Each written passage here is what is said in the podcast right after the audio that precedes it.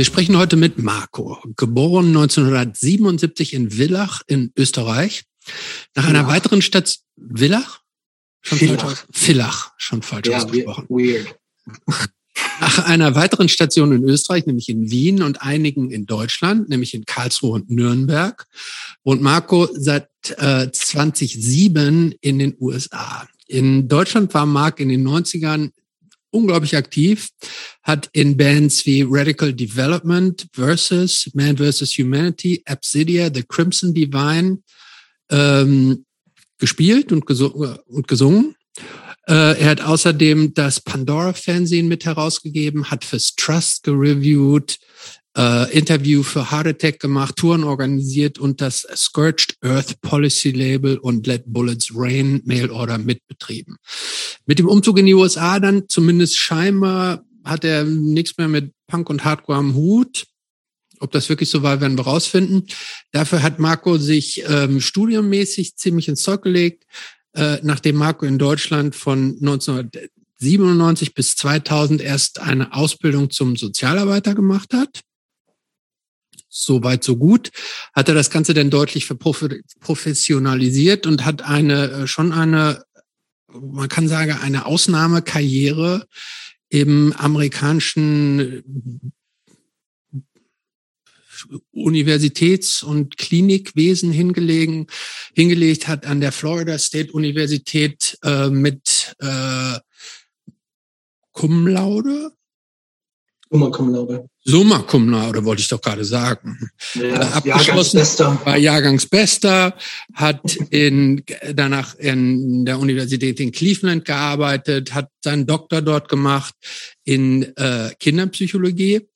Äh, dann ist er an die weltberühmte Elite-Uni Stanford gewechselt in Kalifornien und arbeitet aktuell in Phoenix, Arizona. Ja, und äh, Marc ist jemand, den ich, ich habe mal nach, wir haben uns 96 kennengelernt in Karlsruhe. Und zwar haben wir da mit Peace of Mind und ich glaube Contempt zusammen in, äh, in der Ex-Steffi noch seinerzeit mit So Much Hate gespielt.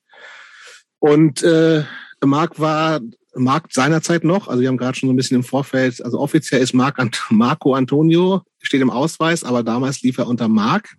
Ähm, und wir haben uns da äh, kennengelernt und seitdem irgendwie immer so, wie man das heutzutage so macht, äh, äh, wieder dann auf Social Media befreundet. Wir uns zeitlang uns halt einfach, weil, also eine, in den späten Mitte bis Ende 90er, auch Anfang 2000er, war Marco jemand, an dem man in, in DIY Hardcore Germany nicht vorbeikommen konnte, selbst wenn man es wollte. Da haben wir ja schon gesagt, so ein Hans Dampf in allen Gassen mit Label, mit Touren, tausenden von Bands, ähm, ein bisschen Metal-lastig zum Teil, viel Schlagzeug gespielt. Ähm, Bands, die mir, also die ich natürlich irgendwie dann alle kannte. Ähm, und äh, jemand, äh, der dann einfach weg war. Also so, was natürlich auch mit vielen Leuten passiert ist, so, wenn man dann das war ja auch alles noch in der Prä-Social-Media-Zeit so. Das heißt, irgendwie man, keine Ahnung, wo die Leute waren. Das, und ich habe dann erst vor wenigen Jahren sozusagen mitgekriegt, dass also es A den noch gibt. Ne, das ist nicht, das war nicht weiter verwunderlich so, aber dass er noch nicht tot, äh, noch nicht tot, das ist natürlich auch immer eine Option, ne? Aber dass er tatsächlich äh, so eine Uni-Karriere jetzt nochmal hingelegt hat in, in Kinderpsychologie, was natürlich irgendwie ein spannendes Thema ist äh, sowieso und was hier uns ja auch immer mal wieder so, so ein bisschen so laienmäßig tangiert als ähm, zwei Väter, die diesen Podcast ja auch machen. Und wir auch öfter das Thema irgendwie, wie, wie sind denn Kinder heutzutage? Vielleicht auch ein bisschen reden. Da hat irgendwie Marco uns mal ein bisschen auch so, so Feedback gegeben und so. Und es und, und treuer Hörer dieses Podcasts. Und äh, Deswegen freue ich mich äh, heute mit ihm über, wo kommt der eigentlich her? Auch, also ich, wie gesagt, wir, wir, kannten uns so. Ich wusste aber auch nicht, dass er eigentlich aus Österreich kommt. Für mich war das einfach so ein Karlsruher Typ, der da einfach total aktiv war. Und ich bin tatsächlich jetzt ganz äh, gespannt zu hören, was eigentlich sonst so passiert ist und gerade in den letzten Jahren. Und, und ich hab Bock, Marc noch viel mehr kennenzulernen, als ich ihn eigentlich schon kenne. Schön, dass du da bist. Boah, jetzt ist der Sound weg. Guck mal. Wir hören nichts. Jetzt ist er wieder er da. Er hat nicht gesprochen, deshalb haben Doch, wir er hat gehört. gesprochen. Ja, Jetzt was ist er sagt ich? Okay, ich sagte danke fürs Einladen. Ja, ähm, interessante Zusammenfassung, das irgendwie so von außen betrachtet ähm, äh, zu hören. Ähm, in allen Gassen. Ich denke, das ist, äh, das ist nicht ganz falsch. Ja, Nee, das, du warst ähm, sehr passt. aktiv auf jeden Fall. Genau. Ja, ich glaube, ich bin, ich glaube, das hat auch ein bisschen was damit zu tun, wa- warum ich dann plötzlich so weg war.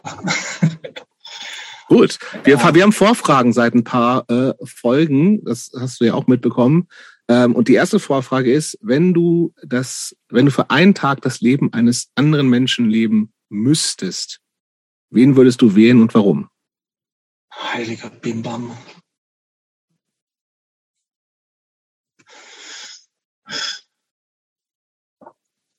Ähm, Die Frage kannst du jetzt, die kannst du jetzt nicht zurückstellen, übrigens, die Frage, die musst du jetzt beantworten. ja, das werde ich versuchen. Ähm, ist das so eine spezifische Person oder kann das auch so Kann auch eine Personengruppe vielleicht sein oder sowas. Okay, So. ja.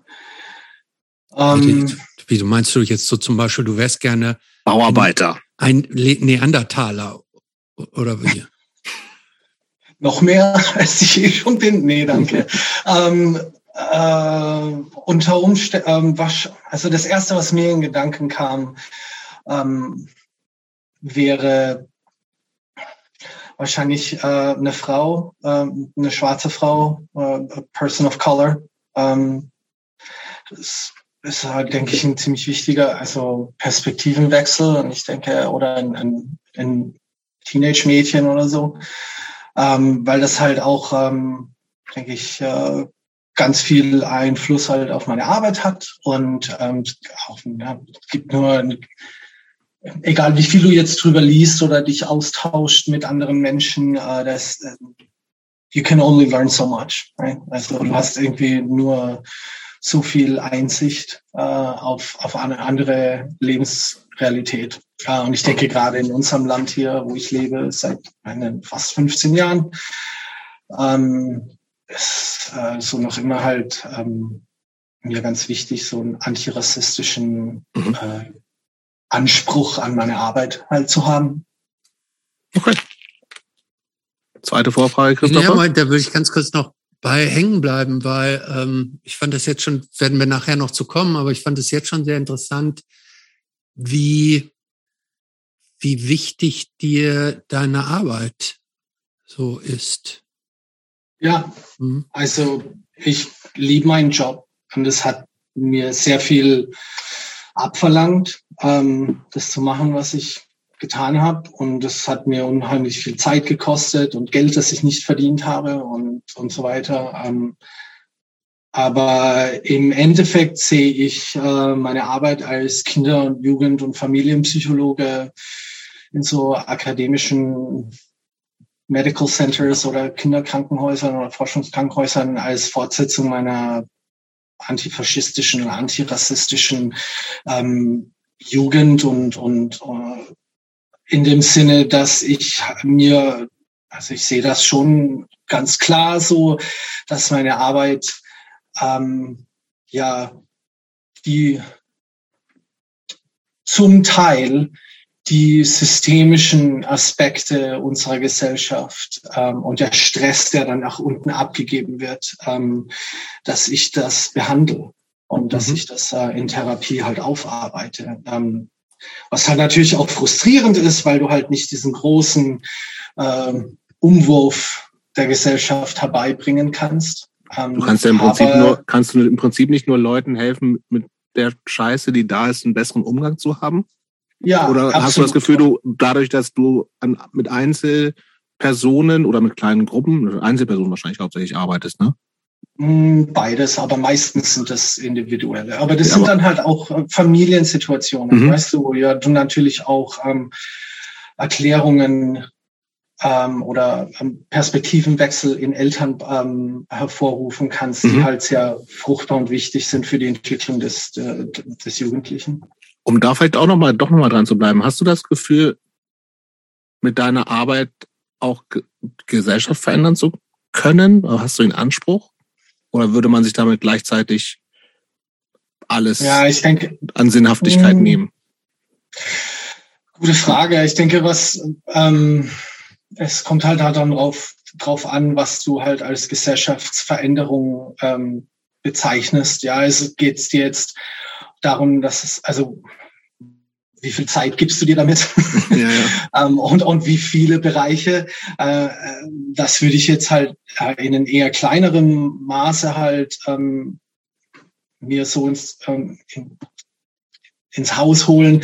Ich denke, dadurch, dass ich halt jetzt einen PhD habe und in, in einem sehr großen äh, Kinderkrankenhaus arbeite, das ja auch einen gewissen Status dann mit sich bringt, ist es schon so, dass es mir auch wichtig war, eben ähm, meinen Einflussbereich halt auch ein ähm, bisschen außerhalb des typischen Therapie ähm, Kontext. Halt. Du veröffentlichst ja auch relativ viel, ne?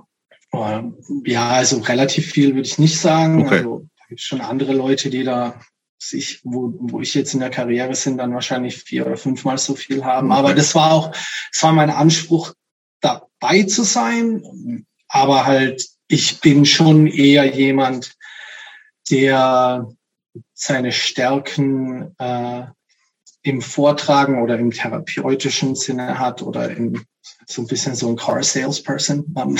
Okay. Ich habe auch, ich denke, so Forschung war mir auch total wichtig, halt ähm, empirisch zu handeln und da mit zu veröffentlichen. Ähm, aber muss man halt auch dazu sagen, dass ähm, der Schreibensaspekt auf einer anderen Sprache, im akademischen Englisch und dann halt zusätzlich auch, ähm, ich habe ADS. Also ich würde mal sagen, ich kann das alles ganz gut, aber es dauert halt immer ein bisschen länger und okay. dann, ja, es ist nicht mein allerwichtigstes, aber es ist wichtig für mich.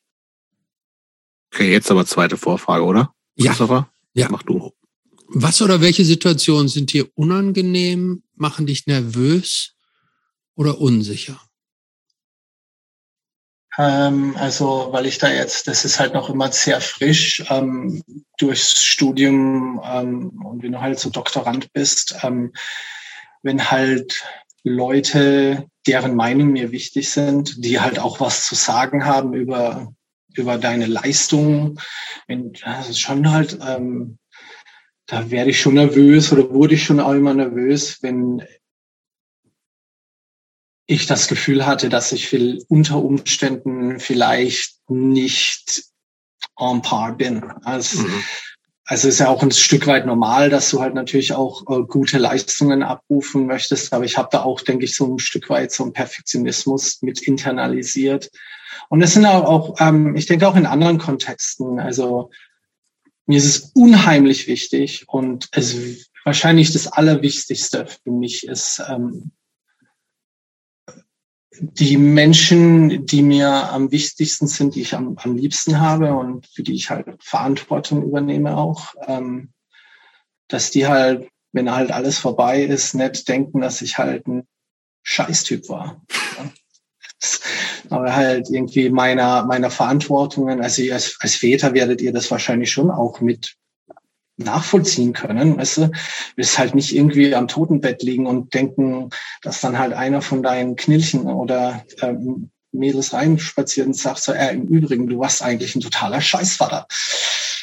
Das äh, das, das, das kriegen wir wahrscheinlich alle ganz gut hin, glaube ich. Oder? Ja, und ich denke, ich weiß nicht, wie das bei euch ist, aber ich denke halt, viele von uns Gen Xern ähm, halt auch so ein Stück weit irgendwie mit Vaterdilemma aufgewachsen sind, auf der einen oder anderen Art und Weise. Ich meine, bei mir war das halt richtig kacke und das hat mich halt auch getrieben um, ähm, und treibt mich heute noch. Ja. Mhm. Also der beste Vater sein zu wollen. Das ist auch ein Zufall, dass ich jetzt in der Karriere gelandet bin, in der ich dann, oder das ist halt mit Umzug über äh, um, Umschweif über Erzieher, Sozialarbeit und jetzt halt das hier. Also mhm. alles damit zu tun, besser zu sein, als die vor mir kamen. Mhm. Macht Sinn. Besser, also unter Anführungsstrichen halt irgendwie, sagen wir mal so, ich, ich scherze da immer wieder mal so ähm, ich, äh, mit Patienten oder Kollegen, wo ich dann halt so, ja, keine Ahnung, wie wir einen 70er, 80er, 90er unsere Eltern eigentlich überlebt haben. Und ähm, der Anspruch so ist ja eigentlich nicht unbedingt besser zu sein, sondern halt nur den, äh, den Schaden, den du anrichtest, halt zu minimieren. Ja, oder zumindest einen bewussteren Umgang damit oder sich, sich ja. auch de dem bewusst zu sein, dass man es auch nicht perfekt machen kann. Das ja. ist ja schon total viel, ne? Und glaube ich auch, ja, aber im Zweifelsfall ja, Moment, aber das, das habe ich jetzt gerade tatsächlich, so, ne? das habe ich jetzt tatsächlich anders verstanden, als Job, okay. du, als du es zusammengefasst hast. Und genau deshalb, da wollte ich jetzt nämlich einhaken, weil ähm, was du gesagt hast, es, es ging ja um die Frage irgendwie, ähm, was macht dich nervös oder unsicher und so. Und da hast du gesagt, ähm, jetzt unter in Bezugnahme beispielsweise auf dein, dein, äh, deine PhD-Forschung und in dem Umgang mit Menschen, die dich bewerten, dass es dir mhm. wichtig war, deine eigene oder deren Erwartung so zu erfüllen und sozusagen auf Augenhöhe denen begegnen zu können und nicht also als, als fehlermangelhaft oder wie man es auch immer bezeichnen will, benannt zu werden. Da, ja, da ich, also als du es eben so gesagt hast, bin ich da spontan hängen geblieben, weil. Es ist nicht von allen, ne? Also ich, Joe Joe auf der Straße. Nee, nee, ist klar, so, wer dir wichtig ist und so weiter, schon klar. Fuck off, you know? Ja, ja. Ähm, wurscht, aber. Ja, verstehe ich. Ähm, ich. Ich kann das auch, was du gesagt hast, spontan nachvollziehen. Und trotzdem mhm. hatte ich jetzt, hatte ich sofort so einen zweiten Gedanken, weil ich stelle mir die Frage, ob nicht eigentlich die gesündere, ein, ein gesünder in Anführungsstrichen, die gesündere Einstellung zu solchen Situationen wäre, ich habe mein Bestes gegeben, aber wenn es halt nicht gut genug ist, ist es auch okay. Ja, absolut. Das ist, also, das ist Widerspricht sich auch nicht, finde ich. Hm. Nee, nee, und ich denke, so gehe ich dann halt auch mit diesen Situationen um. Ne? Hm. Ähm, also so, da gibt's auch ganze Konzepte und Forschungsrichtungen in der, in der klinischen Psychologie. ist jetzt so halt ähm, Self-Kindness oder halt, wo du dir halt irgendwie ähm, selbst halt vergebend äh, gegenüber begebst. Aber natürlich wissen wir aber auch aus ähm, der Verhaltensforschung, der psychologischen Forschung, dass so ein gewisser Level von Anspannung und Stress und Nervosität die optimalen Ergebnisse, was auch immer du jetzt erreichen möchtest, ähm, verbessert. Also ob du jetzt halt irgendwie, wenn du jetzt so vollkommen super relaxed halt in eine schwere das, Prüfung reinspazierst ja, und so, so ey, so sleckermäßig. Bestes oder so, ja, dann hast du, also da ist auch so eine gewisse physiologische Anspannung mit notwendig, um so deine Besten. Aber das geht dann halt, wenn das dann zu stark ist, dann, dann dein, dein komplette Moment konsumiert, dann hast du natürlich dann auch wieder den Abfall auf der anderen. Ähm, dann wird's lähmend wahrscheinlich eher so. Genau, hm. absolut. Dann ist es ja. halt lähmend. Ich sage ja immer gerne, unter Druck entstehen Diamanten. Ja. Das ist nicht so ein Kalenderspruch? Ja, natürlich. Ja, ne, aber, aber das stimmt.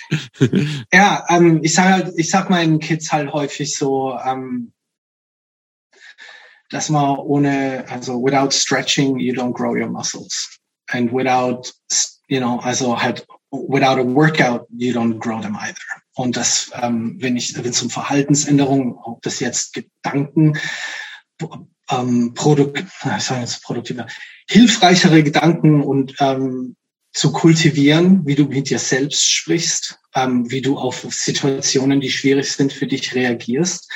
Und dann ist natürlich auch, ja, das weiß nicht, ob ich das schaffe. Und dann kommen die zurück und dann sagt, das hat jetzt überhaupt nicht funktioniert. Und ich sagte doch, ich bin ein, äh, ein hoffnungsloser Fall. Und dann sagst du, ja, arbeitet man halt schon auch mit, mit Metaphern oder so, wo du dann sagst, ja, ich meine, du bist ja auch nicht, keiner ist jetzt irgendwie ein Olympiasieger geworden ähm, mit einer Woche lang äh, üben. Also das, das geht ja nicht. Und, ähm, und nicht jeder muss Olympiasieger werden. Absolut. Und das ist auch ein, denke ich, ganz, ganz wichtiger ähm, Aspekt in dem Umgang mit Jugendlichen und Kindern, die jetzt natürlich auch eine andere Lebensrealität haben, als wir das hatten, äh, in dem, dass die halt aufwachsen mit sozialen Medien, wo, wo, sagen, wo ständige Vergleichbarkeit. Ist. Ja. ja, absolut. Also ja. die, fuck, die, die Essensstörungsnummern ähm, sind halt voll through the roof. Ähm, vor allem in der Pandemie wurde das dann halt auch nochmal schlimmer. Ähm, ja, ich weiß nicht, wie viele Patienten, die halt irgendwie gekommen sind wegen ähm, Symptom X und dann hat sich halt irgendwie im Laufe der Zeit dann halt herausgestellt, dass, hey, wir haben halt hier eigentlich auch noch so ein Essensstörungsthema, das, mhm. für das ich halt nicht gut, ähm, also nicht ausgebildet bin und da müssen wir dann halt das dann halt auch irgendwie woanders äh, überweisen, falls das halt notwendig oder möglich wäre. Ich würde, ja. ich wir sprechen nachher nochmal auf jeden Fall. Ja, wollte ich auch gerade sagen. Ne? Wir sind jetzt hier eigentlich schön, schön am Ende. Warmelig im Thema, aber ähm, Tschüss. Wir, wir, können, wir können, wir können ja nicht unseren, unseren, unser eigentliches Entry jetzt einfach so über Bord werfen. Nee, wir sind da auch Spießer irgendwie. Absolut. Und es gibt ja auch so eine gewisse Erwartungshaltung an uns. Das ist mir äh, egal. Daher, Marc O., ähm, wann kam Punk Hardcore in dein Leben? Um, also ich denke, so richtig Hardcore ähm, kam Ende 92, Anfang 93. Ähm, ich denke, so der allererste, in dem, also ihr wisst ja halt auch. Also so 14, 15, 16, sowas. Eher 15, ja. Ich, also mhm. ich, ähm, ich ähm, war die, so die Einfuhrstraße war halt Metal. Mhm. Und ähm, und Ende 92, also gerade erst ähm, so, so ein Jahr gerade erst in Deutschland gelebt, ähm, gerade so begonnen, mein, mein Wiener Akzent so ein bisschen abzulegen. Ähm, Kannst du den eigentlich noch? Also willst ja, sicherlich, oder? Also ich fände. Also ich fände super, wenn du das auf Wienerisch das Gespräch führen würdest. Na, ja, vielleicht müssen wir, wir haben ja schon gesagt, du bist in, in Villach geboren. Das ist wo genau? Mhm. Das sind Kärnten, ähm, okay. Süd, Südkärnten, ähm, Oberkärnten. Das klingt, das ähm, klingt jetzt erstmal sehr romantisch und idyllisch. Zwischen Bergen und, und Seen. Ja, du kannst jetzt auch im Kennerisch mit uns erstmal ein bisschen reden, falls. Ja, das, das geht schon auch. Also brauchen wir halt ein bisschen was zum Hin und Her reden. Ist ein bisschen schwieriger für mich, als das Wienerische gleich umzusetzen, aber das geht schon. Wie lange, wie lange hast du da gelebt? Und was, was, was war da so los? Moment mal eben, ich muss, so, was wollten wir jetzt nicht erstmal wissen, woher Punk kam? Oder? Nee, ich will, ich will erstmal so ein bisschen nach Deutschland kommen. Es geht beides. Das machen wir aber doch den, normalerweise den Schritt ja erst. Ja, also ich kann, mach's, mach's mal ganz schnell. Ich mach's jetzt ganz schnell. Gut. Ähm, 77, Villach geboren, am Osjacher See die ersten sechs, sieben Jahre gelebt. Ähm, meine Eltern waren dann noch zusammen. Geschwister? Ähm, viele Brüder. Ähm, viele Brüder, hast du gesagt, viele Brüder? Viele Brüder, ältere und jüngere, die meisten haben. Aber du weißt schon, wie viele ungefähr. Du weißt nicht mehr, wie ja, viele. Ja, ja, ja. Ich, Unzählig. ich habe ähm, zwei jüngere Brüder äh, und ähm, mittlerweile nur noch einen älteren Bruder. Ähm, hatte zwei ältere Brüder. Ähm, und der allerälteste ist ähm, mit dem Motorrad ums Leben gekommen, als ich 14 war. Mein Vater später ähm, mit dem Auto ums Leben gekommen, als ich 20 war. Ähm, also das alles total komplex. Da gibt's halt ähm, Halbbrüder aus erster Ehe von beiden Eltern mhm. und dann meine jüngeren Brüder. Also nur so ein bisschen halt anzudeuten, wie komplex das eigentlich war bei uns. Ähm, ich habe zwei jüngere Brüder, die sechs Jahre jünger sind wie ich, äh, die äh, mit fünf Tagen Unterschied geboren sind, aber nicht die gleiche Mutter haben. Das wäre auch sonst schwer gewesen mit der gleichen Mutter.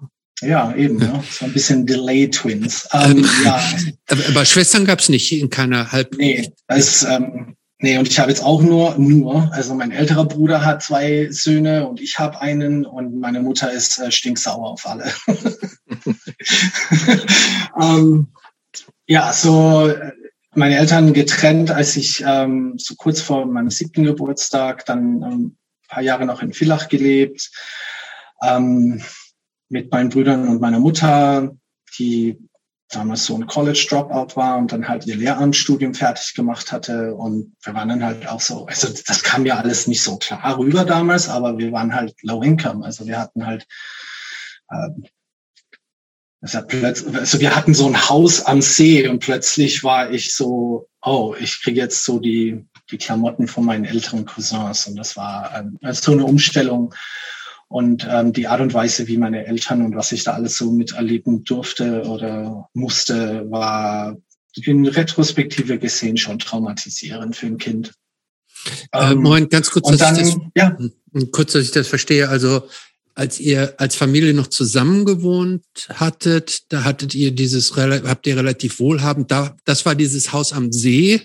Mhm. Und nach der Trennung fiel das halt weg und dann habt ihr quasi bescheidener leben müssen.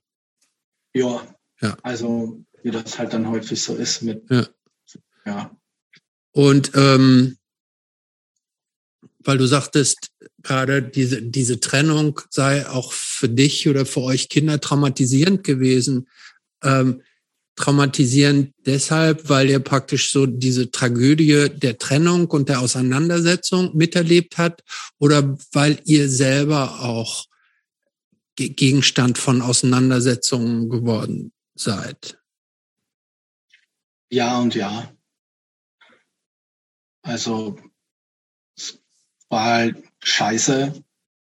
Also vor allem war es, waren so die, die ähm, sehr, sehr ähm, krassen verbalen und dann teilweise auch ähm, körperlichen Auseinandersetzungen, die ich halt als Sechsjähriger so beobachtet habe. Mhm. Ja.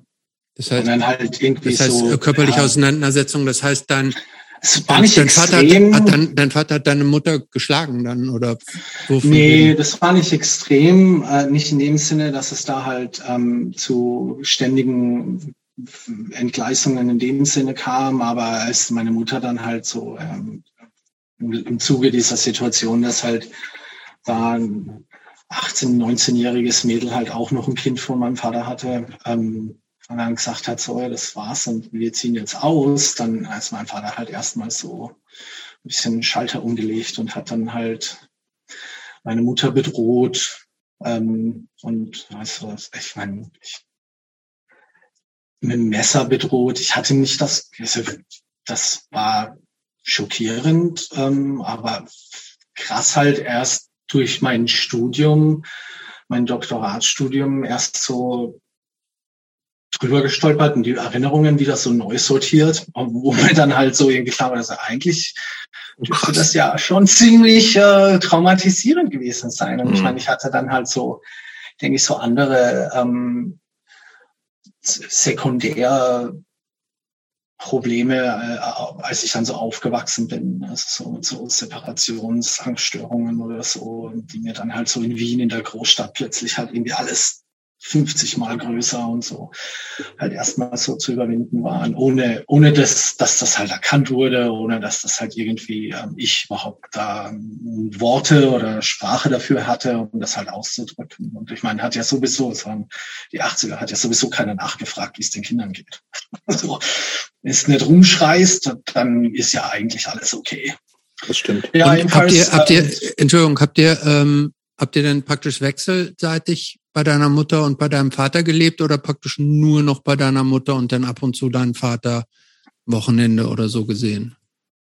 Ja, jedes Wochenende waren die ersten paar Jahre halt bei meinem Vater. Der ist dann irgendwann mal ähm, nach Italien gezogen und ist dann, dann halt bis zu seinem Ableben dann halt in Italien zu Hause gewesen. Ähm, für ein paar Jahre in Rom. Also ich habe dann ein paar, paar Sommer und so weiter in, in Frascati, ähm, in so einem Vorort, wo es auch den ziemlich bekannten Weißwein von gibt, ähm, äh, in Rom ähm, verbracht und dann später wieder in, äh, im Friaul, äh, wo mein Vater halt geboren war und, und hergekommen ist. Und dann habe immer wieder mal besucht, aber ich denke dann so mit, mit 14, 15 war das dann für mich auch gegessen. Also ähm, die Beziehung war, je älter ich wurde, war, wurde die halt auch immer schwieriger und ich hatte so das Gefühl, dass der eigentlich nicht so die Person, die ich bekomme oder die ich werde oder so irgendwie respektiert hat und ähm, oder oder oder irgendwie in einer Art und Weise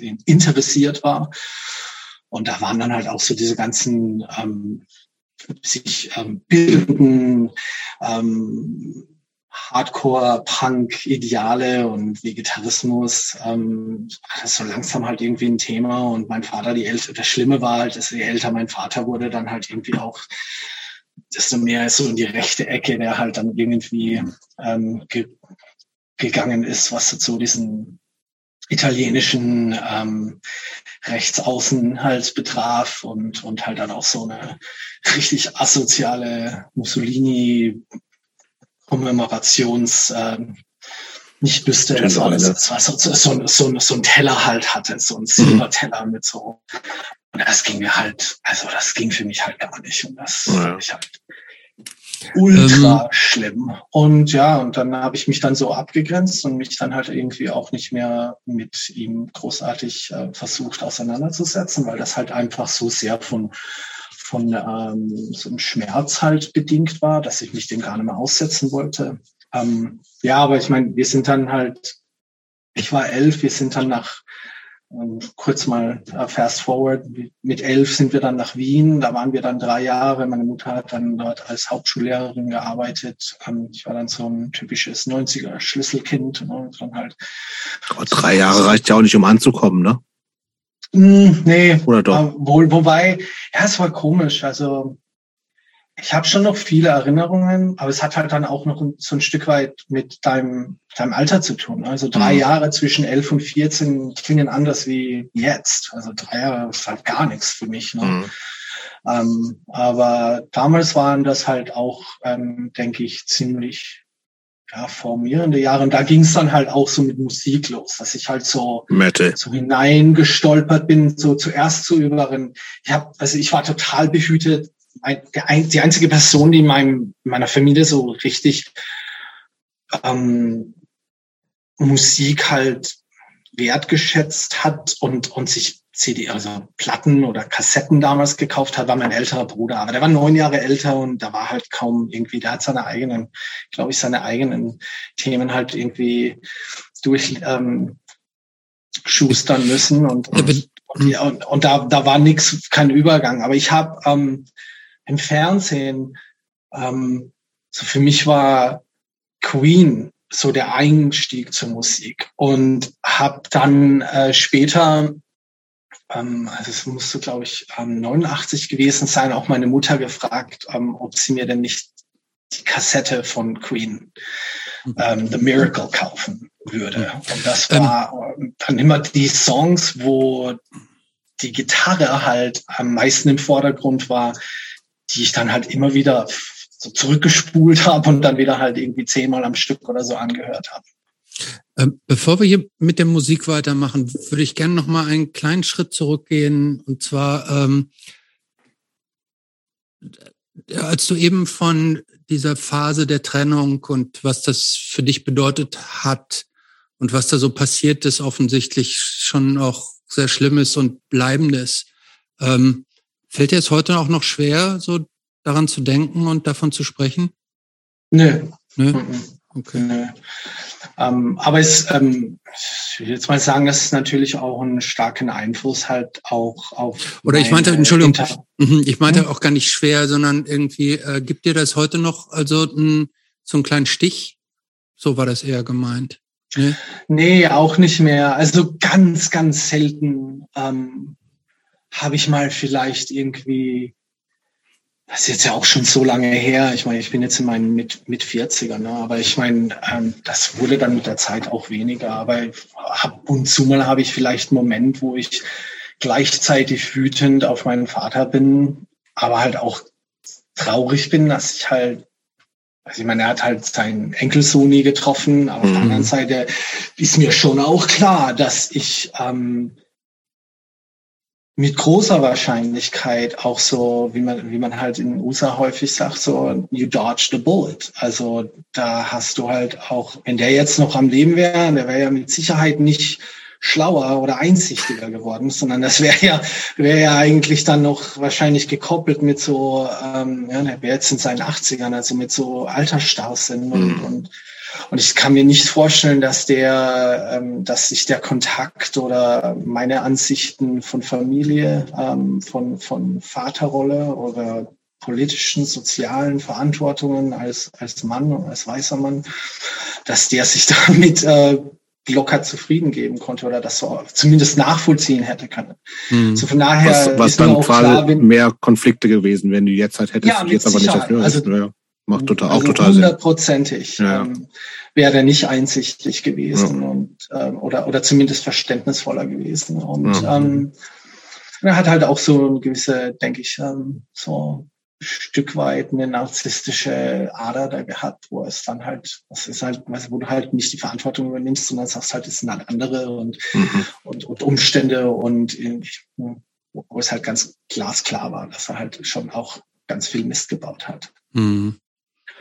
Ja, okay. Ähm, es beeinflusst mich mehr indirekt, ne? Also wie ich sagte, ähm, so äh, wenn man halt mit dem Privileg als weißer Mann lebt, ist ja das Privileg insofern definiert, dass man sich nicht Gedanken machen muss. Mhm. Du gehst ja nicht in irgendwelche Spaces oder Räume oder, oder Gegenden oder soziale Konstrukte rein und musst erst mal hinterfragen, warum du eigentlich hier bist. Aber das ist für andere sehr wohl der Fall.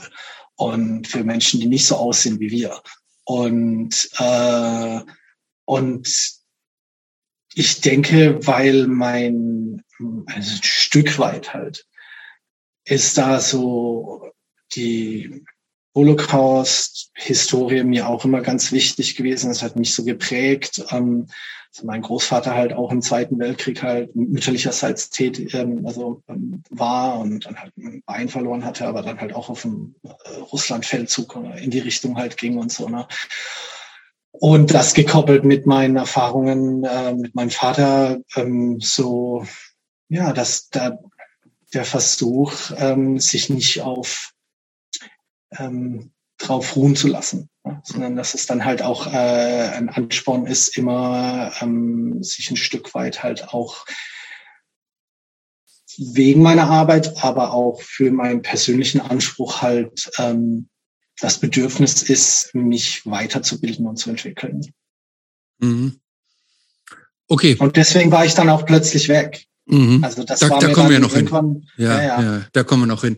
Lass uns doch jetzt bei, sorry, ich wollte ja auch nur noch mal kurz hm? darauf zurückkommen. Lass uns ruhig bei Queen weitermachen. Und wie, wer, ja. welches? Ach, bin ja ah, überhaupt kein Queen-Fan. Nein. Ja. Bist du noch Fan, Marco? Ich bin Queen-Fan. Ja, ich auch. mag das noch immer. Also ja. ich meine, das war ein, hey, das war ein indischer Immigrant, also ja. ethnisch indischer Immigrant, der aus Afrika nach, nach, nach England kam in den 70ern, der halt irgendwie ähm, also bisexuell oder mehr so schwul war. Und mhm. ich meine, ich würde auch sagen, dass ich habe mir auch so, so im, im, im selbst ohne den Kontext haben die riesige Hits. Also ja, ich der Kontext spannender als die Musik. Aber muss ja auch, das, klar, kann ja sein, aber das muss ja auch mal so vorstellen, wie viele Bands gibt's, die haben halt so ein Lied, wo du halt jedes Sau kennt das und die wissen mhm. nicht mal, ob, ob das jetzt irgendwie welche Band oder welcher Künstler es ist und wie viele die das halt geschrieben haben. Und dann ja, waren es ja. aber auch so, dass so, dass ich kann es nicht ständig hören oder nicht häufig, aber ähm, ja, ich meine, da waren halt schon so Klampfen dabei, weißt du, das Verzerrtere dann, äh, auch wenn das im, im, Nach, im Nachhinein halt jetzt Pillepalle ist für mich. Ne? Also ich kann halt auch mit Black Metal oder Grindcore halt aufstehen um, um 6 Uhr in Früh. Also das ist irgendwie auch bescheuert, aber das ging irgendwie nie ganz weg. Aber das war mir schon wichtig. Oder da gab's halt auch ähm, diesen Dire Straits Hits, Dire Straits Hits in den 80ern. Ähm, Money for Nothing? Ja, genau, wo dann halt ja, so den finde ich, den finde ich tatsächlich ganz schrecklich. Ah, das ist ein, das ja, finde ich zum Beispiel wieder gut. The Dire Straits? Ja, dann, ja, dann, dann, dann, ich kenne nur den Song. Ey, das ist so assi. Ja, finde ich auch. Ja, ist, ja, ist gut. Finde ich ja. auch gut. Und, aber, ich finde find Queen auch spannend. Ich habe neulich mal so eine Freddie Mercury-Doku zufällig im Fernsehen, die fand ich total gut. So. Ja. Und, aber ja, egal. Ich, ich verstehe schon, dass es halt nicht. Nee. Das sagt man.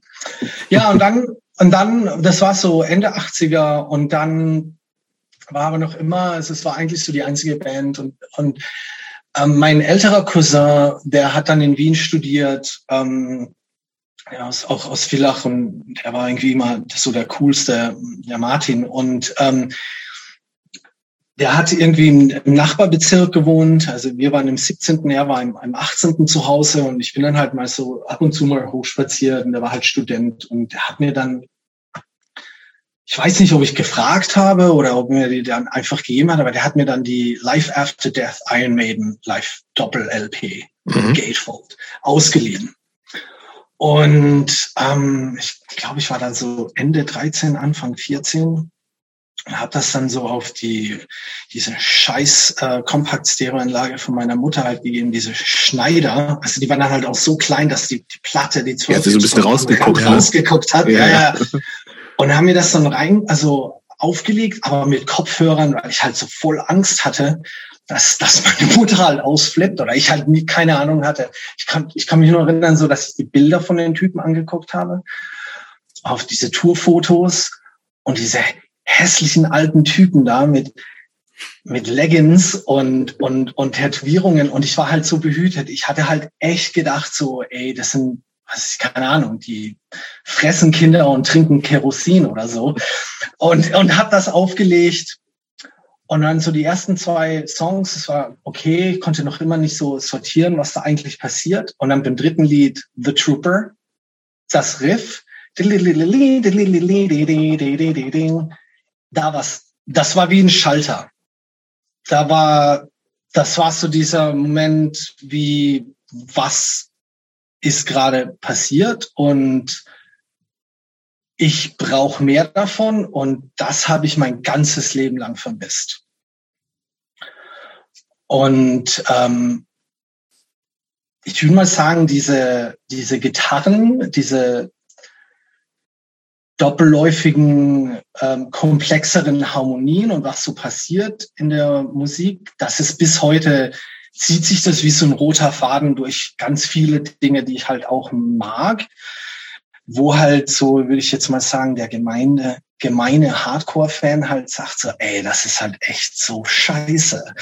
Wie mhm. kannst du das eigentlich mögen? Also ich, dass du diese was Harmonien das, Was sind das aktuelle Queen, Sachen, die du gut findest? Ah, also das ist halt schlimmer Metalcore. Mhm. Ne? Aber ich, ich mag halt noch immer äh, oder wieder. Schlimm, so, ich mag noch immer schlimm. Kill Switch Engage, weil die halt mhm. halt so diese Harmonien von Queen haben. Das stimmt. Aber dann halt auch so diese Metal-Läufe von Maiden halt haben. Und ähm, ich habe mich irgendwann mal Mitte der 20er dazu entschieden, dass ich nur die Musik höre, die ich mag und losgekoppelt von dem Publikum, die diese Bands anziehen. Und, äh, und irgendwann habe ich mir das dann so erlaubt, dann wirklich die Musik zu hören mhm. und nicht mich selbst zu zensieren. Und ja, und ich, ich mag halt auch ganz, ganz viele andere Sachen, aber Metal ging halt irgendwie immer und auch nie weg. Mhm. Um, und das war dann halt irgendwie kam dann halt, wir sind dann nach, nach Deutschland und dann halt so Wieso eigentlich? Moment, ja.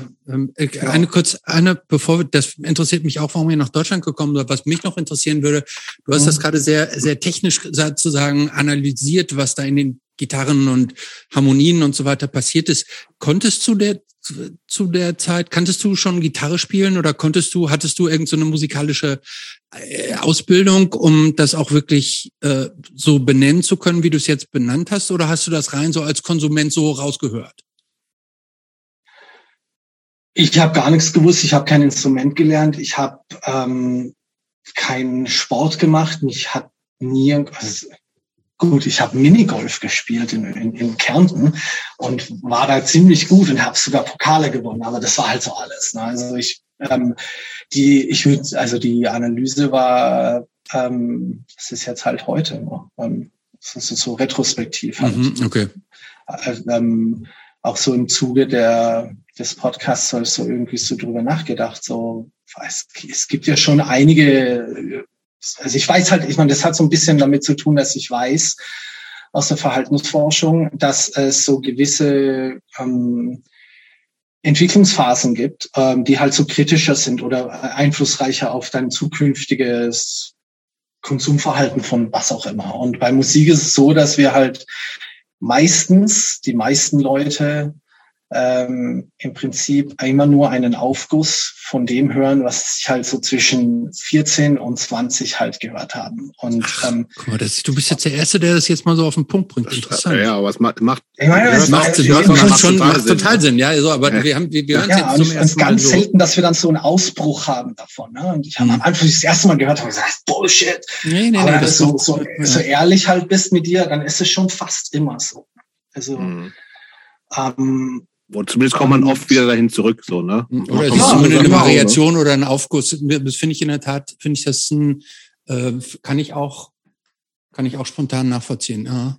ja, und es ist auch genau, ich meine, ich sehe das halt natürlich auch so. Ich habe, ich kann mich erinnern, so retrospektiv, also ich so 14, 15, 16 war in Karlsruhe und diese ganzen, ich sag jetzt mal, locker, aber ich meine das nicht ernst, aber die ganzen Scheiß-Hippies, die dann halt irgendwie mit den Led Zeppelin-Shirts halt rumrannten, irgendwie mhm. im Schlossgarten in Karlsruhe und, und ich halt so, ey, so immer mir gedacht habe, so, ey, wie kannst du denn eigentlich so einen Scheiß hören, der echt so sau alt klingt und, und irgendwie so prähistorische Mucke ist und so. Äh, ironischerweise halt früher Iron Maiden und später Led Zeppelin selbe Zeit, ne? Mhm. Aber mir damals wurscht. Und im Endeffekt sind wir ja nicht anders. Ne? Wir sind jetzt so die Papas, die halt ähm, Led Zeppelin hören, nur halt im Punk, ja, genau. Ja, und, und unsere Kids dann halt auch so, also das war, wenn du dir überlegst, Anfang Mitte 90er, das war ja, Led Zeppelin war ja näher als ähm, das, was wir jetzt so fast immer anhören, ähm, zu heute ist. Voll, ja. Und ich sehe das halt dann natürlich auch in meiner Arbeit. Ich meine, ich habe einen fast zwölfjährigen Sohn und meine Kilos auch so.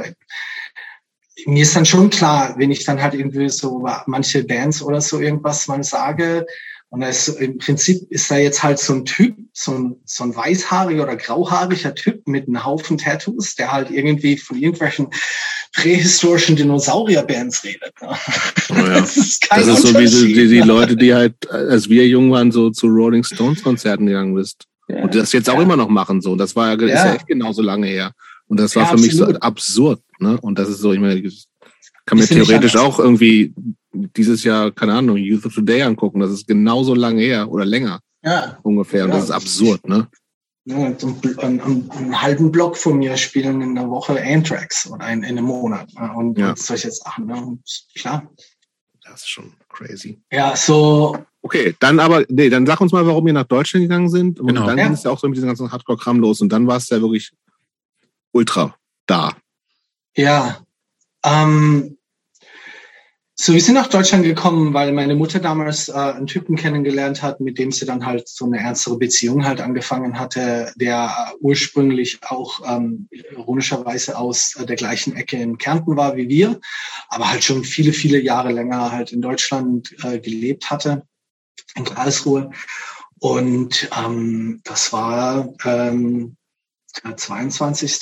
Dezember 91, wo wir dann so alles so gepackt hatten und dann von Wien nach Karlsruhe halt gefahren. Hattest du Bock? So kurz vor Weihnachten, ja.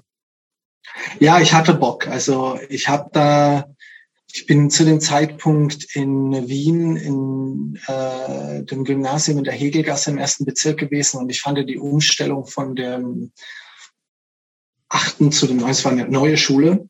Mhm ähm, mit, mit viel, viel größer und, und, und ganz vielen Kids. Und, und äh, davor war ich in so einer katholischen Privatschule. Und, ähm, und dann waren da, ich weiß nicht, plötzlich war ich halt, musstest du cool sein. Und das ging mir, das war mir so, also Anführungsstrichen. Aber ich habe mich sehr als außenstehend empfunden. Und das ist ja meistens nicht so, dass du jetzt wirklich selbst ähm, ausgegrenzt wirst, sondern es ist ja meistens so ein eigener kognitiver Vorgang, dass du dich selbst so wahrnimmst, dass du nicht irgendwie so ganz dazu passt. Es gibt sowohl und, als auch, glaube ich auch, oder? Ja, ja, ich mit hm. Sicherheit gibt's beides, aber hm. wenn du dir die Zahlen anschaust, wie häufig was passiert, ist, mhm. ist, ist fast immer so eine Selbstwahrnehmung. Ja, interessant. Mhm. Ähm, und so, so ein ähm, so ein Eindruck von einem selbst, dass man halt nicht gut genug, cool genug, groß Aber, genug, stark genug ist. Und wir sind dann halt, mhm. das, ich wollte da weg. Also ich, mir, ich im Retrospektiv, äh, da hatte ich eine Depression und ich hatte da auch zum allerersten Mal so suizidale Gedanken. Und ähm, da war ich so gerade 14 geworden und raus und woanders hin war eigentlich ziemlich geil. Und in Karlsruhe bin ich irgendwie auch sofort angekommen. Ähm, ich hatte dann so von dem damaligen Freund meiner Mutter, der hatte einen älteren Sohn, der war 17 oder so und ich war 14 und der hat dann auch so Zugang zum Metal gehabt und der hat mir dann halt auch so begonnen halt Metal Tapes zu überspielen. Und ja, kann mich erinnern, da bin ich dann halt immer so mit Injustice for All und Master of Puppets halt auf dem Fahrrad in, ins Gymnasium in die Lessing, das halt, äh, Lessingstraße, achso, der Straße, ich weiß gar nicht mehr, ähm, Lessing Gymnasium halt, Sophienstraße, Lessing Gymnasium, sowas, ähm, geradelt. Und das heißt, du bist auch jetzt, um das kurz zu machen, gut angekommen, gleich mhm. Anschluss gefunden oder warst du da irgendwie mhm. auch so ja. in, in den 90ern? Kinder waren auch, können auch ungnädig sein, neue ja. Ja, für meinen jüngeren Bruder war das richtig scheiße, der Umzug, aber für mich war das das Allerbeste. Okay. Also, schnell, also Freunde, Freundinnen gefunden und alles. Ja, ja. War, war schon, ich meine, da gab es schon natürlich auch ein paar dumme Sprüche, das ist ich. Ähm, aber Sprache, ja. obwohl in Karlsruhe Ja, ja, genau. Also, besser, ne? Ja. Karlsruhe? Karlsruhe. Ähm, ja, es war halt, es war, ich meine, das habe ich schon auch, da gab es dann halt auch ein paar Sprüche. Ich glaube, ich war dann irgendwie vier Monate oder so in Karlsruhe und, und man hat mich gefragt, ja, wie lange ich schon hier wäre und dann sagte ich halt vier Monate oder fünf Monate und die Typen dann so, ja, du kannst ja eigentlich schon ganz gut Deutsch. Ne? ähm, ja, und ähm, das war dann so ein Metal-Jahr, wo ich dann halt so von dieser mehr so Hardrock oder Heavy Metal in so Thrash Metal und mhm. dann Death Metal dann, dann reinkam. Also Kids, also, aber da waren so die ersten Vorberührungen mit, mit so, was man damals so Crossover nannte. Mhm. Ne? Ähm, also COC so, und sowas? Nummer eins, Suicidal Tendencies, uh, Excel, uh, mhm. DRI. Mhm. Was mir, und aber auch gleichzeitig so Entombed und Dismember und diese ganzen äh, so Schweden Death Metal.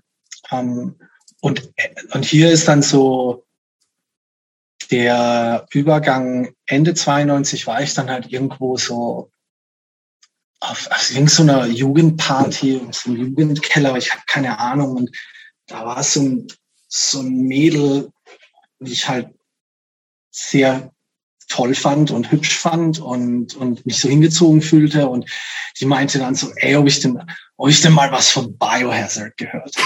Und, und, und das war so, so die Urban Discipline dürfte das so einen Monat, ich glaube, kam November 92 raus und, und ich so, es ist so mit, mit so schulterlangen Haaren, so awkward Teenager halt, um, dachte mir so, ey, nee, noch nie und so, muss ich gleich mal auschecken. Und ähm, fünf, sechs Monate später, es war, Anfang Mai, ähm, war ich dann sogar auf dem Biohazard-Konzert in Karlsruhe in Durlach. Ich, ähm, wo, wo die Spud Monsters, die aus Cleveland waren, also ich da auch, auch nie geahnt hätte, dass ich dann mal dort leben würde, ne? auch mitgespielt. Und äh, zwischen der Zeit habe ich dann auch so über so Jugendpartys so einen Typen kennengelernt, der hieß Tim. Und ist jetzt nach, nach wie vor halt einer meiner zwei besten Freunde. Und er hatte dann so mir dann so Tapes überspielt und mir so erklärt, was Straight Edge war. Und, und der war schon voll ach so, drin. Der war schon, ach so, der, der war voll drin. Der aber hatte jetzt halt voll im so Hardcore war der schon drin, weil das ist jetzt, wir hören wir jetzt ja. zum ersten Mal. Ja. Genau, also der hatte, das war so zur selben Zeit, ähm, der hatte dann, also der war halt, der hatte dann halt auch sehr gut situierte Eltern, wo er dann halt so per Fax äh, die Bestellungen halt irgendwie, äh, sich, wo wir dann bestellt hatten, Frontline, WeBite, Lost and Found, ähm, wo wir dann so Mail-Order-Bestellungen gemacht hatten. Und der hat mir dann, das erste Tape hatte, richtige Hardcore-Tape, hatte die Nations on Fire, mhm. LP, die ähm, Strike the Match. Strike the Match. Mhm. Ähm, dann ähm, die Rikers 7 Inch, die erste, die da kurz davor in der Steffi gespielt haben. Ähm, und da war er auch, glaube ich, weiß nicht, mit wem die getourt hatten. Die Gorilla Biscuits, Start Today und äh, Rostock Vampires. Und Ey, eine völlig vergessene Band. Ja, wurden die aber tatsächlich schon ein paar, paar Mal erwähnt, ne? Vor, nicht so, erwähnt, ja, vor, vor, kurzer Zeit mal erwähnt. Und, und, ich hatte und auch eine Platte erwähnt, von denen. Als die erwähnt wurden, bin ich dann halt irgendwie gleich auf YouTube und habe mir mhm. so die alten Platten halt gezogen und irgendwie ein paar Tage. Die waren nicht so, die war so Misfits-mäßig so ein bisschen, ne? Die waren geil. Die hatten halt mehr so ein Crossover ich fand die auch Approach geil. dann später. Aber ich fand, ich finde die jetzt super auch noch, ne? Ähm, und Der Name ist grauenhaft, ne? Ja, schon. Aber irgendwie auch nicht. Aber irgendwie ich. auch voll ja. zeitgemäß perfekt. Ja, irgendwie schon. Ja. Ähm, vor allem auch geil, Rostock ohne C. Ja. Nur mit K. Ne? Was auch immer das bedeuten sollte. Ja. Ja, und dann war das wie, also alle Schotten haben dann aufgemacht. Dann habe ich das echt total absorbiert und versucht halt alles zu finden, was es nur zu finden gab. Um, und da gab's halt, der, der Flopitz hat das ja auch ähm, mehrmals ähm, erwähnt oder einmal erwähnt, da gab's den Music Pool, das war so ein ähm, Platten- und CD-Laden in Karlsruhe. Mhm. Und, ähm, und dann bin ich da halt auch rein und habe stundenlang mir halt Platten und CDs angehört. Also das war, habe ich halt irgendwie alles so haben und äh, kennenlernen wollen. Ja, auf die erste Schallplatte, die ich mir damals gekauft habe, dort war die Abuse, diese Lost and Found Bootleg, wo der, Aha, wo der ganz damals den die Seven Inch dann halt als als LP rausgebracht hat und mhm. ähm, und ich ich mag die heute noch. Ich habe mir die, ich weiß nicht, wo die damalige Kopie äh, gelandet äh, ist, die ich hatte, die LP, aber ich habe mir die äh, vor ein paar Jahren in Cleveland in so eine Neuauflage halt im, im Plattenladen gekauft. Ähm, ja, und dann war Sick of It All, Agnostic Front, also da war halt alles, dieser ganze New York Hardcore-Stil war natürlich, hat sich also mehreren Gründen, warum das halt irgendwie so der Einstieg halt den einfacher gemacht hat. Ähm, A, es war halt sehr gut vertrieben, also du konntest das halt auch in den, in den Läden anhören und kaufen. Ähm, es war für mich natürlich als ein Metal-Kind natürlich auch äh, diese Zugänglichkeit, also mhm. die, die, die ähm, uh, Liberty and Justice for All oder Cause for Alarm von Agnostic Front waren halt super schnelle Thrash Metal Platten halt mhm. ne? und und ähm, ja und es war natürlich auch so dieser Zeitgeist was halt so irgendwie dort war ähm, aber mir war es halt auch wichtig so die Roots kennenzulernen und zu wissen ne? und habe dann halt auch mir damals eine Discharge ähm, CD bestellt, weil die LP gab's nicht und ähm, habe versucht zu wissen, woher kommt das alles. Ne? Und ähm, hatte dann auch so ältere Freunde so, die waren dann halt irgendwie noch immer so Metal. Ähm, die haben so Death Metal Bands gespielt, aber die hatten so einen Überschlag mit Hardcore und Punk. Das ist ganz lustig. So der damals damals, also der Ün zum Beispiel, der war später bei den Buffdex viele Jahre und die hatte ich dann halt auch irgendwie befreundet, die, aber der war in einer Death Metal Band und davor war der gleichzeitig in einer Hardcore Band mit dem späteren Lucifer's Mob und Diablo Rosso Schlagzeuger mit, mit Andreas Glaser. Also irgendwie war in Karlsruhe so eine Metal Hardcore und dann auch so eine Indie Szene, die alles so ein bisschen Überlapp hat. Weil die Indie-Leute, die dann so älter waren, die waren in den 80er Jahren auf den Shows in Nagold beim, beim Armin und, und die kannten halt diese ganze DC und ähm, Chicago und Touch and Go, Noise Rock Szene und ich hatte da Zugriff zu all diesen Dingen. Ähm, und Wann hat das, das mit auch. Konzerten so angefangen bei dir? Du hast irgendwie Biohazard das schon erwähnt. Ähm, mhm. Gab es vorher schon Sachen und wann ging das eher so in so kleinen, zu kleineren Shows? Also, oder nee, erstmal Steffi oder sowas? Äh, ja, davor gab es eigentlich, da waren ja auch, also was ich so Jugendkonzerte halt, aber das war nie nie so richtig Band, ne? Es waren so, mhm. so Schülerbands halt, mhm. wo ich, aber mich hat das halt auch irgendwie nicht interessiert. Das war dann schon so, der Tim hat dann auch immer so, ja, die Konzerte in der Steffi und so weiter und so fort. Und das war halt irgendwie so ein so a rite of passage. Also da wolltest du halt hin, weil das schon irgendwie so so cool war und so. Ne? Ähm, und Was war denn dein erstes Steffi-Konzert? Du, ich kann mich, glaube ich, gar nicht mehr erinnern. Aber kannst du dich daran erinnern, wie, es, wie es war, das zum ersten Mal gewesen zu sein? Also war das schon, wenn du sagst, es war so ein, schon auch so ein sagenumwobener Ort quasi? Ich glaube, bin mir nicht ganz sicher, aber SNFU war eines der ganz frühen Konzerte, wo ich mhm. hin bin. Aber die Probleme, das Problem mit der Steffi war, wenn du da unter der Woche halt irgendwie hin wolltest, da keine Show vor halb zwölf oder zwölf los. Natürlich nicht. Mhm. Und ich war, also ich, ich war dann, das konnte ich halt meiner Mutter nicht erklären, wenn ich am nächsten Tag Schule hatte. Aber ich bin dann so, meine Mutter ist nach, nach Österreich zurückgekehrt, ziemlich schnell, nachdem wir halt nach Deutschland waren. Das ist ja noch eine andere Geschichte. Im Prinzip habe ich ihr gesagt, so, da bin ich kurz bevor meinem 17. habe ich ihr gesagt, so, du kannst gerne zurückgehen, aber ich sag dir eins, wenn du mich mitnimmst, ich mache dir das Leben zur absoluten Hölle. Mhm. Und ich meinte das.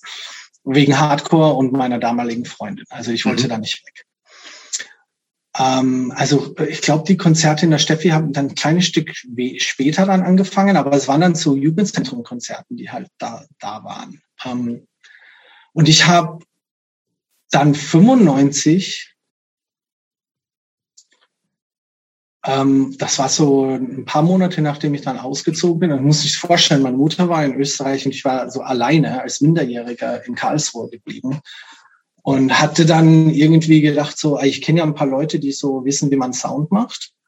Dann habe ich halt den Üden, der später dann bei Baftex war, und noch einen anderen Typen, der Lemmy, das war der andere Gitarrist von der Death Metal Band, der dann später Man vs. Humanity aufgenommen hat, die Fierce to Path to the Dark Side LP. Ich sagen, den Namen bin ich gerade nochmal gestolpert wegen den Aufnahmen. ich drauf, ich, ich glaube, Christopher hat das vorhin auch gar nicht ernannt, dass ich da bei denen auch war.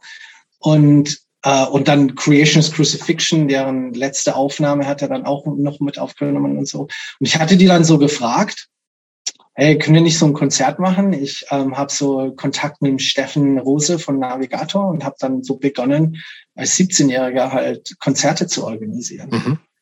Und, ähm, und, und da war dann so Stansfield mit Four Was Falling und so weiter. Das war dann auch 95. so ein bisschen.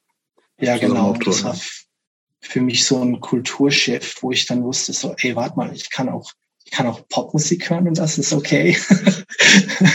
ähm, ganz kurz, hast, also du hast also nicht bei diesem Typen mehr gewohnt, für den deine Mutter eigentlich nach Deutschland gegangen ist, sondern du hast tatsächlich dann alleine gelebt und hast von deiner Mutter irgendwie Taschengeld oder Wohnung oder irgendwie, die war, die war solvent genug, um dir das dann auch so zu finanzieren?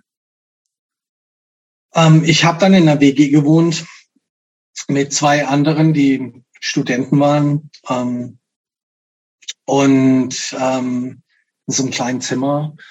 Und meine Mutter hatte, das war mir nicht klar, äh, damals ähm, Nachhilfestunden für Schüler gegeben, um das Geld zu haben, um mir halt die Miete und das Essen zahlen zu können. Ich hatte dann aber auch schon, ich war dann schon auch mit der Melanie zusammen, die Beziehung dann halt auch noch recht lange ging, ähm, so sechseinhalb Jahre, ähm, von also kurz bevor ich 16 wurde bis ähm, Anfang 20er.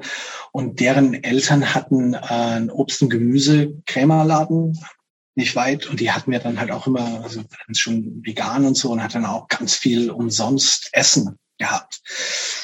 Ähm, Doch, hast, muss, hast, musstest du irgendwie Jobs auch machen in der Zeit oder ging das irgendwie alles dann über die Sachen? Nee, also ich habe, also ohne Scheiß, ich habe dann jahrelang echt ähm, mehr für Platten als für Essen ausgegeben halt. So dieses dumme Klischee halt. Mhm. Aber es heißt so im Nachhinein eigentlich auch. Also ich weiß, dass wir das schon so abfeiern, aber wenn du so, so ein Stück weit zurücktrittst und das so mal von außen betrachtest, ist ja brutales Konsumverhalten. Ne? Total. Und es halt viel wichtiger ist, so die, die Peace of Mind Seven Inch in, in der, in der, in der ähm, Stoffserviette zu haben, als jetzt irgendwie äh, gesund Vernünftiges essen. Brot. Ja, genau. Geht, Toast geht doch auch. ja. Ähm, ja, so ich war, war dann. Natürlich mehr Bestand, ne? Schmeckt aber nicht so gut. Ja. ja, und ähm, Genau, und dann bin ich dann halt auch irgendwie wieder umgezogen, habe dann eine Zeit lang mit meiner Mutters Ex-Freund äh, in einer anderen Wohnung zusammengewohnt. Ich konnte dann halt auch billig dort wohnen. Ähm, und er hat mir dann halt auch irgendwie, also mit 18 bis 20 oder so hatte ich dann so irgendwie mit dem zwei Jahre gewohnt und halt auch noch nach der Schule halt irgendwie war das nicht weit von der, vom Gymnasium entfernt und so. Ja, ja eigentlich Karlsruhe-Zeit, war so, war so full on Hardcore dann aber, ne? Wirklich so. Ging, ja, da, da hat sich für dich alles um Hardcore gedreht, so gefühlt. Alles. Also ja. total single-minded. Das hat mich vollkommen konsumiert. Und ich denke so im Nachhinein, was natürlich äh, also äh, entwicklungspsychologisch wichtig war, ist, ich war halt ein total unsicheres Kind und mhm. total voll Selbstzweifel und wusste nicht, wohin ich gehöre und was mir wichtig ist. Und ähm, ja, und ich hatte dann plötzlich, weißt du, da hattest du Möglichkeiten, halt Rollen auszuprobieren oder halt dich selbst zu finden, aber gleichzeitig auch einen Zusammenhalt ähm, ohne jetzt da diese Floskeln halt irgendwie blind links halt rumzudreschen zu Unity oder, oder nicht. Also, äh, aber es, es war halt so, dass du halt eine Gemeinschaft hattest und gerade im, in diesem Vakuum, ähm, also, ähm, ganz schwierige, komplexe Vaterbeziehung und eine Mutter, die halt drei Söhne selbst ähm, finanziert und aufgezogen hat und natürlich auch total überwältigt war. Ähm, da war, da war das natürlich äh, absolut prägend und ist bis heute mit Sicherheit ein ganz großes Stück weit dafür verantwortlich, dass ich halt dann ins soziales Berufswesen eingestiegen bin. Mit, oder ich meine, wir hatten auch, weißt du, zwei Generationen von Lehrer in meiner Familie und das war nicht ganz so weit entfernt, also so Geisteswissenschaften. Ähm, ja, hm, aber, aber siehst du dieses, dieses Single-Minded auf Hardcore und das sozusagen als neue Familie zu adaptieren mit einem irgendwie sich ausprobieren und und und äh, klischeemäßig Unity und wie so bla bla bla. Siehst du das im Nachhinein so ein bisschen als kritisch? Das klingt so ein bisschen durch, da sagst du irgendwie so, ey, das war genau das, was ich brauchte und das ist gut? Oder ist das Quatsch? Auch ein bisschen. Und man legt sich was zurecht, was aber einen eigentlich gar nicht so viel weiterbringt. Also nee, das, da ist kein, ich denke, das ist ähm, für die Zeit und also denke ich ganz normal, dass halt ähm, Jugendkulturen und äh, Jugendgruppen und die Freunde ähm, auch einen also größeren Einfluss auf äh, Entwicklung nehmen als dann die Eltern. Ob mhm. das jetzt mit Hardcore funktioniert oder nicht. Wir wissen halt auch so aus der Entwicklungspsychologie ist ganz klar, also ab ab 13, 14 ist eigentlich scheißegal, was die Eltern sagen, wenn, also sobald die, die Freunde was anderes sagen. Mhm. Und ähm, es ist schwieriger dann halt für Eltern. Es ist halt auch ein ganz normaler Prozess, dass du dich halt dann ähm, auch ab, abgrenzt. Und in, am Anfang ist ja das Selbstfinden meist definiert von der Ablehnung von anderen Dingen. Mhm. Ähm, und ja. Nee, nee, sprich ruhig noch zu Ende. Ich habe noch eine andere Frage in dem ja. Zusammenhang. Und ich denke, so ähm, natürlich ist das dann halt auch, ne, man ist dann in, also noch ein Teenager oder vielleicht in den frühen Zwanzigern oder so, wo man dann halt auch vielleicht ein Stück weit in der Ablehnung stecken bleibt. aber irgendwann kommt ja dann auch so die Frage, so, jetzt haben wir dann mal irgendwie alles so rausgenommen, was Kacke ist, unter Anführungsstrichen, oder, mhm. Oder weiß, aber was kommt denn jetzt, was, womit füllt man jetzt oder fülle ich jetzt mein, mein Leben äh, aus? Und nur über Ablehnung, dann wird das halt, das sind dann halt dann so die Leute, die du dann halt nach 20, 30 Jahren triffst und merkst, die haben halt kaum eine Entwicklung halt mhm. vonstatten genommen. Und ich meine, ich bin jetzt da und ich irgendwie versuche jetzt da nicht jetzt so von oben herab irgendwie so zu kommen. Das ist halt manchmal so, ohne jetzt bewerten zu müssen. Ähm, aber für mich war dann wichtig, diesen Raum mit diese Obsessivität, was etwas halt so voll, voll, ich, ich denke, ich habe ich hab mich nie selbst so wahrgenommen, aber so in Retrospektive, wenn du jetzt sagst, so Hans Dampf in allen Gassen und wenn ich dann mir auch überlege, wie hardcore ich dann eigentlich den ganzen Studiengang dann gemacht habe, um, so, und, und wo ich jetzt halt bin, denke ich, ist das auch so ein Stück weit Persönlichkeitsstruktur von mir, dass ich mhm. halt mich so voll reinknie in etwas. Und ich sage jetzt auch, ich bin auch total bescheuert, was das betrifft, weil sobald ich so meine, meine, meinen Postdoc bei Stanford fertig hatte und meine ähm, Psychologenlizenz in Arizona erhalten hatte, war sofort mein Gedanke so, was mache ich denn jetzt als nächstes? Weil ich schon gleich so online nachgeguckt, ja, das ich will, weißt du, ich kann nicht so irgendwie ich weiß, ich will noch mehr lernen. Mhm. Ich will noch was Neues irgendwie erfahren. Ähm, aber halt auch mit dem Hintergrund wiederum zu immer ähm, das so auszurichten, dass das nicht nur mir jetzt, was sich finanziell oder statusmäßig zugutekommt, sondern halt, dass das halt auch ähm, diese Dinge halt als Instrument benutzt werden können, um es ein bisschen besser wird hier. Klein, kleinere ja. Ver Ver Veränderungen statt äh, zu bringen. Und ich meine, ich hatte das schon, ja, du hast dann halt auch die Möglichkeit, was ist, studieren die Studierende halt als, als Supervisor halt so ähm, Einfluss zu nehmen, aber halt auch so, du, die Kids, die dann halt kommen. Und wenn du dann halt irgendwie nach ein paar Monaten Therapie dann halt eine E-Mail schreiben und sagen, hey, ich habe mich jetzt halt gerade fürs College beworben und, mhm. ähm, und ich habe über, über dich geschrieben, ich habe über Therapie mhm. geschrieben und wie mich das halt ähm, beeinflusst hat und, und, und äh, auf positivere äh, und, und optimistischere Ufer halt ähm, schauen lässt. Das, das ist halt dann immer mehr, also das ist dann halt immer viel, viel geiler als jeder Monatsgehalt. Ne? Mhm. Das ist halt das, was dann darüber hinausgeht, diese Erfüllung. Ähm ich würde gerne nochmal, ähm, wir sind jetzt schon so ein bisschen weiter ge geflossen, aber ich würde gerne nochmal zurück zu dem, was du eben gesagt hast, mit dieser, ähm, dieser Gemeinschaft, in der du dann sehr stark aufgegangen bist. Ähm, wie bist du da eigentlich reingekommen? Wir haben eigentlich, du hast von deinem Freund Tim erzählt, der dich da so ein mhm. bisschen an die Hand genommen hat. Ähm, wie wie lange war das denn so eine, Zwei, so eine Zweierfreundschaft äh, zwischen euch und Hardcore?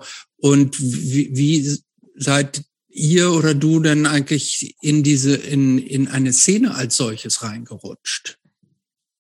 Ähm, für mich war das so ein bisschen unabhängig dann, ähm, wie ich dann so reingerutscht bin vom Tim. Also der war da und das war wichtig und er hat mir, also wir haben äh, so eine Zeit lang sehr viel Kontakt gehabt, aber dann habe ich mich, ja, das war dann, ich würde nur sagen, dass ganz viel was selbst getrieben, ähm, einfach zu lesen. Also ich meine, also so hat die ersten paar Ausgaben vom ZAP im Music Pool gekauft.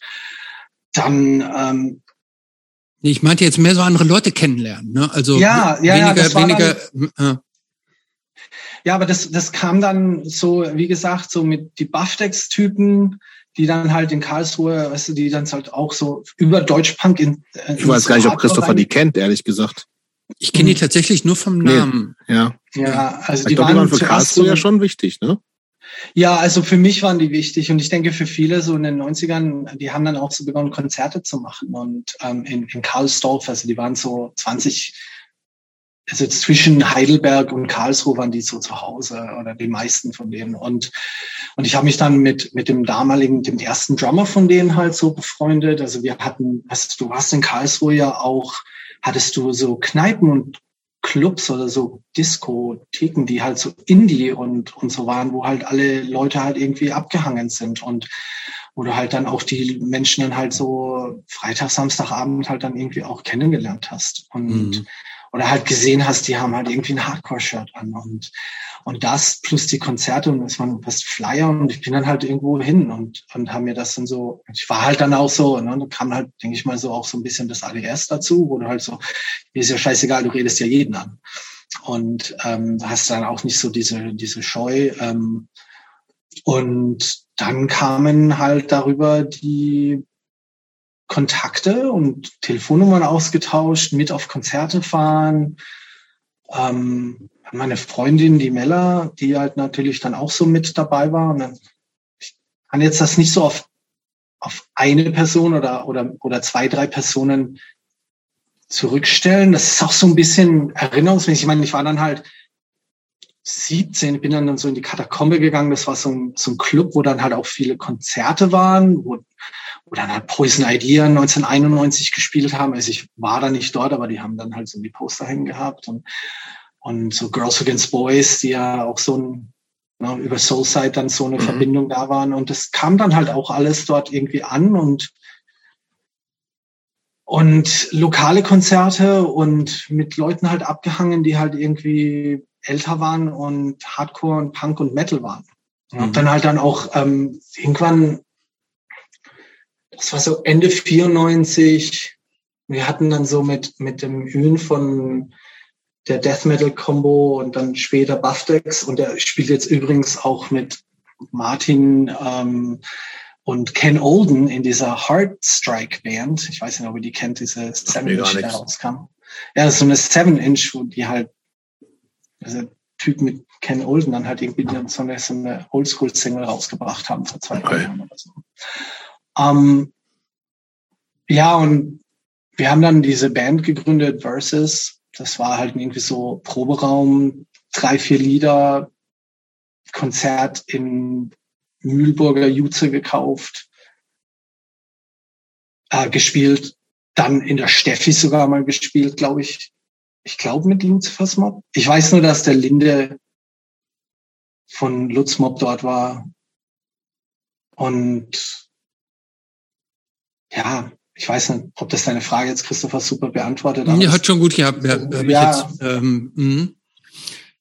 und ich meine, da waren halt auch so andere Bands wie Hooker Hey, die nie so national großartig irgendwie was ähm, hatten, aber die halt irgendwie für die lokale Szene wichtig waren. Und dann bin ich mit 17, genau, dann bin ich mit 17 in der Kombe gewesen, hat dann hat mich dann irgendwie der Jochen Hornung dann so angequatscht, der mich da gefragt hat, ob ich bei Radical Development halt irgendwie, die haben so eine Tour geplant, ob ich dann nicht, die hatten gerade eine, eine 10-Inch raus, ob ich da nicht den Gesang übernehmen wollte, weil er würde sich nur auf die Gitarre konzentrieren wollen. Er hatte, er hatte ja, die gesungen, ne?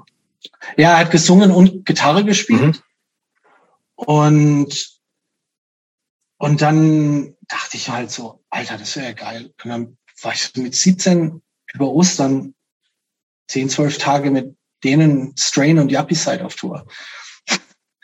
Und, äh, ja, ohne dass du jemals vorher irgendwie in der Band irgendwas gemacht hast. Also einfach so, geht schon. Ja, ich hatte halt eben davor Ach, in dieser anderen Band da, aber das war halt, ich meine, das war halt, da gab es glaube ich drei oder vier, also wir hatten dann noch später in einem anderen Line-Up eine Show mit Dawnbreed und Senigeva ähm, in, im damaligen Subway und jetzt Substage äh, mhm. Club, der es halt auch ganz viele große Konzerte dann später das mitgeholfen stimmt, hat ja. zu organisieren und und und und ähm, einiges an war also 90er Musikkultur gut halt so durchgereicht wurde in Karlsruhe, wo ich halt so ein bisschen am Rande mit beteiligt war teilweise. Mhm. Ja. Und dann war Radical Development, aber kurz nachher, es hat halt so persönlich dann auch nicht so wirklich geklappt. Ich glaube, ich war da halt für die auch so eine junge Nervensäge und nicht cool genug und keine Ahnung, mein, ist lange her. Und ähm, hat dann so, so, so 18 und dann bis 20 eigentlich nichts gemacht, musikmäßig, aber habe dann angefangen mit dem Hilmar, der in so einem Buffdex Side Project Gitarre gespielt haben, die hießen Pillbox. Und da haben ich dann mit dem begonnen, das Pandora-Fernsehen zu machen. Wie haben wir die uns eigentlich zu der Zeit ähm, optisch so vorzustellen? So, so wie wir jetzt so denken, full on Hardcore, so wie, wie so ein New York Hardcore Kid schon, ja.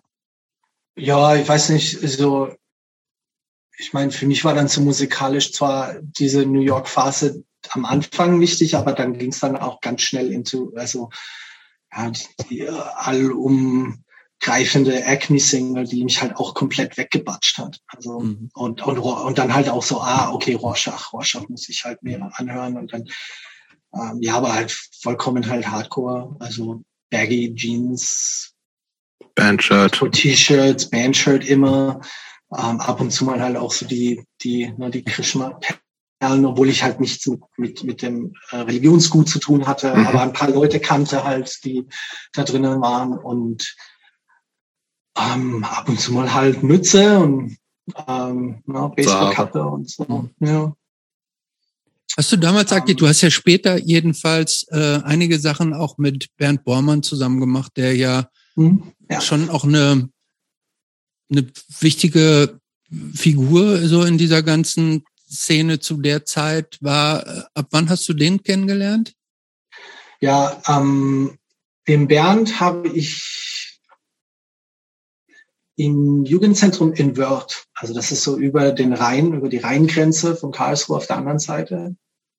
Habe ich den dort mal auf einem Konzert halt wahrgenommen und ich wusste schon, dass das der Bernd Bormann war. Keine Ahnung, wie ich das wusste, ob das jetzt irgendwie auf ähm, im Plot dann irgendwie was war, aber irgendwie, oder ob ich das irgendwie Kontextclues oder so zusammengeschustert hatte. Aber ich habe den dann angesprochen bei seiner Plattenkiste. Wir haben uns kurz und halt unterhalten, so ein bisschen.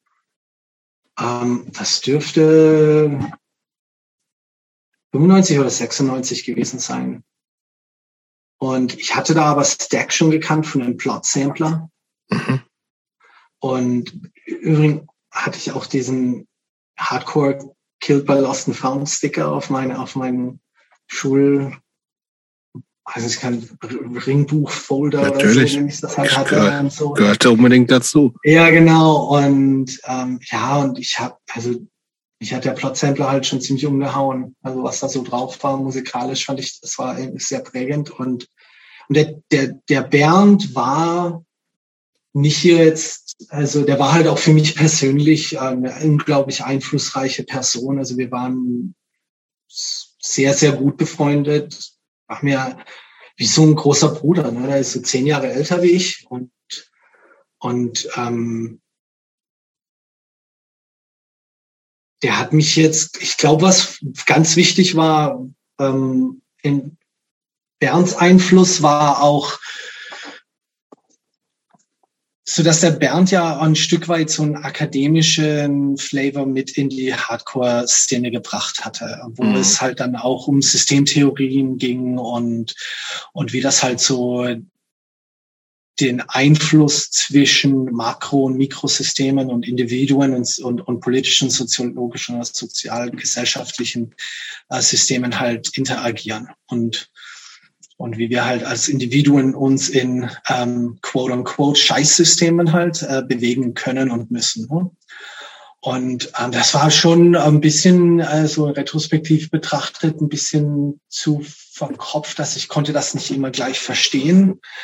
Ähm, aber der Einfluss war sehr wichtig und dann halt auch persönlich ähm, einfach so die eine wichtige und auch so mein bester Freund halt für, für einen ganz langen Zeitraum.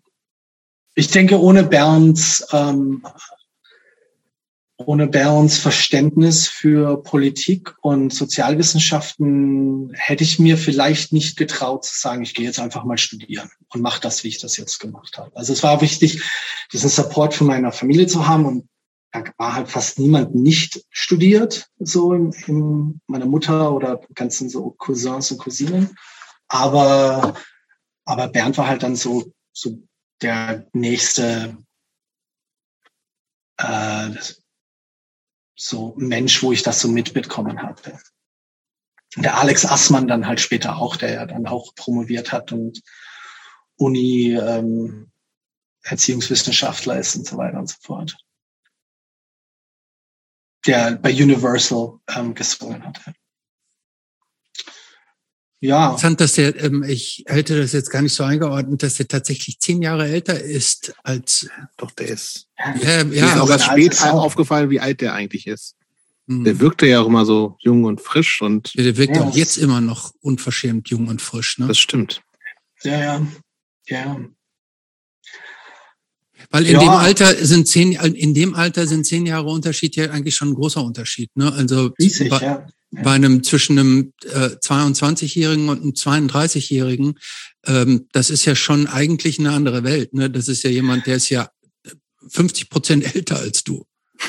Ja, ähm, mit Sicherheit. Und ich hm. denke, ähm, ich denke, das hat auch so war so vielerlei Hinsicht so prägend, weil da war jetzt dann halt auch, ich denke, Bernd wäre das wahrscheinlich unangenehm. Der, der mag das ja auch nicht, wenn man Komplimente macht. Also da schaltet er auch ganz schnell ab.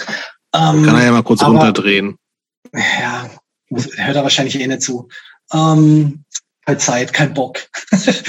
ähm, ja, aber ich denke, dass der Bernd halt auch ähm, so in, in gewisser Maßen für mich so ein paar Lücken gefüllt hat, so rein emotional oder oder so. Ähm, ich sage das jetzt so retrospektiv. Ne? Also damals war mir das wahrscheinlich nicht klar, aber es war prägend und wichtig und ähm, ja, das war schon eine, das war sau witzig. Also wir hatten halt so viel Spaß und äh, ich kann mich auch erinnern, äh, also so mein, wo ich dann mit Stack, Stack war auch die Band, die ich am allermeisten live gesehen habe von allen Bands ever. Ähm, und da kann ich erinnern, da waren wir dann auch so in Göttingen in einer alten WG, ups. Mhm. Ähm, und, Zweifelsfall ähm, zu Ostern oder Zweifelsfall Ja, genau. Ähm, mit His Heroes, uh, His Heroes Gone damals. Echt? Ja. War das His Heroes Gone oder war das Tragedy? Es war, es war, es war, ich glaube, ich kann mich nicht mehr erinnern. Ich glaube, es war His Heroes Gone. Wir waren, ich war mit, sag mal, mit denen ein paar Tage auf Tour. Aber ich kann mich tatsächlich nicht dran erinnern, dass die in Göttingen gespielt haben. Ich bin mir auch, aber ich habe echt auch viel vergessen. Weil ja, ich war so zu der Zeit aber auch unglaublich viel betrunken, ne? Das, ja, was soll ich machen? Ist ja auch jetzt schon scheiße alt, also Alters, ja, Alzheimer ist es ja auch natürlich nicht. Nee, aber es, wie es, Stack, Stack war oft da so. Und ich, ich sag's ja auch nochmal, also ich, wir haben ein paar, ein paar Mal wurden Stack immer schon erwähnt, ne? Aber ich habe also die waren für, also teilweise live unfassbar, insbesondere wenn mal beide Gitarristen dabei waren, was auf Tour nicht immer der Fall war, glaube ich. Ja, und dann. Äh, Oder sie gab, hatten ja auch nicht immer zwei, ne? Ja, genau. Marcel hat dann kurz nachdem ich so mit Bernd begonnen hatte, so regelmäßig Kontakt zu haben, hat er dann kurz danach auch aufgehört. Mhm. Ähm, der ist auch jetzt vor kurzem äh, wieder ähm, aufgetaucht. Äh, Bernd hat mir davon erzählt. Der, ähm, ja, das ist so ähm, auch eine Gender Transition halt jetzt hatte mhm. und als Lehrer als Lehrerin tätig ist. Mhm. Und, ähm, Aber das war, die waren teilweise, also die waren teilweise echt eine, also eine Wand, Wahnsinn. Absolut. Ja, die waren, die waren ja. ver ver verstörend ja zum Teil auch. Ne, ich habe Stack auf, ich habe Stack auf Shows gesehen, wo wo die Leute gar nicht fassen konnten, was da so passiert ist. Passiert ist, ja. Ja, ja und ähm, das war. Aber trotzdem werden die, ich finde die jetzt mal so zum im Vergleich zu Acme oder so, haben die nicht den Status, die nee. sind so ein bisschen, so ein bisschen schon so in Verge äh, Vergessenheit, würde ich fast sagen. Dafür oder werden zu, nicht zu schnell werden, und zu DIY so und nicht so ja. moschig und so, ne? Ja, ich denke, genau. Also ich denke, genau, nicht so konsumierbar, ja. Mhm. Ja, musikalisch war halt, wenn ich mir die Acme-Single heute anhöre, ist die ja eigentlich recht simpel. Und die, ähm, die ist nicht, ähm, was halt so, es war ein bisschen neusiger, und hatte natürlich auch diesen Gesang, der so markant damals heavy aber auch, ne? Ja, natürlich, sehr, sehr. Und das war, aber das war ziemlich noch musikalisch zugänglicher. Ne? Ich finde die Single, äh, die, die, ähm, die Lieder, die sie auf den Compilations hatten, die zwei, die sind ja meiner Meinung nach besser. Die hatten auch eine bessere Produktion und, ähm, und eigentlich die Single wäre halt auch assiger gewesen, wenn die halt eine fettere Produktion hätte. Ähm, aber Stack war, war eine Power Violence Band. Ne? Also ja, das ja, war eben. halt viel, viel schneller und und ähm, aber gleichzeitig auch sehr verkopft und so, ne? Also textlich halt ganz was anderes auch so. ja, Bernd halt. Ne? Bernd halt, und, ja. Ja. Ja, und ich meine, das war alles, das ging dann alles so einher zur gleichen Zeit, hm, wo dann äh, Mella und ich dann halt ganz viel auch nach, nach Margolds zum Armin in den Laden fuhren und also und ähm, Platten gekauft haben und ähm, er hatte dann halt auch irgendwie die Leute über ähm, von Day by Day halt kennengelernt hatte, also vor allem Frank, ähm, mit dem ich dann halt auch persönlich ähm, ab und zu mal halt abgehangen bin und, ähm, und so. Und deswegen musste ich auch super lachen, als Tati dann die, die äh, Tennissocken-Geschichte, äh, das konnte ich mich dann auch noch erinnern, dass die dann immer so über, über die Straight Edge Popper und so, wo ich dann eigentlich ja auch viel mehr so war. Ne? Mhm. Also ähm, gelacht haben und ich kann mich noch an die an die Sprüche und die Witze erinnern und auch so dieses konfrontative, anti-sexistische, also kann ich mir erinnern, die letzte Red, Radical Development Show, die ich dann so mit 17 da irgendwie in, in, in Karlsruhe im Substage da gespielt hatte, wo dann der damalige Schlagzeuger dann auf mich danach zutrat und mich dann so gefragt hat, so, meinst du das ernst? Und, und ich hatte keine Ahnung, was er meinte. Also ja, diesen, diesen Tough Guy und so weiter. Und ich weiß, ich habe halt, ich war 17, ich hatte einfach nur so interpretiert, was ich halt gesehen habe. Ne? Mhm. Und halt, und das, ähm, was halt, denke ich, mich so ein bisschen schockiert hatte. Ähm, weil ich halt noch immer, also nicht so so eine Selbstreflexion hatte, wie das dann so rüberkomme. Mhm. Um, und ähm, dann auch so ein Stück weit dann irgendwie mein äh, so mich dazu getrieben hatte oder mich motiviert hatte, dann halt auch mehr über, über sexistische Strukturen, Gesellschaft, aber auch so Sprach, ähm, Schemen und, und, und Diskussionsverhalten von Männern und so weiter. Das war mir natürlich schon auch naheliegend, natürlich wegen meiner eigenen Vatergeschichte und weil ich halt nicht dieselben Fehler reproduzieren wollte, die, äh, die ich halt so mitbekommen hatte. Aber das war schon, das hat schon, das hat schon so getan, so ein Stück, weil ja, das hat gesessen. Ne? Ähm, und ähm, das war so 95 oder so. Ähm, ja, und gleichzeitig. Aber wann hat das halt denn, wann hat das denn eigentlich mit dem Schlagzeugspielen angefangen? Das ist auch, ja, das ist eine, eine lustige Geschichte. Also, ich war ja ähm, bei den anderen Bands so am Gesang, weil ich ja mhm. nichts konnte.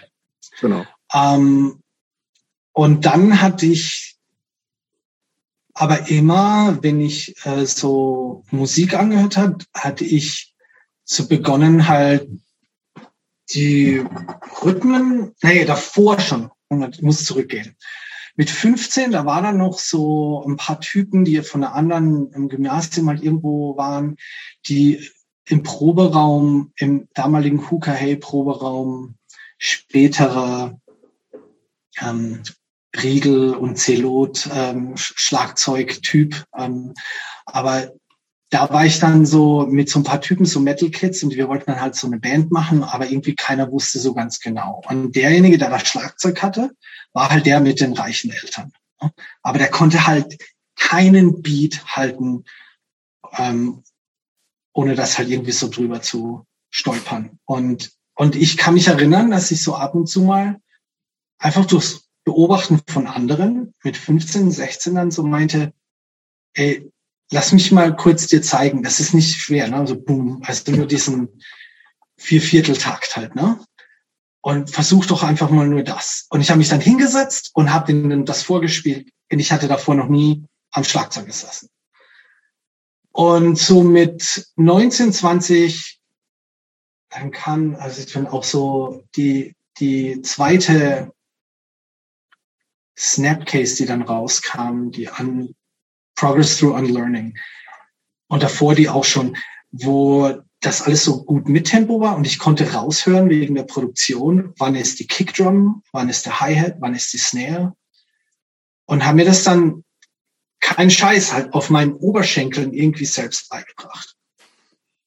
Fast forward 97 Sommer, ähm, ein paar jüngere Kids, die dann halt auch in so einer Hardcore-Klon gespielt, Band gespielt hatten.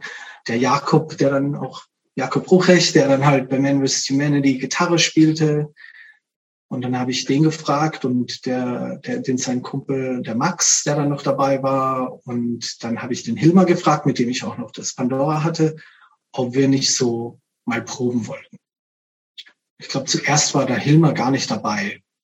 Und wir konnten kein Schlagzeuger finden.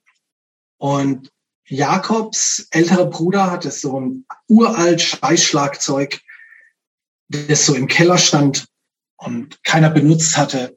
Und ich habe mich dann halt da einfach dran gesetzt und begonnen halt zu trommeln. Und zehn Monate später haben wir die Man vs. Humanity Single und Split Single beim Kusche aufgenommen. Nicht schlecht. DIY to the bone. Ja, aber ich finde es erstaunlich, weil ich meine, gerade Schlagzeug ist so, also mir ist das ja immer noch so äh, nicht nachvollziehbar, wie man, wie das, wie das, äh, also ich habe da null, null Talent für, aber das war dann mal die ja offensichtlich relativ schnell da. Also das ist ja auch, vorhin ist jetzt auch nicht, das ist ja nicht nur einfach so ein Vierviertel-Takt, sondern es ist ja schon ein ganz schönes Geballer ja auch schnell gewesen, so, ne? Ja, ich hatte, ich weiß nicht, also ich kann es jetzt nicht großartig erklären, dass ich nee, nee. so ein Stück weit ein Gehör dafür hatte und hm. Und dann natürlich, ich meine, es war schon holprig. Ne? Und ich denke, alle Aufnahmen von Man vs. Humanity waren, also es sind für mich okay. Also die Singles kann ich mir anhören. Die, das spätere Mini-Album, die CD auf Gannett, das kann ich mir gar nicht anhören. Warum eigentlich ja, nicht? Ich weiß nicht, mir gefallen die Lieder nicht so, die Produktion, die Produktion nicht so. Ja, ich habe auch gerade vorhin noch mal reingehört. Ich fand es irgendwie auch, ich fand auch nicht, also. Ja, ich glaube, weil ich sagte, meiner Meinung nach haben wir damals alle wahrscheinlich auch viel auf Treiben von mir selbst versucht, Musik zu machen, für die wir nicht die Skills hatten. Also so mhm. über den eigenen Fähigkeiten äh, Musik zu machen. Und ähm, ich, ich, ich höre die auch nie. Ich habe die auch gar keine irgendwie Kopie irgendwo rumliegen oder so. Die Singles finde ich ganz cool. Ähm, mhm die sind noch immer, denke ich, ziemlich heavy und schwer und, und, und machen Spaß und passen für das, was für diese, für diese Zeit halt ganz gut rein. Aber wart ihr viel unterwegs auch mit der Band? Nicht so viel. Ähm, es waren so, also wir hatten nie eine volle Tour oder so. Ähm, das hat irgendwie nie so hingehauen. Ähm, das waren meistens dann nur so Wochenenden. Aber wir mhm. haben schon, äh, wir haben schon, wir sind schon ein bisschen rumgekommen. Also, äh, ähm, an AJZ Bielefeld, glaube ich, äh, zweimal gespielt. Oder ich kann, weiß nicht, ob nur einmal mit vs. Humanity und dann mal mit Fears the Path, keine Ahnung. Mhm. Ähm, ja, ich weiß gar nicht mehr, wo wir dann überall waren. Weißt du, weißt du noch, wie und warum die Band sich aufgelöst hat? Ja, ähm, also zwischen ähm, Max und mir gab es immer wieder Treibereien. Mhm. Und ähm, worum ging es da? Und aus deiner Sicht jetzt? Kann ich dir heute nicht wirklich so großartig erklären. Also ich kann jetzt auch nur sagen, ich weiß, der Max mag mich nach wie vor nicht und ich kann ihn auch nicht leiden. Okay. Ähm, aber der das Rest war jetzt keine thematischen Sachen, sondern einfach so, ich ja, das ist, zu sagen, Chemie ja, hat nicht gestimmt oder so. Ja, richtig. Und ähm, ich denke, wir hatten generell auch so musikalisch ein bisschen andere Vorstellungen. Und ich glaube, ich, ich bin auch so, um ehrlich zu sein, war ich schon auch wahrscheinlich damals so ganz jung noch nicht immer der allereinfachste mit Band mit Person. Also ich mhm. kann mir schon, ich glaube, ich war da schon, vor allem was die Band betrifft, schon wahrscheinlich sehr dominant oder wollte sehr viel kontrollieren, was jetzt so die Musik und die Ausrichtung und so weiter betrifft. So in anderen Worten so ein bisschen der Band Hitler war. Mhm. Um, ähm, und ich denke, dass ähm, gepaart mit so anderen Vorstellungen, also politisch wahrscheinlich so viel intensiver und, und das halt auch so 200 Prozent Hardcore war. Und ich denke, das war nicht immer einfach für andere, die so ein bisschen lockerer unterwegs waren. Mhm. Aber das war nicht das Einzige, weil die anderen waren vielleicht auch nicht so und das, das hat mit zu beigetragen. Und dann hatte, wir hatten dann die, die die Scheibe auf Gannett raus und war mhm. dann fürs IPA gebucht. Das, das, war ja schon auch ein relevantes Label zu der Zeit, ne? Also. Ja, ja, schon. Und ich hatte da, also das war, das war, war immer schon wichtig, aufs IPA irgendwie zu kommen. Und dann zwei Wochen oder eine Woche vorher hat dann der Max gesagt, dass er aussteigt und dann der Rest der Band dann auch, ja, lass mir bleiben. Und ich war, also das war schwer zu schlucken. Also mhm. kurz vor dem Festival und halt gerade Platte oder CD raus und ähm, das hat wehgetan. Aber dann so in dem Line-Up, den wir hatten, war dann halt auch Arne dabei. Ähm, das spätere Line-Up, weil der Hilmer dann ausgestiegen ist, weil er dann Vater wurde und sich darauf konzentrieren wollte. Ähm, und der, der Arne war dann auch der andere Absidia-Gitarrist. Also ich mhm. hatte dann, die haben mich dann halt auch, weil deren Originalschlagzeuger, der Roland, dann auch ausstieg, aus demselben Grund wie der Hilmer bei äh, vorher bei Man vs. Humanity aufgehört ähm, hatte, ähm, haben die mich dann halt gefragt, ob ich halt bei denen mitspielen kann. Die waren dann in Stuttgart und dann bin ich halt zum Proben immer nach Stuttgart runtergekommen. Mhm. So. Hatten wir dann. Von dem, hatten, hm. vom Jipperfest haben wir, glaube ich, noch gar nicht gesprochen, oder Jobs? Oder wenn nur ganz wenig, erstaunlicherweise. Ganz wenig, ja. ja. Denn das war ja für, eine, für eine, gerade in den, in den späten jetzt 90ern. Ist es, jetzt ist es ja ein riesiges Festival. So, aber ganz im, in den 90ern war das ja eins der, äh, der prägenden ähm, Festivals. Ja, absolut. Absolut. Ich denke, es Voll. ist echt mal riesig, ne? Ähm, so zwei, drei Tage lang gewesen oder so, ne? Es war ja wie ein Hardcore-Supermarkt dann auch. Ähm, ja, ja. Mit je, je, je, jedem seinem Label-Typ, sein Hund hat eine Distro-Kiste mitgenommen. Ähm, ja. Und dann bin ich da bei Obsidia gewesen und habe dann äh, die alten Lieder gelernt und äh, drei neue halt ähm, gelernt. Und dann sind wir dann auch wieder zum Kusche gegangen und haben diese Split-LP-CD aufgenommen, die dann sehr, sehr gut ankam. Ähm, und dann halt auch in, Das war ja auch vorhin in dieser Zeit, dieses, dieses Metal-Core, ne? Ja. Also ja.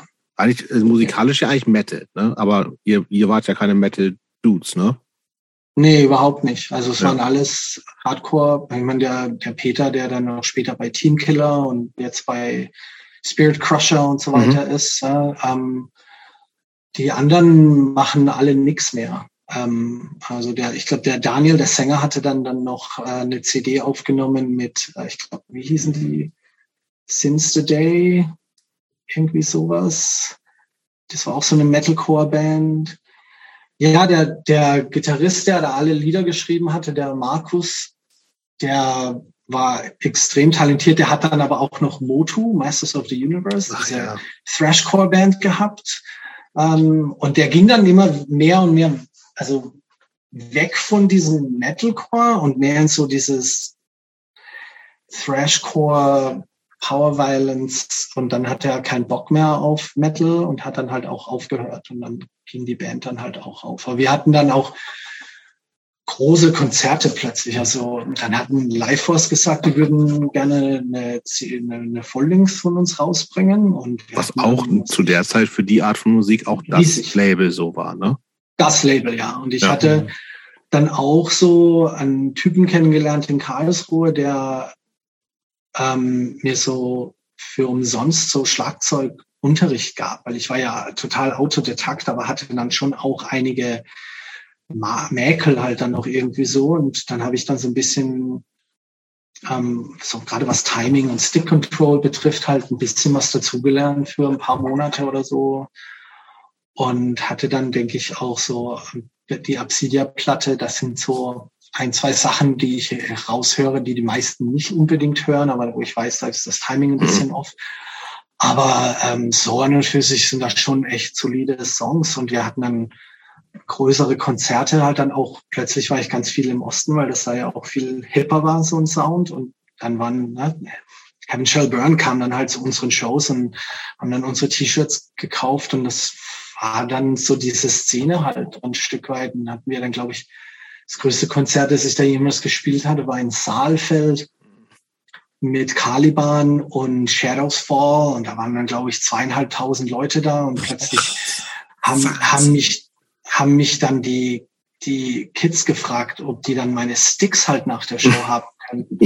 Und ich so voll, so, ey, ich krieg die nicht umsonst, die kosten mich Kohle und ich habe keine Kohle noch. Ähm, und das war auch ganz lustig, weil das dann zwar schon noch immer so mit ganz vielen so Hardcore-Leuten dann halt dort auch besetzt war, aber dann schon ein Stück weit merktest du, viel jüngere Leute dort waren oder, oder so ein Stück weit eine andere ähm, Musik, Konsumkultur, Verhalten war. Also ich weiß dann auch noch, dass dann so, ich glaube, manche äh, in der Band dann gefragt wurden, ob ich schwul wäre, weil ich halt nicht so mit den Mädels halt reden würde oder so. Und, und, und ich so, nee, ich, ich verkaufe nur die T-Shirts und keine Ahnung, was ich sagen soll. Es war so, so ein bisschen äh, äh, ein Stück weit befremdlich, aber so im Nachhinein halt irgendwie auch witzig.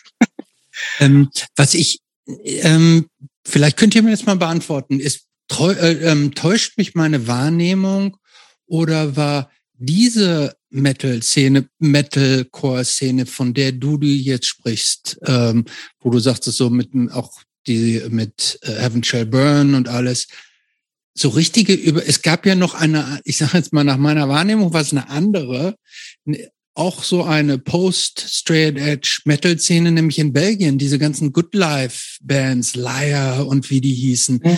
aber die haben sich eigentlich nicht so richtig überlappt obwohl ihr eigentlich so einen ähnlichen Acker äh, bearbeitet habt oder ich finde schon, dass das sich so überlappt hat. Hat es nicht? Also ja, deshalb frage ich, ob für das manche nur so meine Leute schon. War. Ich denke, für, für die, wenn du die, also wenn du den Mike und, und Matthias oder so da fragst, ich weiß, dass die das alles damals halt gekauft und gehört haben. Ich, ich mochte die zweite Leierplatte und den Rest gar nicht. Ich, Congress konnte ich mir auch nie so richtig warm werden, aber ich muss sagen, Integrity waren für mich seit der der ersten Full-Lengths, also Those Who Fear Tomorrow, das war eine der ersten Scheiben, die ich gekauft habe und die, die sind für mich noch immer nach wie vor ganz, ganz oben halt angesiedelt. Ist aber, ist das Metalcore? Um, ja, aber ich würde jetzt mal sagen, es war jetzt hm. schon mhm. der Vorgänger halt. Ne? Mhm. Wenn du hm. halt 92 halt so eine Produktion und elendlang, elendslange Soli und so weiter, ja, ja. Mhm. die dann halt drauf waren, die waren halt, die waren halt alle genauso wie halt irgendwie auch ich. Ne? Also die hatten gleichzeitig Youth of Today und oder halt auch so japanische äh, Bands gehört, ne? aber gleichzeitig halt auch mit Slayer und Metallica halt groß hm. geworden. Und, und das war dann nicht so das war ja auch so bewusst von den Punks äh, und ich konnte mich da auch noch ganz erinnern, äh, ganz stark dran erinnern, in den frühen mit 90ern in, in, in der Steffi oder alle anderen älteren Hardcore-Leute, also da brauchtest du nicht ankommen mit Metal, weil dann warst du ja im Prinzip auch schon sag jetzt mal ah, überspitzt, aber so äh, Persona non grata, zweite, mhm. ähm, ähm, und und gleichzeitig aber halt dann auch, trotzdem haben die Leute in der Steffi dann Bands wie Erosion halt gebucht und die finde ich halt, also die, die dritte Erosion-Platte ist ja auch nach wie vor, finde ich, ein absolutes Megabrett. Äh, kennt kaum noch jemand, aber das ist halt bester Thrash-Metal. Ähm, ja, ich denke, das gab mal, schon was, die Überlappung, was, aber ich denke, ja. die, die Konzertszene war nicht so groß überlappend, weil ich denke, in Deutschland war eher so dieser Ebullition Plot ähm, mhm, genau. Bernd mhm. Bormann. Äh, ja, in Westdeutschland halt, ne? In, genau, ja, in Westdeutschland war das so, so der prädominante ähm, Hardcore-Interpretation. Und das waren, wenn du dir das jetzt so im Nachhinein so ein bisschen zitierst, würde ich sagen, das ist dann halt auch, hat, glaube ich, der der Mike so ein bisschen so angesprochen, das war dann halt schon auch sehr akademisch mittelschichtig. Ne? Absolut. Ne? Und wenn du dann so das so wegnimmst, das sind dann halt eher so die Metal-Kids und, und, und vielleicht die Kids, die dann halt auch so Metal und Rap ähm, gerne hören oder auch, auch so mit, mit beeinflussen, ihre Musik mit beeinflusst haben. Mhm. Also für mich war das dann schon eher auch prägend und ich hatte dann, mein Metal war halt immer Metal Metal. Also ich hatte immer Death oder Testament oder Slayer. Die Stack-Leute im Übrigen auch fast alle, also vor allem der Bernd. Und, äh, und der Christoph Klimmer hatte vorher, der Gitarrist hatte in, einer, in, einer, in so einer Grind Death Metal Band gespielt und so. Also das war schon irgendwie auch immer mit Teil des Musikkonsumentenverhaltens. Äh, Aber sag mal, was mit diesem ganzen, also jetzt auch so gerade so zu Ab Obsidia-Zeiten und, und das, das war ja schon so ein bisschen auch so boomendes Metalcore in Deutschland. Ne? Da gab es so einige Bands in der Zeit, also im Osten dann halt, ne, also mit Maroon und Heaven Shall Burn und dann mhm. gab es diese Six Reasons to Kill und was weiß ich alles so. Mhm. Also ein paar Labels halt auch mit Life Force und Bastardized und was weiß ich dann alles gab, ne? Ja, aber das waren ähm, ja auch alles Leute, die davor in so Bands wie April gespielt haben, die so Acme und Carol Ableger waren mhm. und dann in, in Gomorra mhm. äh, waren. Das war so eine, so eine Grind Metal Power Violence Band und das ja, einer von denen ist ja jetzt noch seit, was weiß ich, 15, 20 Jahren auch bei Caliban. Also das ist mhm. ja, das war ja irgendwie, ist immer das Gleiche. Genau. Aber war das für dich in der Zeit? Also du bist so in Anfang 20 immer noch, ne? Ich würde sagen, ja, Anfang, Mitte 20. Ja, Anfang 20. Mhm. Was machst, was machst du überhaupt nebenbei? Studierst du schon? Ausbildung gemacht? Also ich hatte dann die Erzieherausbildung gemacht. Okay. Und, Aber war das für ähm, dich in der Zeit irgendwie eine, eine Option auch über, zu überlegen, ey, das, das könnte auch ein Job sein oder so? Weil das, oder ist, war das einfach gar keine Geschichte, aber es hat ja schon so langsam angefangen. Du meinst die Band Bands, jetzt, du meinst, genau, die, also, die, oder ja, Musik als, also ob es jetzt die Band ist oder nicht, ja, zu sagen, okay, ich kann aber auch eine Band machen, die halt zumindest teilweise meinen Lebensunterhalt verdient, weil man viel auf Tour geht und so, ne? Weil das heißt ja im Zweifelsfall, ich kann nicht keine, keinen echten Job machen. Ging das so weit, Gedanken auch mit einigen Bands? Weil auch daran können ja, ich frage deswegen, auch daran können ja Bands zerbrechen und sagen, nee, ich kann und will das gar nicht oder wie auch immer. Mhm. Ähm, also zum Hinterkopf hatte ich das schon, äh, ein Gedanke, dass das halt eine Möglichkeit potenziell wäre. Mhm. Aber ähm, da würde ich jetzt mal sagen, wir haben da noch gar nicht drüber gesprochen, aber ich war dann ja auch so 98 äh, mit Bernd dann Scorched Earth Policy angefangen mhm. und ähm, mit so dieser, das, dieser europäische Vertrieb für die äh, zweite Drop Dead Platte war. Also wir waren dann so, dass wir hatten dann ich meine, das steht nirgends ja, so, drauf. So Großhandel war auch so ein bisschen das so quasi schon, ne? Ja, genau. Also wir hatten halt ähm, Ben, glaube ich, von Drop Dead hat damals den Bernd gefragt, ob wir die Drop Dead in Europa rausbringen wollten. Und, und Bernd kam dann zu mir und hat mich dann gefragt, ob ich Bock hätte, dann mit ihm so ein Label zusammen zu machen. Und und also da war dann auch so ein bisschen, äh, da war schon konkreter als jetzt bei den Bands, äh, die so der Gedanke, dass man das ähm, so machen könnte, dass man dann unter Umständen halt auch von leben kann. Und der Bernd hatte das dann auch tatsächlich, als ich später dann ausgestiegen bin, äh, für eine Zeit lang äh, vollberuflich gemacht. Mhm. Für ein paar Jahre. Es gab ja auch mit Ebullition da so eine Vorlage, ne? Die, die haben ja genau. auch im Grunde schon sehr DIY Label und Vertrieb gemacht, korrekte mhm. Preise und ähm, haben damit ähm, trotzdem, der Kent McLark hat, glaube ich, einen sehr guten Lebensunterhalt äh, damit so verdient. Ne? Ja, der Kent McLeod hat ein Haus in Kalifornien und das mhm. ist äh, mit Sicherheit nicht einfach zu äh, erschwinglich. Also der hat es wahrscheinlich schon länger, dass die Preise mhm. noch nicht ganz so extrem waren wie heute, aber in, in Santa Barbara und, oder so außerhalb, wo er wohnt. Goleta, ne? Mhm. Nicht, nicht so weit weg vom, vom Strand. Da kann sich von uns hier, müssten wir alle drei zusammenlegen, um uns vielleicht ein Haus kaufen zu können. Mhm. So scheiße verdiene ich heutzutage auch nicht mehr. Also das ist schon krass geworden. Ja, aber ähm, um zurückzukommen, wir hatten dann schon versucht, ähm, mit dem Ralf Bock, der Schlagzeuger von Stack war, ähm, und sein eigenes Label äh, Flower Violence. Flower Violence, ähm, ja stimmt. hatten wir dann so diesen Kollektivvertrieb, diesen Let Bullets Rain Mail Order halt versucht zu gründen. Ich war dann auch ganz kurzfristig für so zwei, drei Monate in Mannheim zu Hause. Ich bin dann so kurz umgezogen, habe gedacht, wir machen das dann.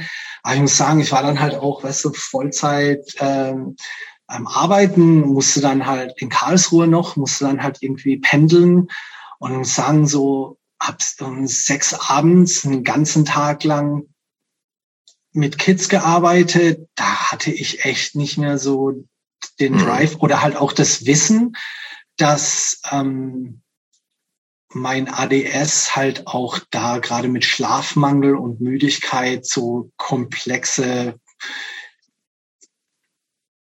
lang, ähm, so, so Dinge, die sehr detailgenau sein müssen, sind am beschiss, sind so von, von vornherein nicht so einfach für mich. Und wenn du dann halt irgendwie Schlafdefizit dazu addierst, dann kannst mein, mein, mein Hirn dann halt auch erstmal in die Mülltonne kippen. So, da geht halt mal gar nichts. Das wusste ich aber damals nicht. Also es war alles total undiagnostiziert und unerkannt und niemals behandelt. Das hat sich erst später dann dann im Doktorandenstudium dann halt ein Professor dann mal so gemeint, so, ich würde mir das mal anschauen lassen. Und ähm, ja, ähm, also das ging dann halt, der Ralf wurde dann halt auch richtig stinkig auf mich und, hat mich dann so auch mal mehrmals so lautstark ähm, vorgeknöpft und dann hatte ich mir gedacht, so, ey, das kann es nicht sein, das will ich nicht und bin dann halt dann davon auch dann hatte dann so eine Umstrukturierung, Umstrukturierung in meinem Leben auch. Ne? Da war dann nach sechseinhalb Jahren Beziehung äh, in den zum, in den letzten paar Monaten von 1999 war dann halt irgendwie auch alles so sehr schwierig. Da war dann meine lange Beziehung, ist dann in die Brüche gegangen, auch ein Stück weit ähm, unter nicht so tollen Voraussetzungen. Und dann meine damalige Freundin halt ähm, sich mit äh, Alexei von Katharsis dann zusammen war und ähm, das auch so ein bisschen unter oder währenddessen ich die Platte rausgebracht hatte und deren Tournee gebucht hatte, das war so irgendwie ein bisschen kacke für mich und da war dann so der erste Schritt, wo ich dann so ein bisschen zurücktreten musste, weil ich halt nicht mehr die Energie und den Zeit hatte, ähm, so 2000 Prozent Hardcore zu leben und mich mal so meine Prioritäten halt so ein Stück weit, musste ich halt mal mich selbst auch ein Stück weit zur Priorität machen und mich dann so neu zu sortieren. Wie warst du übrigens, äh, kurze Unterbrechung, wie warst du überhaupt auf die Idee gekommen, ähm, das hast du bisher jetzt immer nur so nebenbei erwähnt, wie, wie warst du auf diese Idee gekommen, diese Ausbildung zu machen und in, in diese Schiene zu gehen? Ähm, war das von Anfang an für dich klar, dass du so mit Kindern arbeiten wolltest und da, da praktisch äh, in diesem sozial schrägstrich erzieherischen ja. Bereich tätig zu werden? Ja, also für mich war, also für mich war schon als Kind klar, dass ich mit Kindern arbeiten wollte.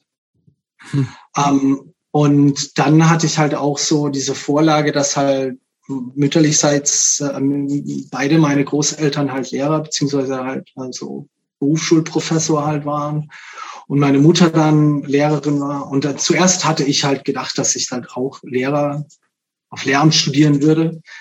Ähm, aber als ich dann halt ausgezogen bin, beziehungsweise meine Mutter nach Österreich zurückgekehrt ist und ich ähm, dann als 17-jähriger Hardcore ähm, Jünger ähm, dann für selbst verantwortlich war für das Auftauchen in der Schule und alles halt irgendwie machen. Da war es halt auch so, dass meine Noten dann halt in der elften Klasse halt einen absoluten Talgang oder halt Absturz halt hatten. Und ich dann die elfte Klasse wiederholen hätte müssen. Man muss dazu auch sagen, als ich damals von Österreich nach Deutschland umzog, musste ich auch eine, ein Jahr zurückgehen wegen den unterschiedlichen Lehrplänen und die Drittsprache mit Französisch damals halt in dem in einem äh, geisteswissenschaftlichen ähm, Track in, in dem Gymnasium damals halt schon irgendwie in der sechsten Klasse begann und ich halt gerade erst anfang, ähm, an, angefangen habe, das zu lernen in der neunten Klasse in, in Österreich. Und dann kam dann hinzu, dass ich dann halt so in diesem naturwissenschaftlichen Bereich dann Track war in der, im Gymnasium. Und das war halt nicht so meins. Und dann musste ich halt so Physik und Chemie halt irgendwie so fünf Stunden pro Woche machen. Und das war übelst. Und dann bin ich halt sitzen geblieben und dann paar Monate, nachdem ich die elfte Klasse wiederholen wollte, habe ich dann das Gymnasium geschmissen und bin dann halt das nächstbeste war. Also ich bin dann, glaube ich, sogar noch ans Arbeitsamt gegangen und habe mir dann so, so beraten lassen, was so das nächstbeste wäre. Und das war dann halt äh, ein Zier. Und dann war ich dann auch äh, in Karlsruhe vier Jahre, also außerhalb Karlsruhe vier Jahre und zwei Jahre in Nürnberg in der Innenstadt im Gostenhof ähm, als äh, stationärer ähm, also, also als Erzieher in der stationären Jugendhilfe tätig. Und Warst du guter Erzieher? Auch, rückblickend? Nee. Warum Aber das habe ich gleich, das habe ich auch gleich gemerkt. Ah, okay. Ich wusste, also ich habe dann auch so eine systemische Ausbildung gemacht und ich habe ganz schnell gemerkt nach einem Jahr, dass wir überhaupt nicht wissen, was wir tun mit diesen Kids. Mhm. Und das war dann auch so dann der erste Gedanke, 2002, 2001, äh, 2002, 2003, eigentlich müsste ich nochmal studieren, um zu wissen, was eigentlich los ist und wie man das eigentlich besser behandelt. Und das war mehr so Verwahrung und irgendwie Kinder, keine Ahnung, was zu machen. Gar nichts machen oder auch eher was ähm, Schlechtes machen? Ich will mal sagen, was ist denn überhaupt ein, Entschuldigung, was ist denn überhaupt ein stationärer Erzieher? Also ich erkenne, ich erkenne, ich, Kinderhilfe. Jugendhilfe. Das, was heißt ist, das stationär genau? Das ist heißt, ähm, das ist jetzt nicht wie ein, ein Kindergarten oder eine Kita, da sind ja auch Erzieher, sondern Ambulant das ist wäre es so ähm, täglich Aufbewahrung und stationär ist, wenn die Kinder dann halt leben in einem Heim, in einem Jugendheim. Ah, okay. Mhm. Ja, und äh, aus äh, verschiedenen Gründen, aber in Deutschland ist ja das Recht so, dass du dann halt beim Jugendamt äh, Antrag auf äh, Erziehungshilfe stellen kannst, die jetzt übers Finanzielle hinausgeht, sondern dass du halt dein Kind irgendwie nicht dazu bringen kannst, in die Schule zu bringen oder aber auch, dass dein eigenes Leben halt so äh, ähm, durch äh, andere Umstände ähm, äh, dazu dich nicht in der Lage siehst, halt äh, deinem äh, Erziehungsverantwortungsanspruch halt klar zu werden. Verstehe. Das heißt, da sind schon äh, schwierigere Kinder. Ähm, ja. Ja, okay, verstanden. Okay. Ja. Schwierige Kinder, die halt das Resultat aus schwierigen Elternhäusern halt mhm. Nachhinein, das ist ja schon, äh, hängt dann ja auch schon zusammen. Mhm. Und ähm, durch diese systemische Ausbildung in Karlsruhe noch gemerkt, dass mir dieser therapeutische Anteil am meisten gefällt. Dann halt auch gepaart mit diesen, eigentlich wollte ich ja studieren, ging halt irgendwie nie. Da habe ich so damals auch so ein Stück weit. Ohne Abi geht's ja auch nicht. Oder hattest du genau. ein Fachabi oder irgendwen? Nee, hatte irgendwas? ich nicht. Ich meine, ich habe dann mich so umgeguckt, dass man, also in der Pfalz hätte ich dann so Fachabi machen können oder an der Uni Landau hätte ich dann nach sechs Jahren oder vier Jahren äh, Berufserfahrung, die halt so relevant für diesen Studiengang Psychologie gewesen wäre, ähm, glaube ich, hätte ich mich dann so mit einer Aufnahmeprüfung qualifizieren können, um das zu studieren und zumindest halt mal auf, ähm, auf Probe. Und dann kam das aber auch anders. Dann habe ich dann äh, ähm, meine dann damals zukünftige Frau und jetzige Ex-Frau halt kennengelernt, die halb Deutsche, halb Amerikanerin war. Und, ähm, so. und dann kam es dann halt hierher und hier konntest du ja, also das Nette äh, an dem Bildungswesen in den USA ist, dass wenn wir wissen von soziologischen und anderen Forschungsbereichen, dass halt ganz viel von deinem eigenen Bildungsabschluss ähm, hängt ganz viel von deinen Eltern äh, ab speziell, was hatten die für einen Bildungsabschluss und was ist deren ähm, sozioökonomische Situation? Also wie viel Einkommen haben die, können sich die das erlauben mhm. und das und ähm, das ist so in Deutschland, gerade wenn du eben nicht den Abitursab ähm, Abschluss dann halt hast, natürlich dann auch erstmal so eine riesengroße Hürde, die es dann gilt für Menschen, die vielleicht später dann äh, dazu sich in der Lage sehen, einen höheren äh, Bildungsabschluss zu machen, äh, dass es halt mal eine absolut riesige Hürde ist. Und das ist in den USA nicht ganz so schwierig. Das ist ähm, um einiges einfacher. Wir wissen halt auch, dass, ähm, also ich bin ja mit Sicherheit nicht der dümmste oder unschlaueste, aber hatte natürlich auch eine Lernbehinderung, die halt nicht erkannt wurde. Und da lernt man anders und ähm, braucht halt auch so ein Stück weit ähm, Akkommodation, also so ein bisschen Anpassung, weißt du, und so ein paar, paar mhm. Hilfestellungen. Mhm. Und ähm, die sind hier alle in den Gesetzen verankert und das wird halt auch sehr ernst genommen.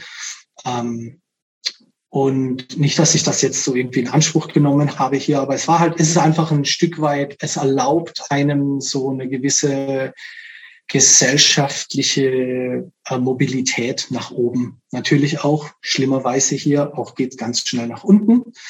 Aber es ist so, äh, so was ähm, Einkommensklassen und Bildungsstand äh, äh, betrifft, äh, um einiges einfacher ähm, das zu machen, was einem dann halt gefällt. Das ist interessant, was, dass du das sagst. Ich muss mal ganz kurz unterbrechen, ähm, mhm. weil ähm, wir als Europäer denken ja, dass man in Amerika, gerade was Ausbildung anbelangt, es deutlich schwieriger hat als bei uns, weil diese, die Unis ja so, so viel deutlich krass teurer sind als hier. Ja, die sind schon teuer, aber es wäre nicht Amerika, wenn du nicht alles auf Pump kaufen kannst. Sag ich jetzt mal, also, sondern ein BAföG. Ne? Und ich muss dazu sagen, also ich hatte ja dann. Aber würdest du, das ist, finde ich jetzt interessant, was du sagst. Ähm, sagst du also tatsächlich, dass man in Amerika leichter also ich verstehe, dass man in Amerika ähm, eigentlich auch mit weniger Ausbildung äh, leichtere Chancen nach oben hat, weil man sich on the job auch irgendwie hocharbeiten kann und so. Und das, das ist, äh, das ist ähm, nicht der Fall mehr. Ist nicht der Fall. Okay, dann ist du das schon mal falsch. Eigentlich, ja, du bist eigentlich hier so, also ich sage, doomed, ähm, verdammt äh, ein, zumindest halt einen Bachelorabschluss oder, oder, oder irgendwie sowas in die Richtung zu machen. Und selbst dann ist so, bist du dann nur so für Einstiegslevel-Jobs halt irgendwie meistens gewöhnt. Na, dann tatsächlich ist es nicht so, so dass aber auch Ausnahmen, mhm. gewisse Karrieregänge, wo das nicht der Fall ist, wo das nicht notwendig ist. Gerade was jetzt so Tech und Software und so weiter betrifft, mhm. brauchst du das nicht, brauchst du aber auch in Deutschland nicht. Also ich mhm. habe einen Freund, der hat einen Realschulabschluss und äh, der ist in Fintech und in Berlin und der macht Fettkohle. Und wenn die halt irgendwie, als die ähm, in ein, zwei Jahren oder so an die Börse gehen, dann hat er halt dann auch äh, natürlich ein paar Millionen so Shares okay. und Aktien. Okay. Das ja, ja, klar. auch anders hier. Okay, aber du also du sagst dann tatsächlich diese diese dieser Mythos, dass man in Amerika es auch ohne Geld, wenn man nur will, zu einer guten Ausbildung an einer, an einer Universität so schaffen kann? Ja, das ist einfacher wie in Deutschland. Aber du hast, aber ich meine, schau uns mal das so an. Ich, ich kam hier an und mein, meine mittlere Reife war ja nicht mal äquivalent anerkannt jetzt als Highschool-Abschluss. Mhm. Und ich habe dann halt mal, wie weiß ich, habe mir dann so ein Buch für 20, 30 Dollar gekauft. Wie mache ich hier einen Hauptschulabschluss? Haben mir das also so nachholen. Ne? Und habe dann tatsächlich, ich meine, ich hatte dann ja auch eine Ausbildung, die dann im Endeffekt halt ähm, was wert war, so wie so die ersten zwei Jahre von einem Bachelorstudium gegangen oder so. Mhm.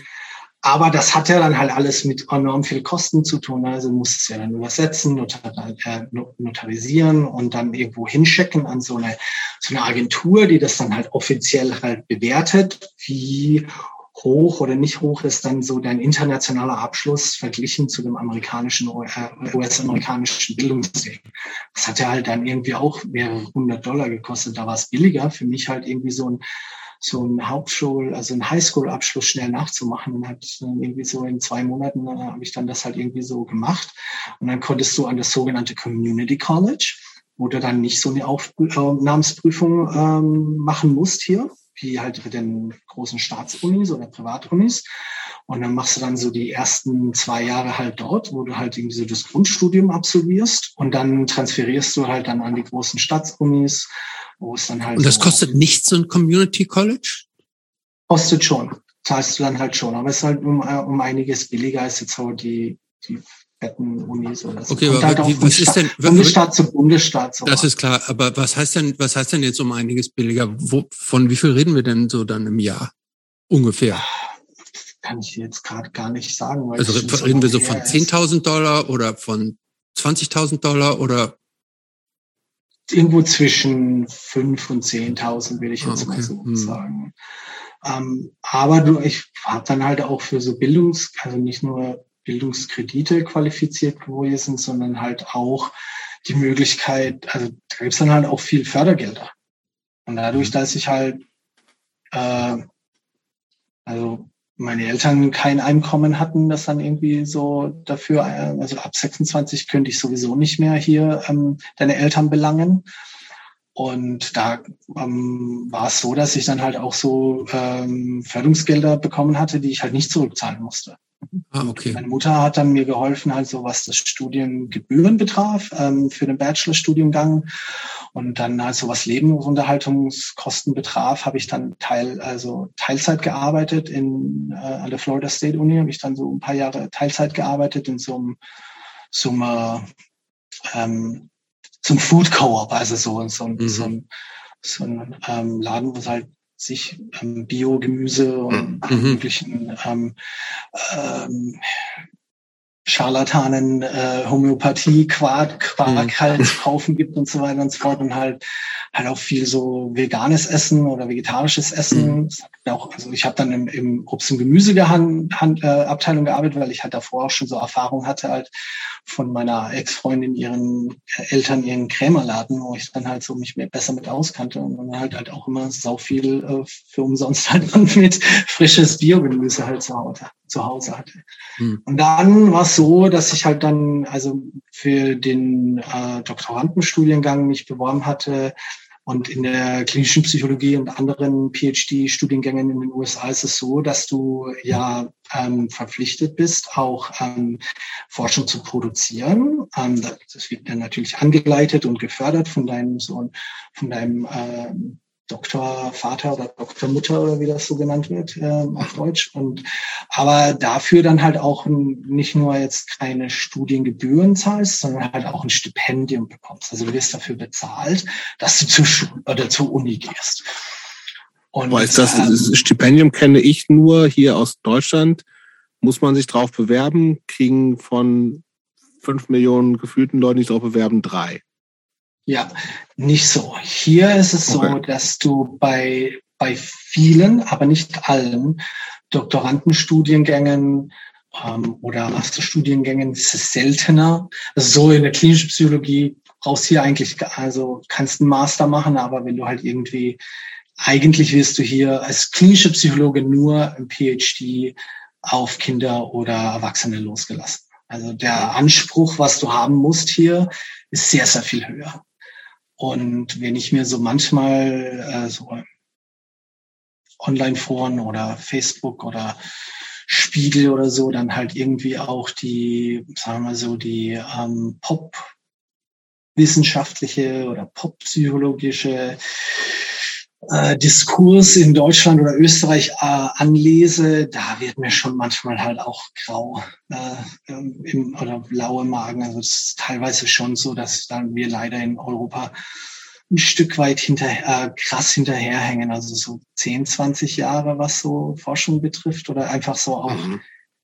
Ähm, hier dann halt natürlich auch die Forschung dann über das öffentliche Radio oder so dann halt in die Leute halt mit transferieren, weil ab und zu mal dann halt irgendwie jemand sich so ein, so ein Oberheini oder so mit interviewt wird bei NPR Radio oder so, ne? National Public Radio.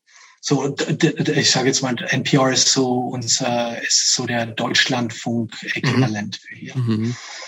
Um, ähm, und ja, und ähm, da habe ich dann eigentlich auch nur eben dann Studien, äh, also musste ich halt nur einen Studienkredit aufnehmen für, dass ich halt jetzt so meinen Unterhalt, also Wohnung und, und Essen und so kaufen konnte. Hm. Ähm, was, was wir eben so ein bisschen übersprungen haben, ist ähm, die, die, überhaupt diesen Sprung in die USA. Da sind genau. wir jetzt so, sind wir so ein Und dieses auch plötzlich, was mir nochmal plötzlich abgebrochen plötzlich haben. weg sein. So, genau, ne? dieses, diesen, vielleicht können wir noch mal ähm, ganz kurz dahin, jetzt nicht in epischer Breite, aber vielleicht uns noch mal ganz mhm. kurz ähm, was dich da motiviert hat, überhaupt diesen Sprung zu machen. Ne? Also, mhm, äh, mhm. denn ähm, alles das, was du jetzt so sehr reflektiert erklärst, was die Kosten anbelangt und Stipendien und was übernommen wird und wie gut man eigentlich durchkommt, das weiß man ja, ja vorher nicht. nicht. Äh, ja, also, ja. also, also da, und dass es bei dir relativ so glatt jetzt so durchgegangen ist, das weiß man ja auch oder einigermaßen glatt so, das weiß man ja vorher nicht. Das ist ja für, ich spreche jetzt mal von mir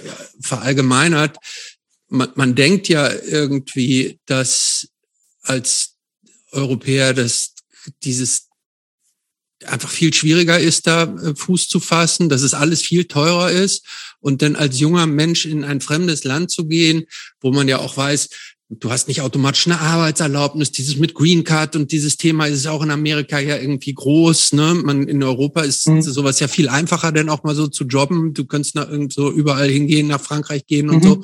Ähm, und ähm, für uns da noch mal ganz kurz hin, was dich da so zu motiviert hat, das hier in Deutschland alles abzubrechen und da so ins ins kalte Wasser zu, zu springen und äh, war, war das eine bewusste Entscheidung, final auch quasi auszuwandern? Jetzt ganz viele Fragen auf einmal. Final auszuwandern oder wolltest du es denn auch erstmal nur so versuchen? Ähm, ich versuche jetzt so viel wie möglich Punkte, die du ansprichst, so kurz ähm, auch mit so Du kannst es in Bullet Points machen. Ja. ja, also wie ich, wie ich schon sagte, so der erste Schnitt war halt so, äh, mir ist es so ein bisschen alles über den Kopf gewachsen und gleichzeitig auch erstmal so darüber hinwegzukommen, dass eine ganz lange äh, Beziehung mit 23 ähm, Jahren dann so zu Ende ging, die so fast sieben Jahre lang ging und auch sehr prägende Jahre war. Also das war der erste, so die erste Zäsur. Äh, die Band kurz davor auch auf äh, oder kurz danach aufgelöst hatte, und ich mich dann zum ersten Mal so zurücknahm. Ich bin dann bei Obsidia eingestiegen, aber das war ein Projekt, das andere Leute gestartet hatten und ich war dann halt zum ersten Mal einfach nur Drummer und habe ein bisschen Kontakte halt noch gehabt und das hat war hilfreich, aber das war das. Und dann bei bei Fears the Path to the Dark Side mit Bound und ähm, Steffen Hinkel von Stack äh, und ähm, ähm, Olli oder Ole äh, Neumann von Deadbeat und, und Diablo Rosso, ähm, da war ich auch nur dann so der zweite Drummer, der dann hinterher dann reinkam. Also ich musste mich dann nicht mehr so vollkommen reinknien. Und gleichzeitig war ich als Erzieher tätig und habe bemerkt, ich möchte besser mhm. wissen, was ich eigentlich tue.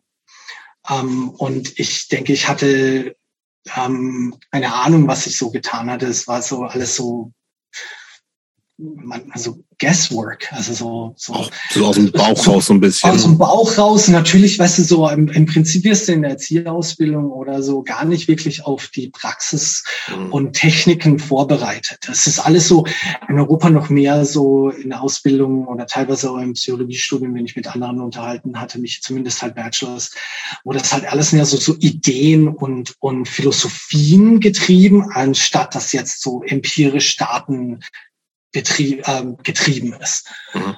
Ähm, und ja, und dann habe ich dann auch ähm, 2002 dann Obsidia hatten kurz davor aufgehört, dann hatte ich noch die LP und Split LP mit Fear is the Path aufgenommen. Da war dann noch Plan, dass der Alexi von Katharsis dann, der dann eine Zeit lang in Karlsruhe gelebt hatte, dann irgendwie dann auch noch das Schlagzeug übernimmt. Das hat sich dann aber auch nie ähm, hingehauen. Ich bin dann mehr und mehr in diese Arbeit halt aufgegangen und fand das interessant und hatte diese systemische Beraterausbildung gemacht. Mhm. und habe bemerkt, dass mir diese, das sehr interessieren würde zu studieren. Gleichzeitig war das so dann der Advent von MySpace. Und ich hatte dann so meine Bands, die ich dann halt so, ah, das ist so wie umsonst Werbung, hatte dann halt so Obsidia und so, dann halt irgendwie hochgeladen, habe dann gemerkt, so, ey, scheiße, das sind die ganzen Leute, die ich halt kenne aus USA oder aus der Schweiz und die sind alle auf diesen, auf diesen Plattformen, haben mich dann auf so einen persönlichen Account gemacht, dann noch alte Freunde von Creations Crucifixion halt ähm, wiedergefunden, für die ich halt Touren gebucht hatte und LP und so weiter rausgebracht hatte. Und ähm, habe dann darüber so irgendwie so ein, so ein, so ein Mädel halt aus Nürnberg kennengelernt hat.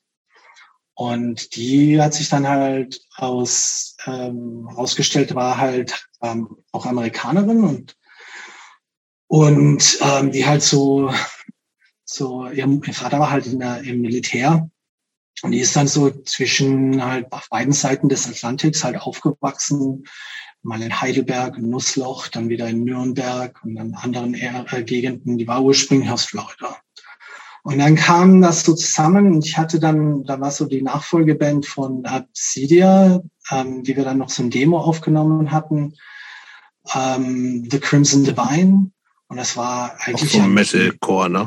Ja, noch, noch mehr Metal als Obsidia. Mhm. Ähm, und da hatten dann Let It Burn auch sogar gesagt, so wir würden dann ein Album rausbringen. Aber ich habe dann so bemerkt, ich, ich war dann in Frankfurt, glaube ich, war das eine Show, wo ich hingefahren bin und da habe ich mir Caliban und das war eine richtige Metalband, das ich auf Nuclear Blast oder sowas, die dann halt auch dabei waren. Und ich habe dann so bemerkt, auf dieser Show, diese zurückgreifend auf die Frage, ob ich dann so die Idee hatte, vielleicht was mal irgendwie davon leben zu wollen, habe ich bemerkt, hey, diese Caliban-Typen, die müssen ja halt echt so 200 Tage im Jahr auf Tour sein, mhm. um davon halt leben zu können. Wir haben mich so ein bisschen gequatscht. Wir kannten uns halt dann schon auch von Konzerten, die wir am Endless Humanity in Obsidian mit denen gespielt hatten und so. Und dann habe ich so bemerkt, so, ey, eigentlich ist mir so mein eigenes Bett und meine eigenen vier Wände, das mag ich eigentlich schon. So dieser erste jugendliche Drang von immer nur raus, immer nur weg, immer nur was. Reality Check so ein bisschen halt genau, mal auch. Hm. War dann halt so erstmal abgelebt und wir wissen auch so mit 25, 26 bei Männern, bei Frauen ein bisschen früher ist so der präfrontale Cortex fertig entwickelt. Und das ist dann auch so der Teil des Hirns, dass du mal ganz gut so mal so halt mal, überleg mal, was du eigentlich mhm. möchtest. So ein bisschen so das Stoppschild im Hirn. Das ist und, Mitte 20 bei Männern. Das ist ja interessant. Ja, wir sind ein bisschen langsamer. Ähm, nicht wirklich eine Überraschung für jeden, der ein bisschen aufpasst, aber ja. Ähm, das ist eigentlich auch so, dass wir so in der Psychologie sagen, dass man wirklich erst so mit Mitte 20 so vollkommen erwachsen ist. Wir kennen dann auch so, mich, das ist ein anderer Podcast, ja, ein anderer Podcast, der auch so ein Stück weit äh, auf die Frage vielleicht hineingeht, warum mehr Männer und weniger Frauen ähm, in der Szene sind und was das mit äh, ähm, Selbstkontrolle und äh, Impulsiv, ähm, Kontro Impulsivitätskontrolle zu tun hat. Ähm, ähm, äh, insofern halt äh, sich auch ganz interessant auf die Frage halt äh, zurückschließen lässt. Ähm, naja, das war so die Zeit eben. Und dann kamen diese ganzen äh, Ereignisse und Einsichten zusammen und ich war dann eben mit der Monika ähm, begonnen halt die so auf Distanz zu daten und wir sind dann halt auch zusammengeblieben und ich war dann auch so ziemlich head over heels oder wir beide damals. Und ähm, wir haben dann geheiratet und ähm, ich hatte dann halt auch eben schon diese Idee, ich wollte studieren und dachte mir, ja, warum eigentlich nicht in den USA? Also ich kann die Sprache ziemlich gut, wäre jetzt so ganz interessant, war sehr neugierig natürlich auch und dachte mir, oh, das kann man ja mal machen. Also so, ich habe die ganzen, diese ganzen vernünftigen Vorfragen, die du jetzt so, so ähm, gestellt hast, Christopher, die hatte ich mir nicht gestellt. Mhm. ich war halt Ende 20. Muss man ja zum Glück auch nicht mit Ende nee, 20. So. Nee, auch nicht. Und das war einfach so ein Stück weit, weißt du, ich war ja auch schon, ich war ja schon ein Ausländer, also das war ja jetzt auch nicht ja, komplett natürlich. neu. Mein Vater war aus Italien und zu dieser, dieser, bin ausgewandert mit meiner Mutter als 14-Jähriger und mhm. natürlich ist das schon nochmal ein ganz Stück anderes mit einer anderen Sprache. Aber da war dann schon eben dieser, diese Idee, also ich kann ja das mal machen, ich habe ja auch schon andere Dinge gemacht. Und ähm, dann kamen wir dann an meinem 30. Geburtstag, tatsächlich ging der Flieger von äh, Nürnberg nach Florida. Und ähm, habe dann ein Jahr später dann begonnen zu studieren. Und das hat jetzt dann tatsächlich, also 14 Jahre mit Unterbrechungen, so kurzen Unterbrechungen zwischen Bachelors- und Doktorandenstudiengang wo ich dann noch so ein wissenschaftlicher Mitarbeiter in so zwei Forschungslaboren war, dann so Studien ähm, mit, ähm, also am Laufen hielt, während die Professoren oder die Doktoranden dann halt andere Dinge gemacht hatten. Und dann halt auch viel so informell gelernt. Und dieser ganze so der ähm, Trieb äh, von Hardcore und was selbst machen hat sich dann so kanalisiert auf Bildung. Hab dann auch nicht mehr wirklich, also davor, ähm, davor mein Schlagzeug dann in Nürnberg verkauft und hatte dann am Anfang auch so in Florida so Albträume, dass ich halt das Schlagzeug komplett verlernt habe. Also tatsächlich so mich hingesetzt in meinen Traum, das kann ich mich erinnern. Und dann so begonnen zu spielen und innerhalb von drei Minuten waren alle Becken gebrochen und alle Fälle zerstört und so. Das war mir, glaube ich, schon auch so ein Stück weit loslassen. Ähm, ja, und ich hatte dann dann 2012 hatte ich dann noch so eine Coverband, wo wir dann die, die Inside Out, die Sexlieder von Inside Out auf so einem, so einem Tallahassee Punk Festival halt irgendwie gespielt haben mit so ein paar anderen Typen und so. Aber das war's dann auch, ähm, was das sind. Wie gesagt, für mich war dann halt irgendwie der Aber sag mal, wie war das eigentlich jetzt? Also du hast, also wie gesagt, wir sind so in der, in der MySpace-Zeit ja auch äh, äh, unterwegs. Das heißt, dieses in Kontakt äh, bleiben war ja auch total viel einfacher so, ne? Aber trotzdem klingt so ein bisschen so, als ob das auch so eine bewusste Entscheidung war, zu sagen, okay, ich lass das, lass die Sachen jetzt hier zurück so. Also die ist extrem gut vernetzt gewesen sein. Aber hast, ja. war das für dich auch so ein, so ein richtiger Cut und du hast mit vielen Leuten eine Zeit lang nichts mehr zu tun gehabt oder war das nicht so? Das war jetzt nicht so, ähm, das war jetzt nicht so, weil ich nicht wollte, aber der, der Cut war eigentlich ähm, 2000 fünf zu sagen in Karlsruhe, ich möchte, ich bin aus Karlsruhe weg und bin dann in okay. Nürnberg gegangen. Wo, wo dann so in Karlsruhe ja, ich meine, es war ja schon so, ich denke, ich meine, ich weiß nicht, ob ich da jetzt übertreibe, aber man wusste ja schon, was der Mark Hartmann so für ein Typ war in der Szene. Ne? Also war ja schon, schon so ein Stück weit nicht komplett unbeschriebenes Blatt. Mhm. Und ich denke, in Karlsruhe war das halt noch mal viel intensiver. In dem Sinne, dass halt ich ja so ein Stück weit auch jeder jeder gewusst hatte, wer ich bin oder was ich gemacht habe und halt auch Leute, die ich nicht wirklich persönlich kannte, auch ähm, so ein Stück weit wussten, wer ich bin und noch eine Meinung hatten über mich. Und ich glaube, irgendwann wurde mir das dann so ein bisschen viel. Mhm. Ähm, und da war das ganz okay für mich dann zu sagen, ich möchte da jetzt eigentlich mal so weg und mich auf andere Aspekte halt äh, konzentrieren und und das hat dann halt sein, also war dann halt auch so eine Unterhaltung, wenn dann so mit der Monika halt zu so sagen, so ja, sie wird halt das schon ganz gerne machen, könnten wir das in Mosa machen und haben dann halt so, sind dann umgezogen. Aber mhm. es war der, der Cut war mir bewusster oder wichtiger, halt von Karlsruhe zu machen, als mir das Verstehe. dann war, von der Hardcore-Szene zu machen. Ich habe dann auch damals in Nürnberg ähm, den ähm, Shit, wie hieß, also gerade im Hirn. Ähm,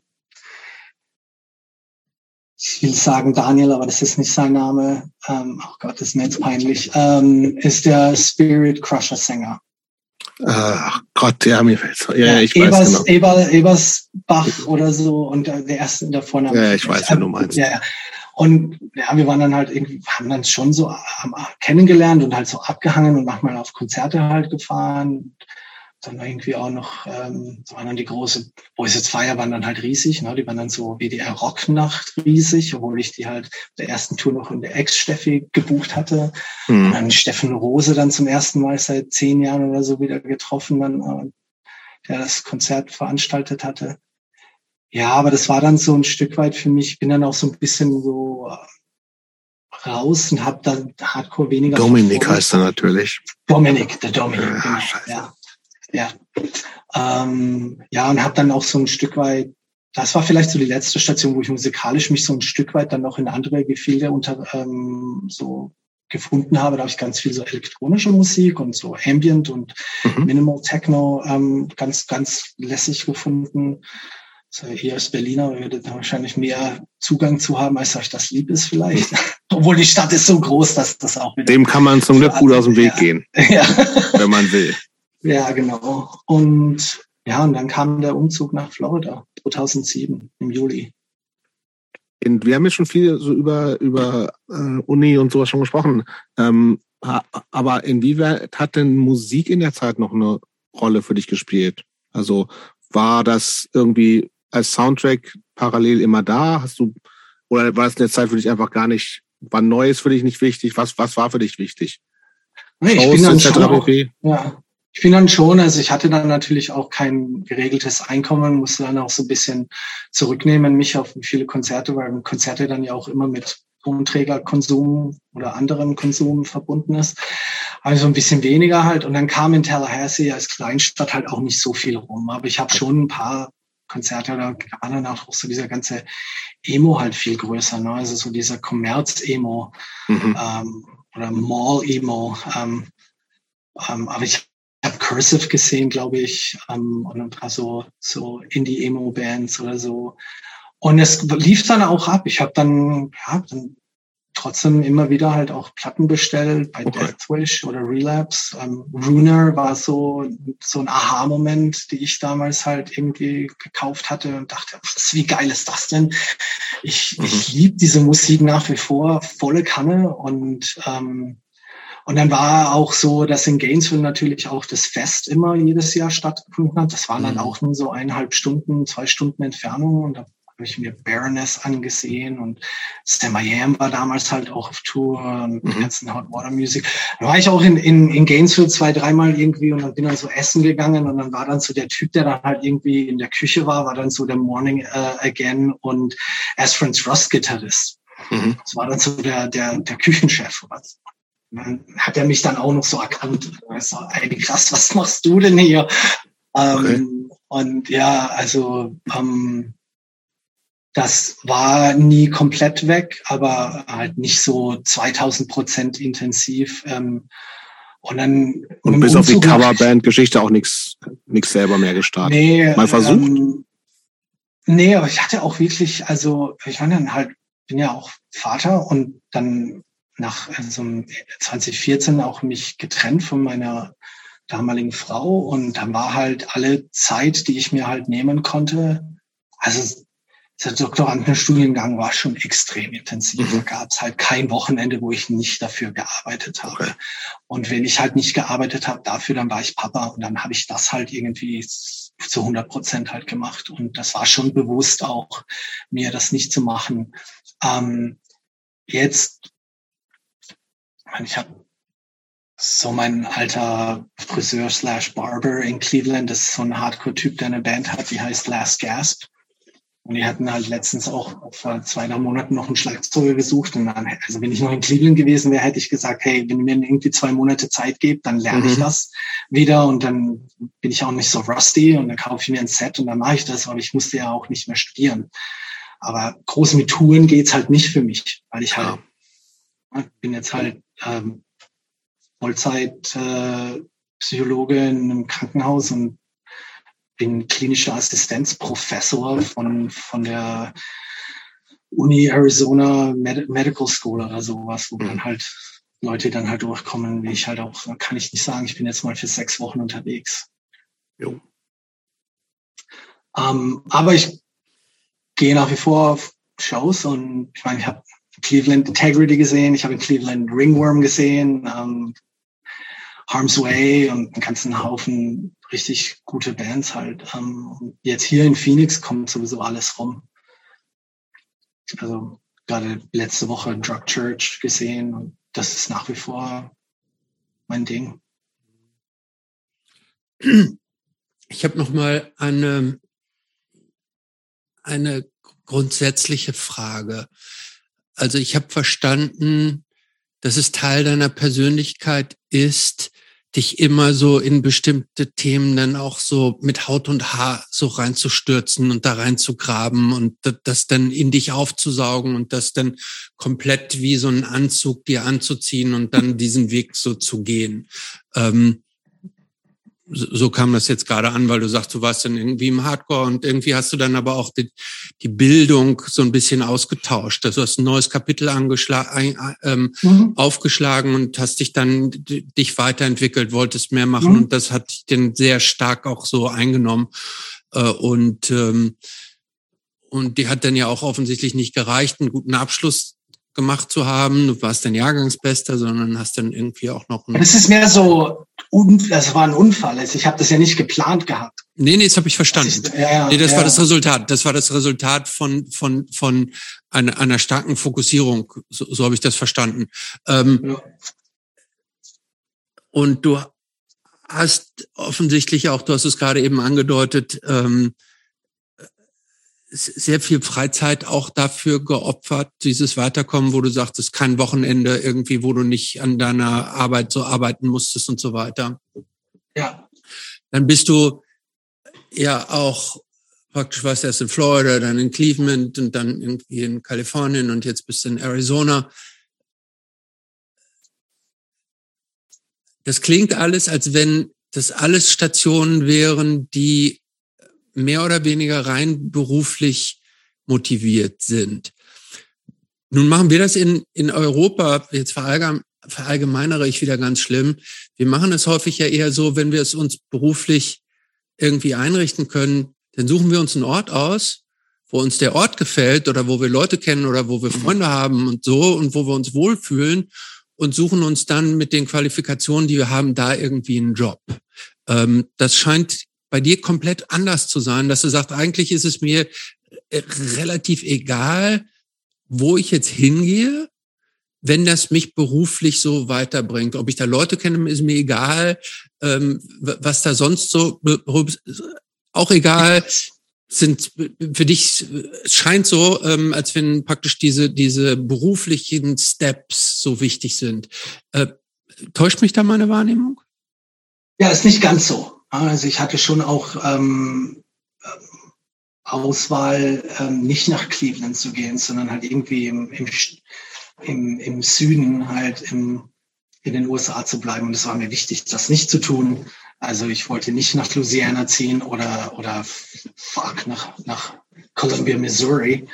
Ähm, das wäre mir nicht gefallen. Und ich hatte da auch Vorstellungsgespräche, halt damals zum Doktorand, aber da war das schon wichtig, dass ich dann in Cleveland halt in der Stadt lande, die ähm, ja, also war mir als Vater wichtig, da irgendwie aus dem Süden rauszukommen, also kulturell gesehen. Ähm, ähm, und und ähm, es war auch nicht so ein Plan, irgendwie nach, nach Kalifornien wegen Stanford oder so zu gehen. Ich hatte mich eigentlich fast nur für ähm, äh, Postdoc-Stellen in der Umgebung oder in der Region beworben, aber da wurde halt nichts draus. das Einzige, mhm. ähm, woraus was wurde, das war dann eigentlich mehr so aus einer Schnapsidee, quote unquote, halt geboren, wo ich dann halt so gedacht habe, so, ey, einmal im Leben bewerbe ich mich halt bei so, so einer Stelle wie so einer Uni oder sowas wie, wie Stanford oder so. Ne?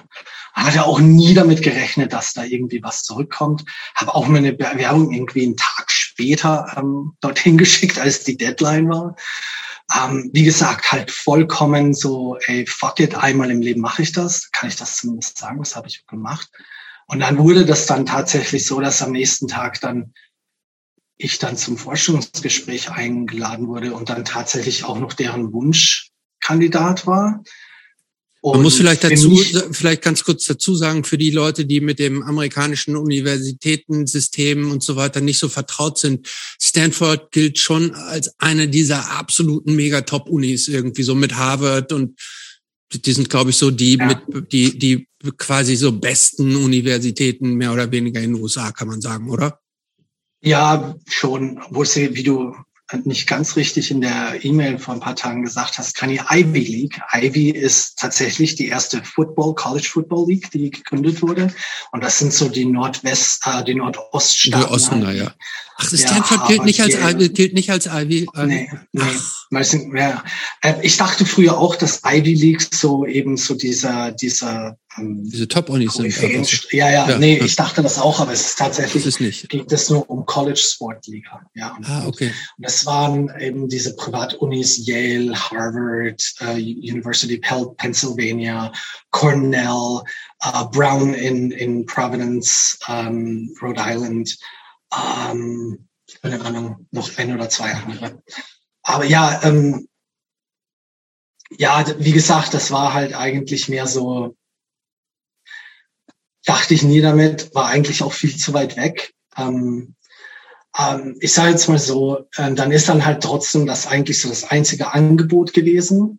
Und ich musste auch sagen dazu, dass von all den Plätzen, wo ich dann halt irgendwie ähm, Interview hatte, war jetzt so das Persönliche und der ganze Vibe, den ich hatte ähm, von den Leuten, die dort gearbeitet haben und was die machen, komplett unabhängig von dem Status, der dann kommt, wenn du halt einmal irgendwie Stanford auf, dein, auf deine Vita schreiben darfst, war das mit Sicherheit der geilste Ort. Also ich habe da sofort so diesen, diesen Vibe gespürt, dass das richtig gut zusammenpassen würde. Und denen ging es offensichtlich ja auch so.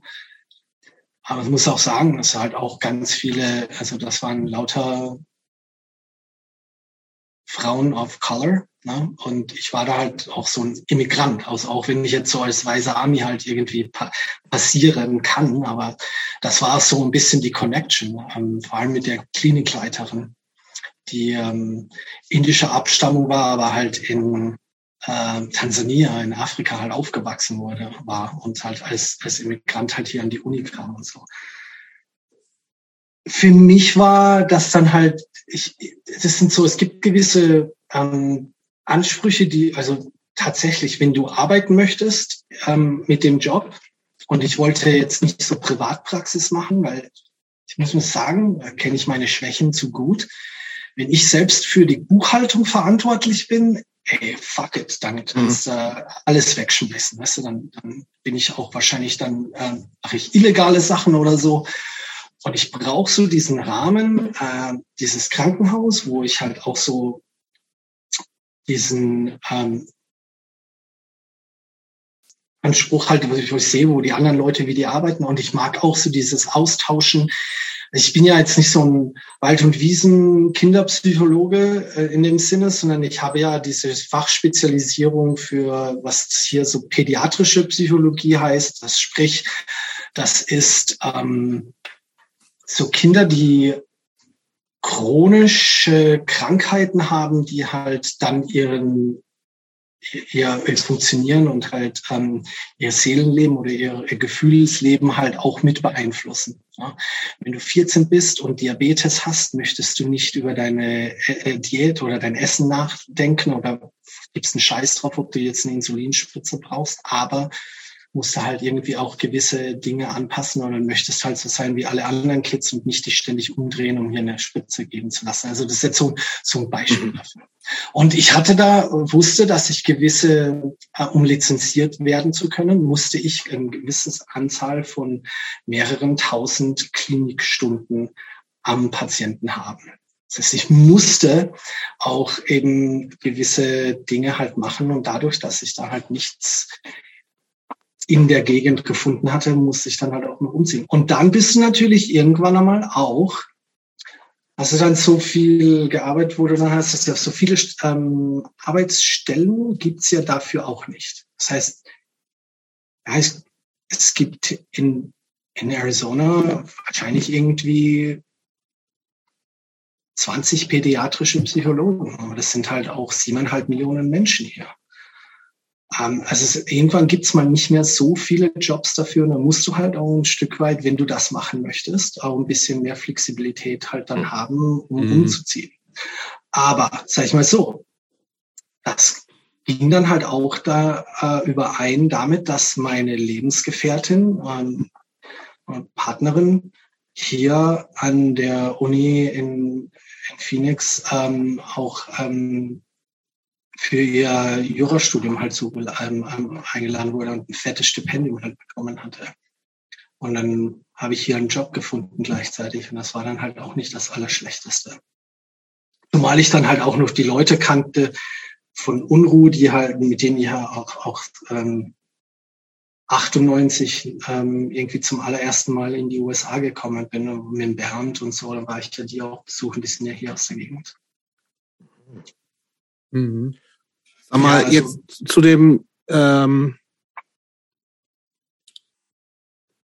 hast du das Gefühl, dass dieses, äh, weil, okay, wenn, wenn, weißt du, wenn, wenn Leute, wenn du Leute, Kinder zu dir in die Klinik kommen, äh, klar, äh, ist das, guckt man da mit so einem, äh, ist der Job und hochprofessionell drauf. Ähm, aber mit der, mit der ganzen, mit dem ganzen Wissen, das du jetzt durch dein Studium hast und ähm, inwieweit hat das Einfluss auf deine, dein, deine Rolle als Elternteil, als Vater?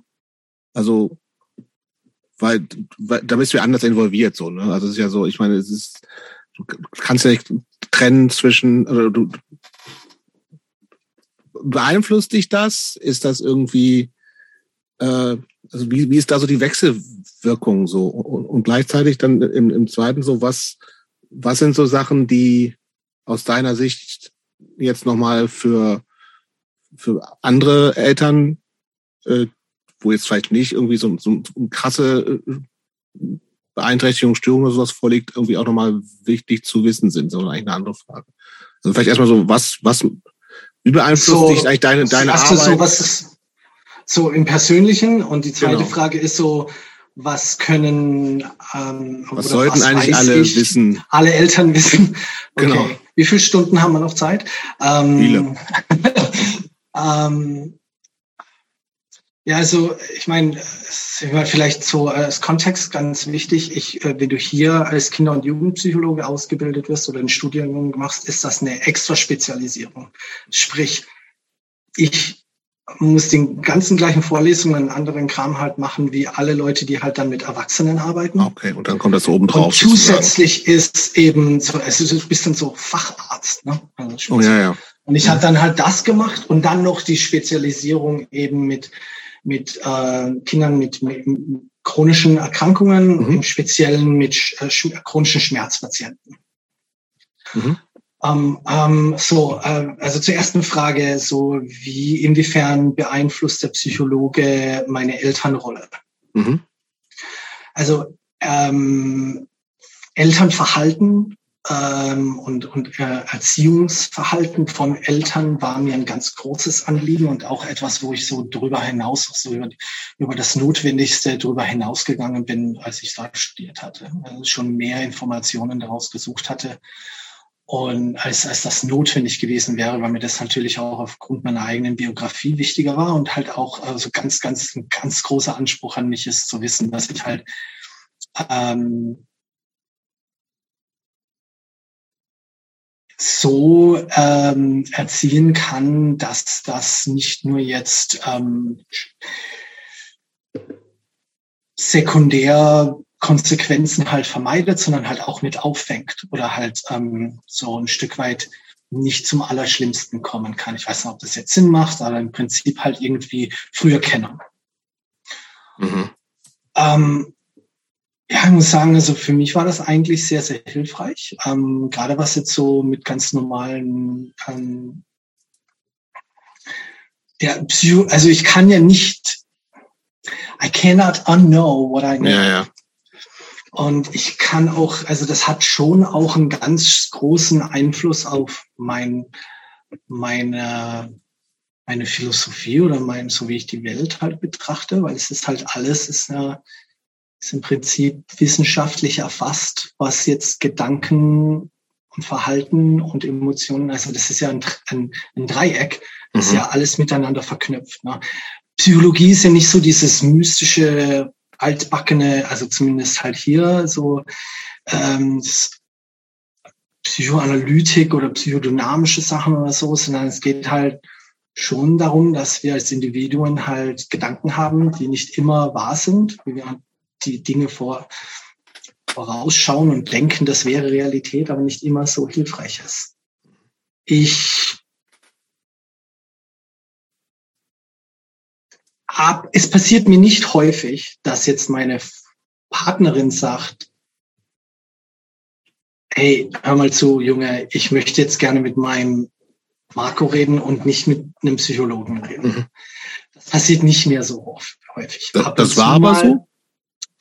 Ich denke schon, wenn du halt so noch immer so mittendrin im Studium bist oder die Materie und so weiter. Ne? Aber ich habe dann halt auch ab und zu mal sagen müssen, so, ey, ähm, wenn ich jetzt Therapeut wäre, würde ich wahrscheinlich das viel weniger direkt sagen. Mhm. so von daher sprichst du mit mir. Aber ich habe halt diese Einsichten oder Ansichten aufgrund der äh, Verhaltensforschung und ähm, ja, eigentlich sagen die Leute erst dann zu mir, was Psychologen spezifisches, wenn die hören, dass ich halt irgendwie Psychologe bin. Also, ähm, mhm. hey, are you like analyzing me right now? Und dann sage ich halt, mhm. nee, also erstens machen wir das halt irgendwie auch nicht mehr wirklich, sondern vielleicht noch irgendwie 100 oder so in, in New York City. Dann gibt's noch ein paar, die halt so psychoanalytisch unterwegs sind, aber es ist nicht mehr so irgendwie die prädominante äh, Ausrichtung. Weil es halt wissenschaftlich auch nicht wirklich reproduzierbar war. Es war nicht so die, den Standard hat man halt nicht irgendwie so gut erhalten können. Und zur zweiten Frage, was bräuchte man als, was sollte man wissen als Elternteil für alle? Ich weiß nicht, ob ich das jetzt so ganz kurz ähm, zusammenfassen kann. Aber Doch, das kannst du. ähm, ich würde sagen, am allermeisten der Impuls von uns allen Menschen ist ja so, wenn uns was auf den Zeiger geht, adressieren wir ja das Verhalten, das uns auf den Zeiger geht. Sprich, hör mal damit auf, halt mal die Schnauze oder in anderen Worten, was auch immer dann so die, mhm. Also wir adressieren ja eigentlich immer das Verhalten, von dem wir möchten, dass es nicht weiter reproduziert wird von mhm. unserem Kind oder von unserem Partner. Mhm. Was allerdings, und das ist nicht wirksam, das ist nicht wirksam, weil, weil ähm, ähm, also muss dir vorstellen, für Kinder ist es wie jeden Tag wie der erste Tag in der Arbeit, wo du nicht weißt, was du tust. Mhm. Es ist viel hilfreicher zu sagen, wenn du jetzt zum Beispiel, also es fängt von ganz klein an, ihr wisst das mit Sicherheit auch noch, wenn die entdecken, dass sie den Lichtschalter ein- und ausschalten können. Das hört ja nicht auf. Erstmal, ne? ab und zu. Und vor allem, wenn man dann halt, in, also jedes Kind oder jedes Hirn verlangt Aufmerksamkeit. Das ist nichts Schlimmes, aber daran ähm, reiben wir uns und daran entwickeln wir uns. Das ist tatsächlich neurologisch notwendig. So, das Allerwirksamste ist, um ähm, Aufmerksamkeit zu bekommen, ist halt Scheiße zu bauen. Laut mhm. zu sein, Dinge runterzuschmeißen oder so. Und bevor wir keine Aufmerksamkeit bekommen, haben wir lieber negative Aufmerksamkeit, sprich angeschrien zu werden oder um gescholten zu werden oder so. Das ist ganz häufig der Fall, dass Kindern sagen, äh, Eltern dann sagen so, hör mal damit auf oder du bist immer so und so und immer halt auf das Negative adressieren. Aber es ist dann so eine, äh, so eine, ähm, so ein positive reinforcement. Du gibst immer deinen negativen Kommentar zu einem Scheißverhalten, anstatt zu sagen, ich mag es viel lieber, und ich glaube, so die deutsche Kinderstube und, und Philosophie und das Gemüt ist da gar nicht happy damit. Du solltest eigentlich, ist viel produktiver zu sagen, wenn du sagen, ich mag es, wenn ähm, das Licht anbleibt und deine Hände bei dir bleiben. musst du erstmal umdenken. Aber was du dann tust, ist, du adressierst jetzt das eigentliche Verhalten, von dem du möchtest, dass es passiert. Es ist eine ganz klare Ansage, ohne jetzt laut oder gemein oder, oder, oder, oder so zu werden. Das Kind kriegt nach wie vor das Aufmer die Aufmerksamkeit und hat aber jetzt eine ganz klare Erwartungshaltung kommuniziert bekommen, was, was, was soll ich denn anstatt dessen machen? Mhm. Und wenn es dann das, Verhält, äh, das Verhalten halt ähm, zeigt, das dir halt lieber wäre, wenn du dann halt mit sehr spezifischen ähm, Lob darauf reagierst sofort. Das verstärkt dann dieses Verhalten. Oh, danke, dass du, ähm, das finde ich jetzt ganz lieb von dir, dass du ein paar Mal zugehört hast und dass du jetzt ähm, das machst, von dem, was ich dich gefragt habe. Das gefällt mir gut. Ah, jetzt sagen die kleinen Kids natürlich, ey, das ist ja voll geil, da kriege ich ja A, Aufmerksamkeit und ich bin voll super. Mache ich jetzt mhm. das nächste Mal natürlich viel mehr. Das muss natürlich das dauert eine Weile und das klingt alles ein bisschen stelzern am Anfang. Und das ist, ähm, aber ich muss ja sagen, also Kinder mit Verhaltensproblemen, die negativ auffallen, das ist besser als alles.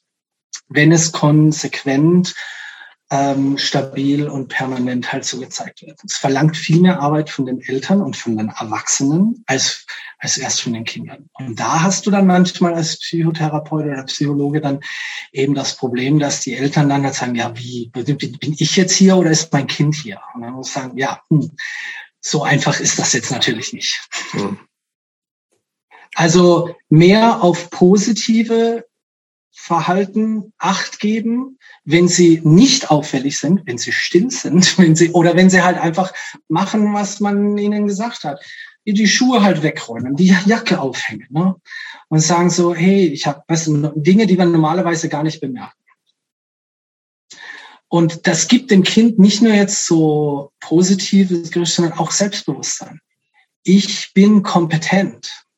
Ich bin eigentlich ganz gut. Ich brauche mir, ich ecke nicht an, ich weiß, was ich zu tun habe. Das ist so, das ähm, akkumuliert sich dann halt dann auch über die Jahre der Entwicklung, wenn die älter werden. Okay, danke dafür. Ich ähm, habe vor allem noch mal auch noch mal eine andere Frage, weil wir hatten hier ja auch mal und da hast du mich dann auch mal direkt drauf angesprochen, so die stand die These im Raum zu sagen, es braucht äh, Kinder, Jugendliche brauchen Reibung, insbesondere auch mit ihren Eltern, um sozusagen sich gut zu entwickeln. Stimmt, das war meine Theorie. Das war deine These. Ich wollte es nicht ja. aussprechen. Ja. Und da, äh, da gab's äh, Feedback von Marco. Ja, also kennt ihr na, das, das äh, Emoji. so. Ja, Hand vor, Hand vor Kopf. Hand vor, sag, sag, sag dazu noch mal was. Also das, das ist nicht, nee, ist nicht notwendig. Also du brauchst keine es kommt jetzt natürlich auch drauf an, qualitativ von welcher Art Reibung halt, äh, sprechen wir. Und es ist auch gut möglich, Christopher, dass als ich das dann in der in der einen Episode gehört habe, dass ich da vielleicht auch so mehr pathologischer gedacht habe, weil das natürlich auch mein Berufsrisiko ist, ähm, das so irgendwie in dem Kontext zu interpretieren. Aber es ist nicht notwendig, um eine gesunde oder hilfreiche Entwicklung als Mensch zu nehmen, dass man sich unbedingt reiben muss. Im End, ähm, im, ähm, das war übrigens nicht meine Theorie. Ne? Wir, wir, wir weichen jetzt schon von meiner Theorie ab. Aber was ist denn deine Theorie? Sag die doch meine noch mal. Theorie also ich hatte das so ge ge gehört, als ob, ja. das, ob das nicht vielleicht auch hilfreich ist, sich an den Eltern reiben zu müssen oder auch eine gewisse Reibung in der, in der Jugendzeit zu haben, ja. um sich halt ähm, stark also abgrenzen zu müssen oder so. Nee, nee, gar nicht stark abgrenzen okay, zu müssen, dann, dann sag um, noch mal. um gewisse ähm, äh, Charaktereigenschaften auch entwickeln zu können. Meine Theorie war, dass äh, genauso wie mit dem Muskel, der trainiert werden muss, äh, von dem du redest, der nicht wächst, wenn er nicht trainiert wird, dass es, dass es manche Charaktereigenschaften, also auch manche Sichtweisen auf die Welt und und auch das, was eine, sagen wir mal, eine eine vielschichtige Menschenpersönlichkeit ausmacht, ist meine Theorie, dass das, dass eine Voraussetzung, das geht vielleicht auch anders, aber ich glaube, meine Theorie ist, dass die Reibung und auch die, der, der, ein, eine Auseinandersetzung und auch ein ein Zerren, äh, ein Zerren äh, dazu führt, um praktisch mhm. diesen Muskel weiter zu trainieren und stärker mhm. werden zu lassen. Mhm. Und dass dieser, dass dieser Muskel nicht so wächst oder nicht so vielschichtig wächst, wenn alles so smooth und alles so hunky-dory und Disneyland ist. Das ist meine Theorie. Okay. Also ich denke, wo ich, woran ich mich am meisten ähm, so zurückgesetzt fühle oder störe, ist der Punkt als Voraussetzung. Es ist nicht Voraussetzung. Es kommt darauf an, und ich denke, was, also wo du, wo ich dir recht gebe, ist, dass du das jetzt so ein bisschen differenzierter halt darstellst, wo du sagst, gewisse ähm, Charaktereigenschaften. Das ist wahr. Allerdings ist das nicht notwendig durch die Reibung mit den Eltern. Ähm, aber Reibung an sich, um ähm, an oder, oder Hindernisse zu überkommen, mhm. das ist, ähm, ob das die Eltern sind oder nicht, ist zweitrangig. Es ist eigentlich eher, genau, es ist eher hilfreicher, ähm, hilfreiche oder gesunde Persönlichkeitsstärken zu entwickeln, sich an äh, Dingen oder Hindernissen im Leben zu reiben, die nicht die Eltern sind. Weil der, Neb der, der Side-Effekt mhm. von Reibung mit Eltern nämlich so ist, dass das da immer ja auch die Beziehung mit in den negativen Ansprüchen ne-, nehmen kann.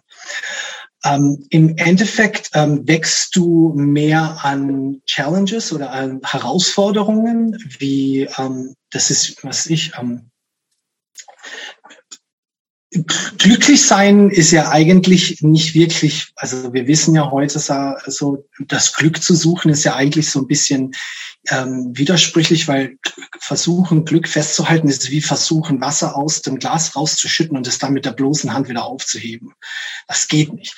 Wo wir Erfüllung finden als Menschen, ist Dinge zu tun, die wirklich schwierig sind, aber Erfüllung bereiten. Wie jetzt zum Beispiel, was ich für manche ist das, ein Marathon zu laufen. Für andere ist das halt was Neues, so eine fucking Großglockner aufzusteigen oder sowas, ja. Oder, ähm, oder halt ein Doktorandenstudium zu machen oder auszureisen. So. Dinge, die schwierig sind und dir was abverlangen, sind so, dass da Erfüllung mitkommt. Now, Reibung und Konfliktreibung hat in der Regel mehr detrimentale, also negative Konsequenzen in deiner Persönlichkeit als positiv, also in der Entwicklungspsychologie. Okay. Da haben wir eher so, so, also so ein Stück weit Narben, die damit kommen. Now, du kannst schon auch von deinem Trauma daran wachsen. Aber das geht nicht, meist nicht ohne Narben, ne? sprichwörtlich. Wenn ich jetzt allerdings. Ist das die Erschnittmeinung, die du so vertrittst, oder ist das eine Mindermeinung? Nee, das ist eine Meinung, die fundiert ist mit, okay. mit, ähm, okay. mit ja, okay. herausfinden. Aber ich würde jetzt mal so sagen, dass ähm, Schwierigkeiten weil ich, wenn ich ganz kurz einhaken ja. wo, wo es mhm. bei mir hakt jetzt im Verständnis, also ich verstehe, mhm. was du sagst. Mhm. Ähm, zwei Punkte dazu. Erstens würde ich mich schwer tun, zu sagen, also wenn ich das, was du jetzt gerade gesagt hast, über, übertrage, dann könnte ich ja mhm. auch hingehen und sagen, ähm, wir reden jetzt ja von Jugendlichen. Ich bin 13 Jahre und ich, ähm, ich suche mir irgendein, ich reibe mich nicht an meine Eltern, sondern ich suche mir eine andere Herausforderung. Ich sag jetzt mal, ich will ähm, ich, ich will alles. Ich, ich sag dir was. Ich ja. habe ich hab ein Beispiel. Ein Instrument lernen. Genau. Ich will ein Instrument Scheiße lernen. schwierig. Okay, ja, ja okay. Gutes Beispiel, ja. ja, äh. Meine Theorie ist, ja, ich, ich, ich, ich glaube, dass das einem natürlich etwas bringt, wenn man irgendwie, man muss üben und wenn man nicht übt und dann hat man ein Erfolgserlebnis und dass mich das als Persönlichkeit weiterbringt, außer Frage. Mhm. Meine Theorie ist, dass es nicht für, für mich als, als Persönlichkeit also als, als das, was, was wir jetzt so als Persönlichkeit bezeichnen, nämlich Persönlichkeiten sind was ja auch. Was ist denn das, was Ja, das will ich ja gerade sagen. Das, was ich damit meine als Persönlichkeit, das sind ja so Menschen auch so mit, mit, mit Facetten. Ne? Leute, die, die, die nicht nur klar sind, sondern auch dunkle Ecken haben und vielschichtig sind und So, das ist das ja, was, das wir herkömmlich so als eine Persönlichkeit bezeichnen. Mit, also mit, mit. Das hat aber doch, das bringt doch jeder und jede ja. automatisch mit, oder nicht? Nee, ja. nee, jede, nein, jede, nein, das sage ich nicht. Nein, jetzt ganz kurz meine Theorie. Ja, okay. ja, ich sage, wenn einer ein, ein, ein Geige spielt bis zum Abwinken, ja, und mhm. ein virtuoser ähm, Geigenspieler wird. Mhm. Ist meine Theorie jetzt, ne? Und natürlich bist du der Experte, aber meine Theorie ist, dass jemand, der sich an Dingen reibt, mit den Narben, die natürlich damit einhergehen und mit den negativen Implikationen, weil damit ja auch Streit auseinandergeht, weil damit Frustration auseinandergeht, weil damit auch Wut und viel, ein, ein, ein großes emotionales Spektrum mit äh, und, und, und äh, einhergeht, würde ich denken, dass man eine tieferschichtigere Persönlichkeit da hinten rauskommt, als bei einem, der den ganzen Tag Geige spielt. Meine okay. Theorie. Ja, ja, ich, ich verstehe ich jetzt besser. Und ich würde sagen, also ähm, wie gesagt, ich habe mich, äh, so wie ich das in Erinnerung habe, ich mag da falsch liegen, war das im Kontext der Eltern, äh, jugendlichen Reibungen, war das erste Beispiel. Darauf habe ich halt mich dann bezogen.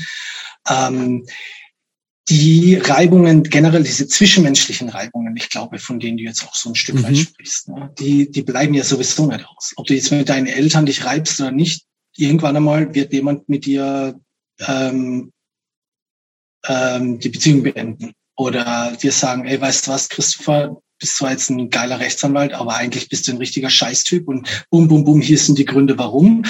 Und das haut dann halt mal erstmal so ein bisschen aus der Fassung. Oder bei mir so, ey, bist jetzt, glaubst jetzt, bist jetzt halt auch irgendwie so der super ähm, mit deinem, mit deinem Psychologen. Bist du ja auch. Aber hier bist du, ja. Nee, weil ich, nee, ich, ich weiß, wo, du hingehen willst, wenn ich das ganz kurz, das wollte ich, ich nämlich noch sagen, erklären. Eine Sekunde, Dinge, ganz kurz, lass, kann es, ich, weil, was ich, ich meine ist. aber auch nicht fertig. Ne? Ich weiß, ich weiß, du bist noch nicht fertig. Ich muss dich trotzdem ganz kurz unterbrechen. Letzte, äh, letzte, Musst äh, du? Ich muss. Du? Ich weiß, ich muss, weil ich es sonst vergesse. So, ja. Nämlich, was ich sagen ja. will, ist, dass wenn man 13, 14 ist, ja, ist das doch die, der, der, der, der, diese, dieser, der Ort für dieses. Wen hat man denn außer der Schule und der Freizeit und den Eltern? Darf ich dich mal fragen, war es bei dir recht gut ähm, stimmig, also mehr oder weniger stabil in deiner ähm, Jugend? Oder hattest also, du mit sehr viel Konflikt zwischen? Mit sehr viel, ja. Ich hatte mit sehr viel zu tun. Deshalb bin ich jetzt so eine schillernde Persönlichkeit. Ähm, genau. Also ich würde vielleicht sagen so, bevor mein Studium war es so, dass ich das auch gesagt hätte und habe. Ja. Und natürlich aber auch merke, dass manche der, die Konsequenzen von äh, diesen Reibereien, wie, wie wir sie jetzt da nennen, ähm, auch ganz viel oder auch ein, ein solider Anteil davon auch Schwierigkeiten mit sich bringt, mit denen ich heutzutage nach wie vor nicht unbedingt meine allerliebsten Persönlichkeitseigenschaften sind von mir, mhm. die gewisse ähm, zwischenmenschliche Challenges in der Vergangenheit auch mit sich gebracht haben. Dinge, wie ich halt vielleicht auf manche Sachen reagiert habe oder nach wie vor tue, äh, die ich ähm, mit einem gewissen Voreingenommenheit oder Bias ähm, interpretiere als persönliche Kritik, die ganz und gar nicht persönlich gemeint sind. Oder Dinge, die halt äh, jetzt so ähm, einen blind, äh, also einen blinden Fleck habe, so ein Blindspot, ähm, die ähm, für andere klar ersichtlich sind und nicht geil sind für andere, äh, irgendwie das halt, äh, um mich drum zu sein, wenn ich das halt jetzt gerade irgendwie auslebe. So Automatismen, die eher destruktiv waren, äh, als, als hilfreich waren. Aber ich sagte jetzt. Aber, aber das so, ist genau das, was die, ich finde, macht die, eine gute, macht eine Persönlichkeit aus. Ja, also man gut, muss ja nicht irgendwie. Jetzt, hm. Ja, ich verstehe, dass wir auch in Deutschland so ein Stück weit auch kulturell sagen, das ist jetzt auch mal ein richtiger Kerl. Ne? so, man, man, also es gibt auch als ich, Frau, also die, die, diesen ja, Typus, den klar. ich meine, gibt es auch als Frau. So, ne? Also Stimmt, ich, ich, ich nehme jetzt ein Beispiel, ohne mhm. den Anspruch zu haben, dass das jetzt allumfassend mhm. ähm, ist. So. Aber das ist äh, Beispiele mit ein Stück weit Übertreibung sind ja deswegen auch ganz hilfreich, weil sie wegen der. Übertreibung klarer Klar, werden absolut, Substanz. Absolut, völlig richtig. Und, und ja. da denke da denk ich halt immer so ein Stück weit auch, wie halt so in der Fußballberichterstattung und, und, und so dieser Jargon ist, man ist so ein richtiger Typ oder wir brauchen Eier, Eier, Eier. Ne? So, so, äh, das ist so ein Aspekt von also ein kantiger Mensch. Wenn man auch so sagen, frag mal die Leute um, die mit den kantigen Menschen zu, zu tun haben, inklusive deren Kinder wie gut es denen eigentlich geht, wenn der kantige Mensch seine kantigen Seiten auslebt. Meistens nicht so gut, der, die, also das ist komplex. Gehört das zu uns dazu? Ganz sicher. Und ich würde das jetzt nicht, das heißt nicht, dass man schlecht ist oder ein, oder ein Trottel oder sich gefälligst schnell zu ändern hat. Nee, aber es ist halt schon auch so, ähm, dass wir da mit unserer Reibung manchmal Narben und Verletzungen äh, erleben, die sich später äh, ein ganz großen, wir wissen das halt auch dann, auch so, wenn wir die Lebensspanne von Menschen äh, verfolgen, psychologisch, und die haben schon mehr vielleicht ähm,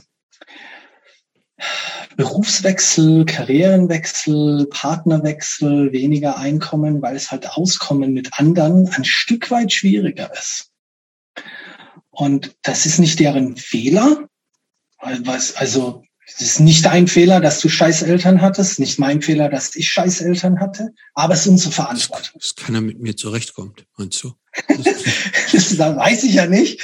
Also ich finde dich geil äh, so, ähm, aber ähm, mir ist ja natürlich. Ja, ich glaube, wir reden auch so ein bisschen, aber redet ihr auch aneinander vorbei. Ne? Also das ist halt, ich glaube, du, du, Marco, bist ein bisschen beim, das ist also das, was Christopher positiv bewertet sehen will als Ecken und Kanten, ist halt so. Ja. Also ja, ja bei mir, ich, ich sehe das eher als muss eine was Negatives sein. Was ist für, ja. ist für Christopher was eine Persönlichkeit, die die irgendwie vielschichtig ist und für dich ist es mhm. halt was Problematisches mit anderen. Und das muss es ja beides nicht ich, sein. So, ne? ich, ich würde mal sagen, ich komme natürlich auch so ein Stück weit von einer Voll. pathologischen genau, Seite genau, natürlich, genau. ganz klar. Mir ja, ist klar, dass es da der Großteil davon nicht pathologisch ist. Genau. Und dass es dann natürlich auch so gibt, die Dinge, die einen bereichern. Ich würde jetzt genau. mal sagen, es waren we also klar, die Reibereien oder die Schwierigkeiten haben mich jetzt natürlich auch zu einem Psychologen gemacht, wo ich dann halt auch ne, die Chefs in meiner Etage dann ab und zu, ab und zu mal einmal im Jahr oder zweimal im Jahr oder so mal dann Eltern oder ein Jugendlicher schreibt und sagt so, ey, ich war bei drei oder vier Psychologen davor und keiner hat's geschnallt und der Dr. Hartmann hat mich total gerafft. Mhm. Und ich denke, das hat schon auch ein Stück weit damit zu tun, dass da gewisse ähm, Überschnitte in der Erfahrung und, und so weiter Klar, existieren. Nun ist das eine Notwendigkeit, ein Superpsychologe nee, nee. zu sein? Absolut nicht. Und ja, ja. Ähm, ähm, ich würde mal sagen, ich sehe beide Seiten als unterschiedliche Seiten derselben Medaille an. Mhm. Also was der Christopher beschreibt, dem gebe ich, dem will ich nicht widersprechen. Das ist schon auch da und als Potenzial immer da. Aber ist natürlich auch nicht äh, die, die komplette Geschichte. Falls Gut. das macht. Jetzt, ne? Ja, also, können wir mal so stehen lassen, finde ich. Schnauze ist jetzt ja auch schon lang genug hier. Ja, aber wir haben noch ein paar, wir haben noch ein paar, die, der lockere Abschlussteil kommt noch. Ja. Und zwar, was, was fragen wir heute, Christopher? Vom lockeren Abschlussteil. Mhm. Ähm, Kulinarisch könnte er mal wieder werden. Meinst du mit der Kulinar? Nee, da warte ich jetzt hier beim Marc, äh, Marc nicht so viel. Ähm, ist noch vegan? Burger. Ähm, Glaub, hast du gesagt, 90, glaube ja? 95 Prozent. Okay. Also ab und zu, wenn ich mal wo weg bin oder so, war ich zwischenzeitlich nicht. Okay. Aber bin Aber vegetarisch wieder, schon. Ja, ja. ja okay. Und dann ähm, ja und ähm, ich habe noch eine Wenn schöne ich halt ab und zu mal weg bin also, oder so, mache ich das, ist das anders. Wobei hier okay. in Phoenix gibt es so viele vegane Restaurants, wie ich noch überhaupt noch nie gelebt habe. Das war eigentlich sehr geil. Ich hätte, ähm, ich hätte eine schöne Frage aus dem letzten ähm, äh, Fragensegment. äh, die da lautet, äh, wird Donald Trump der nächste amerikanische Präsident? Äh, wenn ich das wüsste, dann würde ich nicht hier sitzen, sondern äh, mehrere mehrere hunderttausend Dollar im Jahr verdienen, äh, falls man sich, also wenn ich da irgendwie mehr Einsicht hätte. Aber es ist schon, ist schon eine Option, oder? Aus deiner Sicht jetzt als jemand, der da lange lebt? Oder ist das ausgeschlossen? Ausgeschlossen ist es nicht. Ich halte den, den Anteil der Wahrscheinlichkeit für kleiner als den Anteil der Unwahrscheinlichkeit. Okay. Also ich antworte da lieber mit Probabilities als mhm. mit mit äh, Certainties. Ähm, ich denke, es wird zunehmend schwieriger, vor allem wegen seinen legalen Geschichten. Und ich muss mal auch eines sagen. Ganz wichtig ist mir hier, dass ähm, der, der Angriff auf die Demokratie von Seiten der amerikanischen Republikaner, was Wahlrecht und Wahlzugriff betrifft. Mhm. Und das Rumschustern mit Wahlbezirken, die ständig geändert wird, obwohl das von beiden Seiten funktioniert. Aber auf, auf lokal- und staatspolitischer Sicht so aggressiv und so faschistisch ist mittlerweile, dass der einzige Grund, warum es überhaupt den ersten Trump gab, nur damit zu erklären ist, dass es halt in gewissen ganz wichtigen äh, Wahlstaaten im Prinzip die Wahlen entschieden werden, so, sogenannte Swing States wie Arizona war ja auch mal ein Swing State, ne? Ist jetzt ein Swing Oder State. ist jetzt ein Swing State. War früher, war früher immer republikanisch. Republika tiefst republikanisch. Aber Phoenix und das, dieser Landkreis um Phoenix, Maricopa County, ist der am schnellsten wachsende Landeskreis und die am schnellsten wachsende Stadt in den USA. Ganz viele Kalifornier und ganz viele Liberale, die halt hierher ziehen und gut bezahlte Jobs bekommen, die halt in der Regel nicht republikanisch werden. Mhm. Ähm, aber der Grund, warum es so, es gibt in der deutschen Berichterstattung kaum darüber gesprochen wird, was für ein Rieseneinfluss dieses Gerrymandering, also diese Wahlkreisbeeinflussung und Änderung ähm, auf diese ähm, Präsidentenwahl, Senatswahlen und äh, Staatsebene, Bundesstaatsebene Wahlen Einfluss hat. Das kann, ich, das kann ich dir genau erklären, warum. Weil sich das bei uns tatsächlich, glaube ich, keiner vorstellen kann. Nee, kann man, keiner da, weil das kann man sich, das, das glaubt man nicht, dass Nein. in der ersten, sogenannten ersten Welt, dass, mhm. dass, dass, dass das wirklich möglich ist, dass man mhm. die Wahlgesetze dermaßen ändern kann, um durch eine Veränderung der Wahlrahmenbedingungen die mhm. Wahl beeinflussen zu können. Ich, ich glaube, das kann, das, das lese, lese ich auch, aber das kann man sich nicht vorstellen, dass das tatsächlich nee, nee. in der in der entwickelten Zivilisation äh, so möglich ist.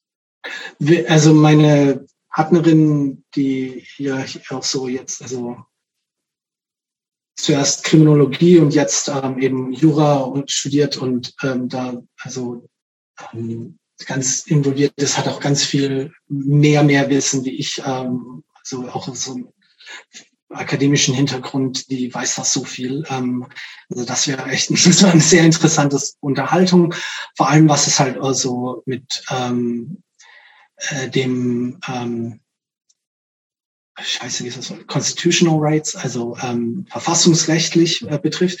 Und das, das Land ist ja, es ist ja tatsächlich, man muss sich vorstellen, wie es, es wäre, die EU äh, viel ähm, zentralistischer, aber nach wie vor ein föderaler Staat, ne? Mhm.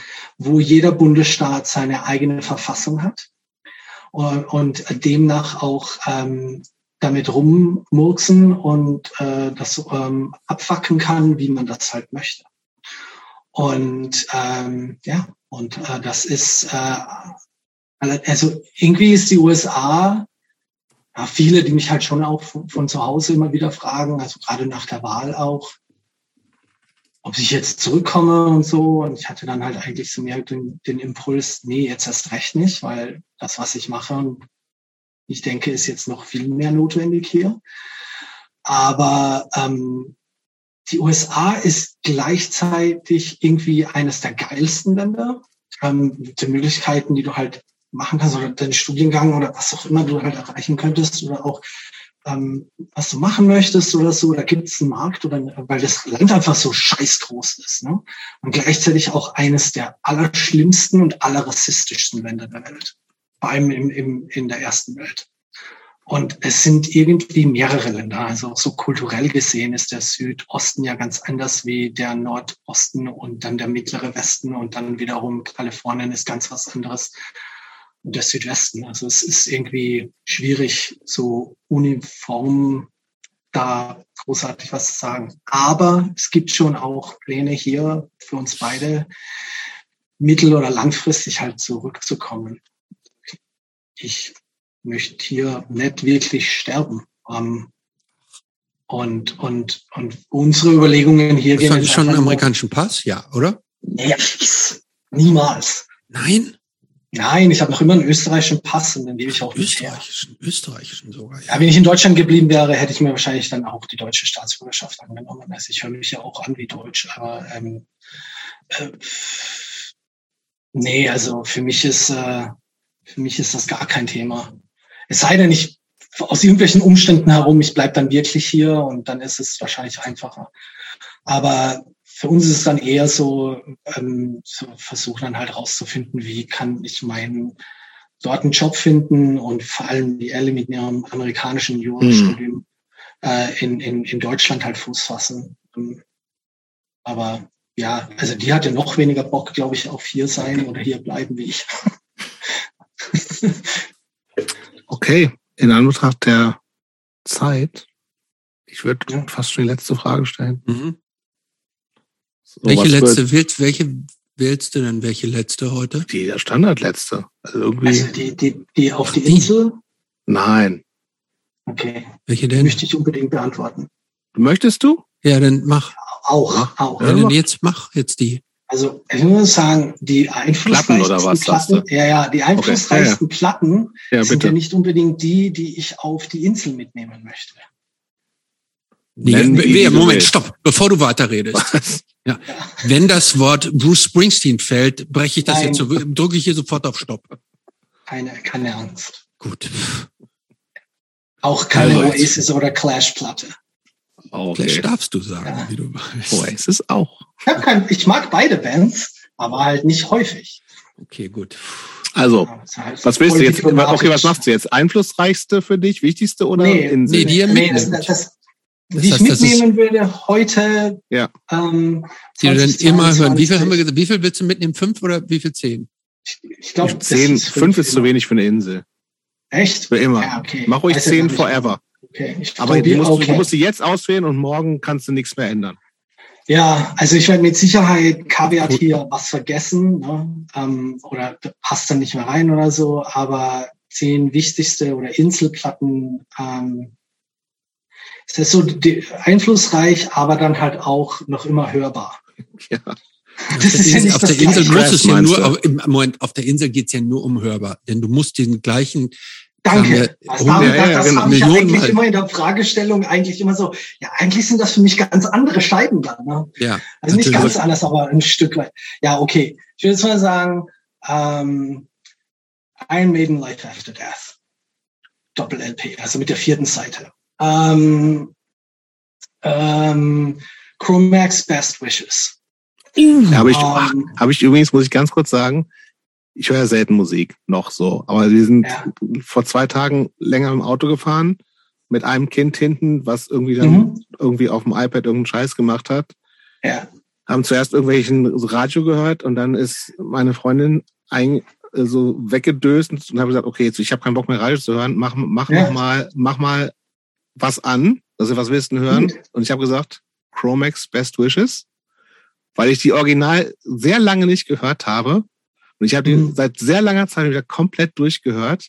Ja. Und die, es war, ich fand es ein bisschen erschreckend, wie geil ich die fand. Ja, absolut so alles, Die Kind hinten hat gespielt, Melanie hat geschlafen, ich habe mir diese Scheißplatte komplett reingezogen und fand es hammergeil. Es hat mich erschreckt jedes und fasziniert Riff, gleichzeitig. Jedes Riff absoluter Killer. Ich weiß. Christopher aber, ist aber komplett ich, ausgestiegen. Ich muss auch sagen, Also nee, so schlimm, ich finde sie so schlimm nicht. Also ich ja. finde zum Beispiel die Alpha und Omega finde ich viel schlimmer. Ja, ich finde auch, ja Death auch, Camp, nicht so gut. Äh, Death Camp oder Camps oder wie es heißt, das finde ich Camps, gut. Das ist schon, das ist schon wirklich ein sehr guter Song. Hammer.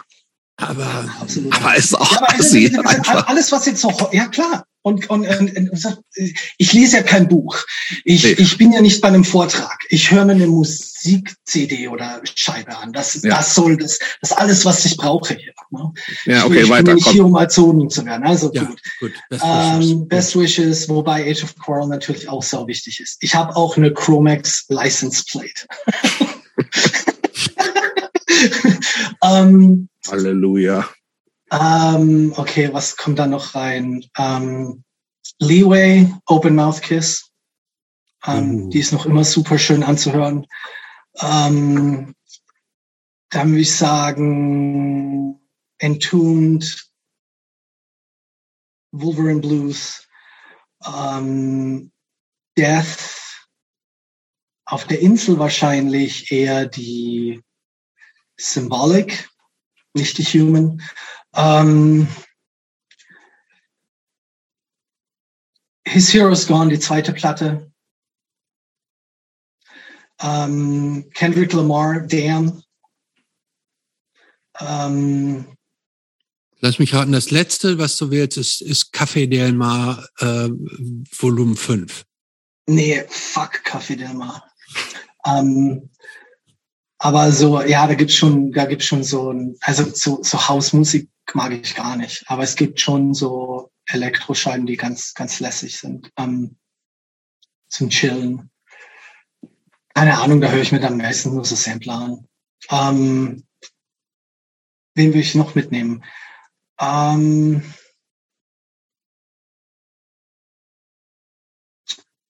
Scheiße, mir fällt gar nichts mehr ein. Uh, die Verbal Assault Trial. Ah, so gut. Was ist mit irgendwas deutschsprachigen?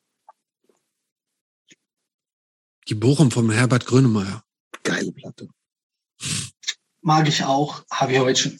Ich glaube, ich würde eine Cat Cup Platte mitnehmen. Ah, okay. Ja. Die, die, nicht die, nicht die frühen, sondern ich glaube, die letzte. Die hat mir am meisten gefallen.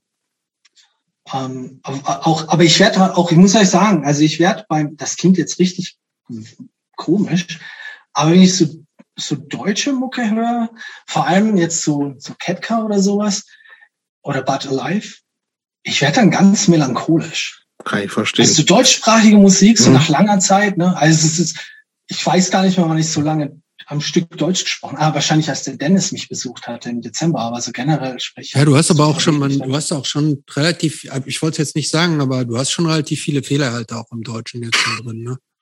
Ja, also ich bin ja auch froh, dass ich noch Deutsch sprechen kann. Ja, wie gesagt, ne, bin, ja, mach du mal so 15 Jahre nur Englisch und dann. Nein, ich weiß, nee, ich weiß, ich weiß. Ist völlig, ist, also, völlig, dass, völlig in Ordnung. Dass ich da so manchmal aufs Englische, vor allem was Satzbau betrifft, umsteigen muss oder so einzelne Wörter fallen mir so manchmal gar nicht mehr ein.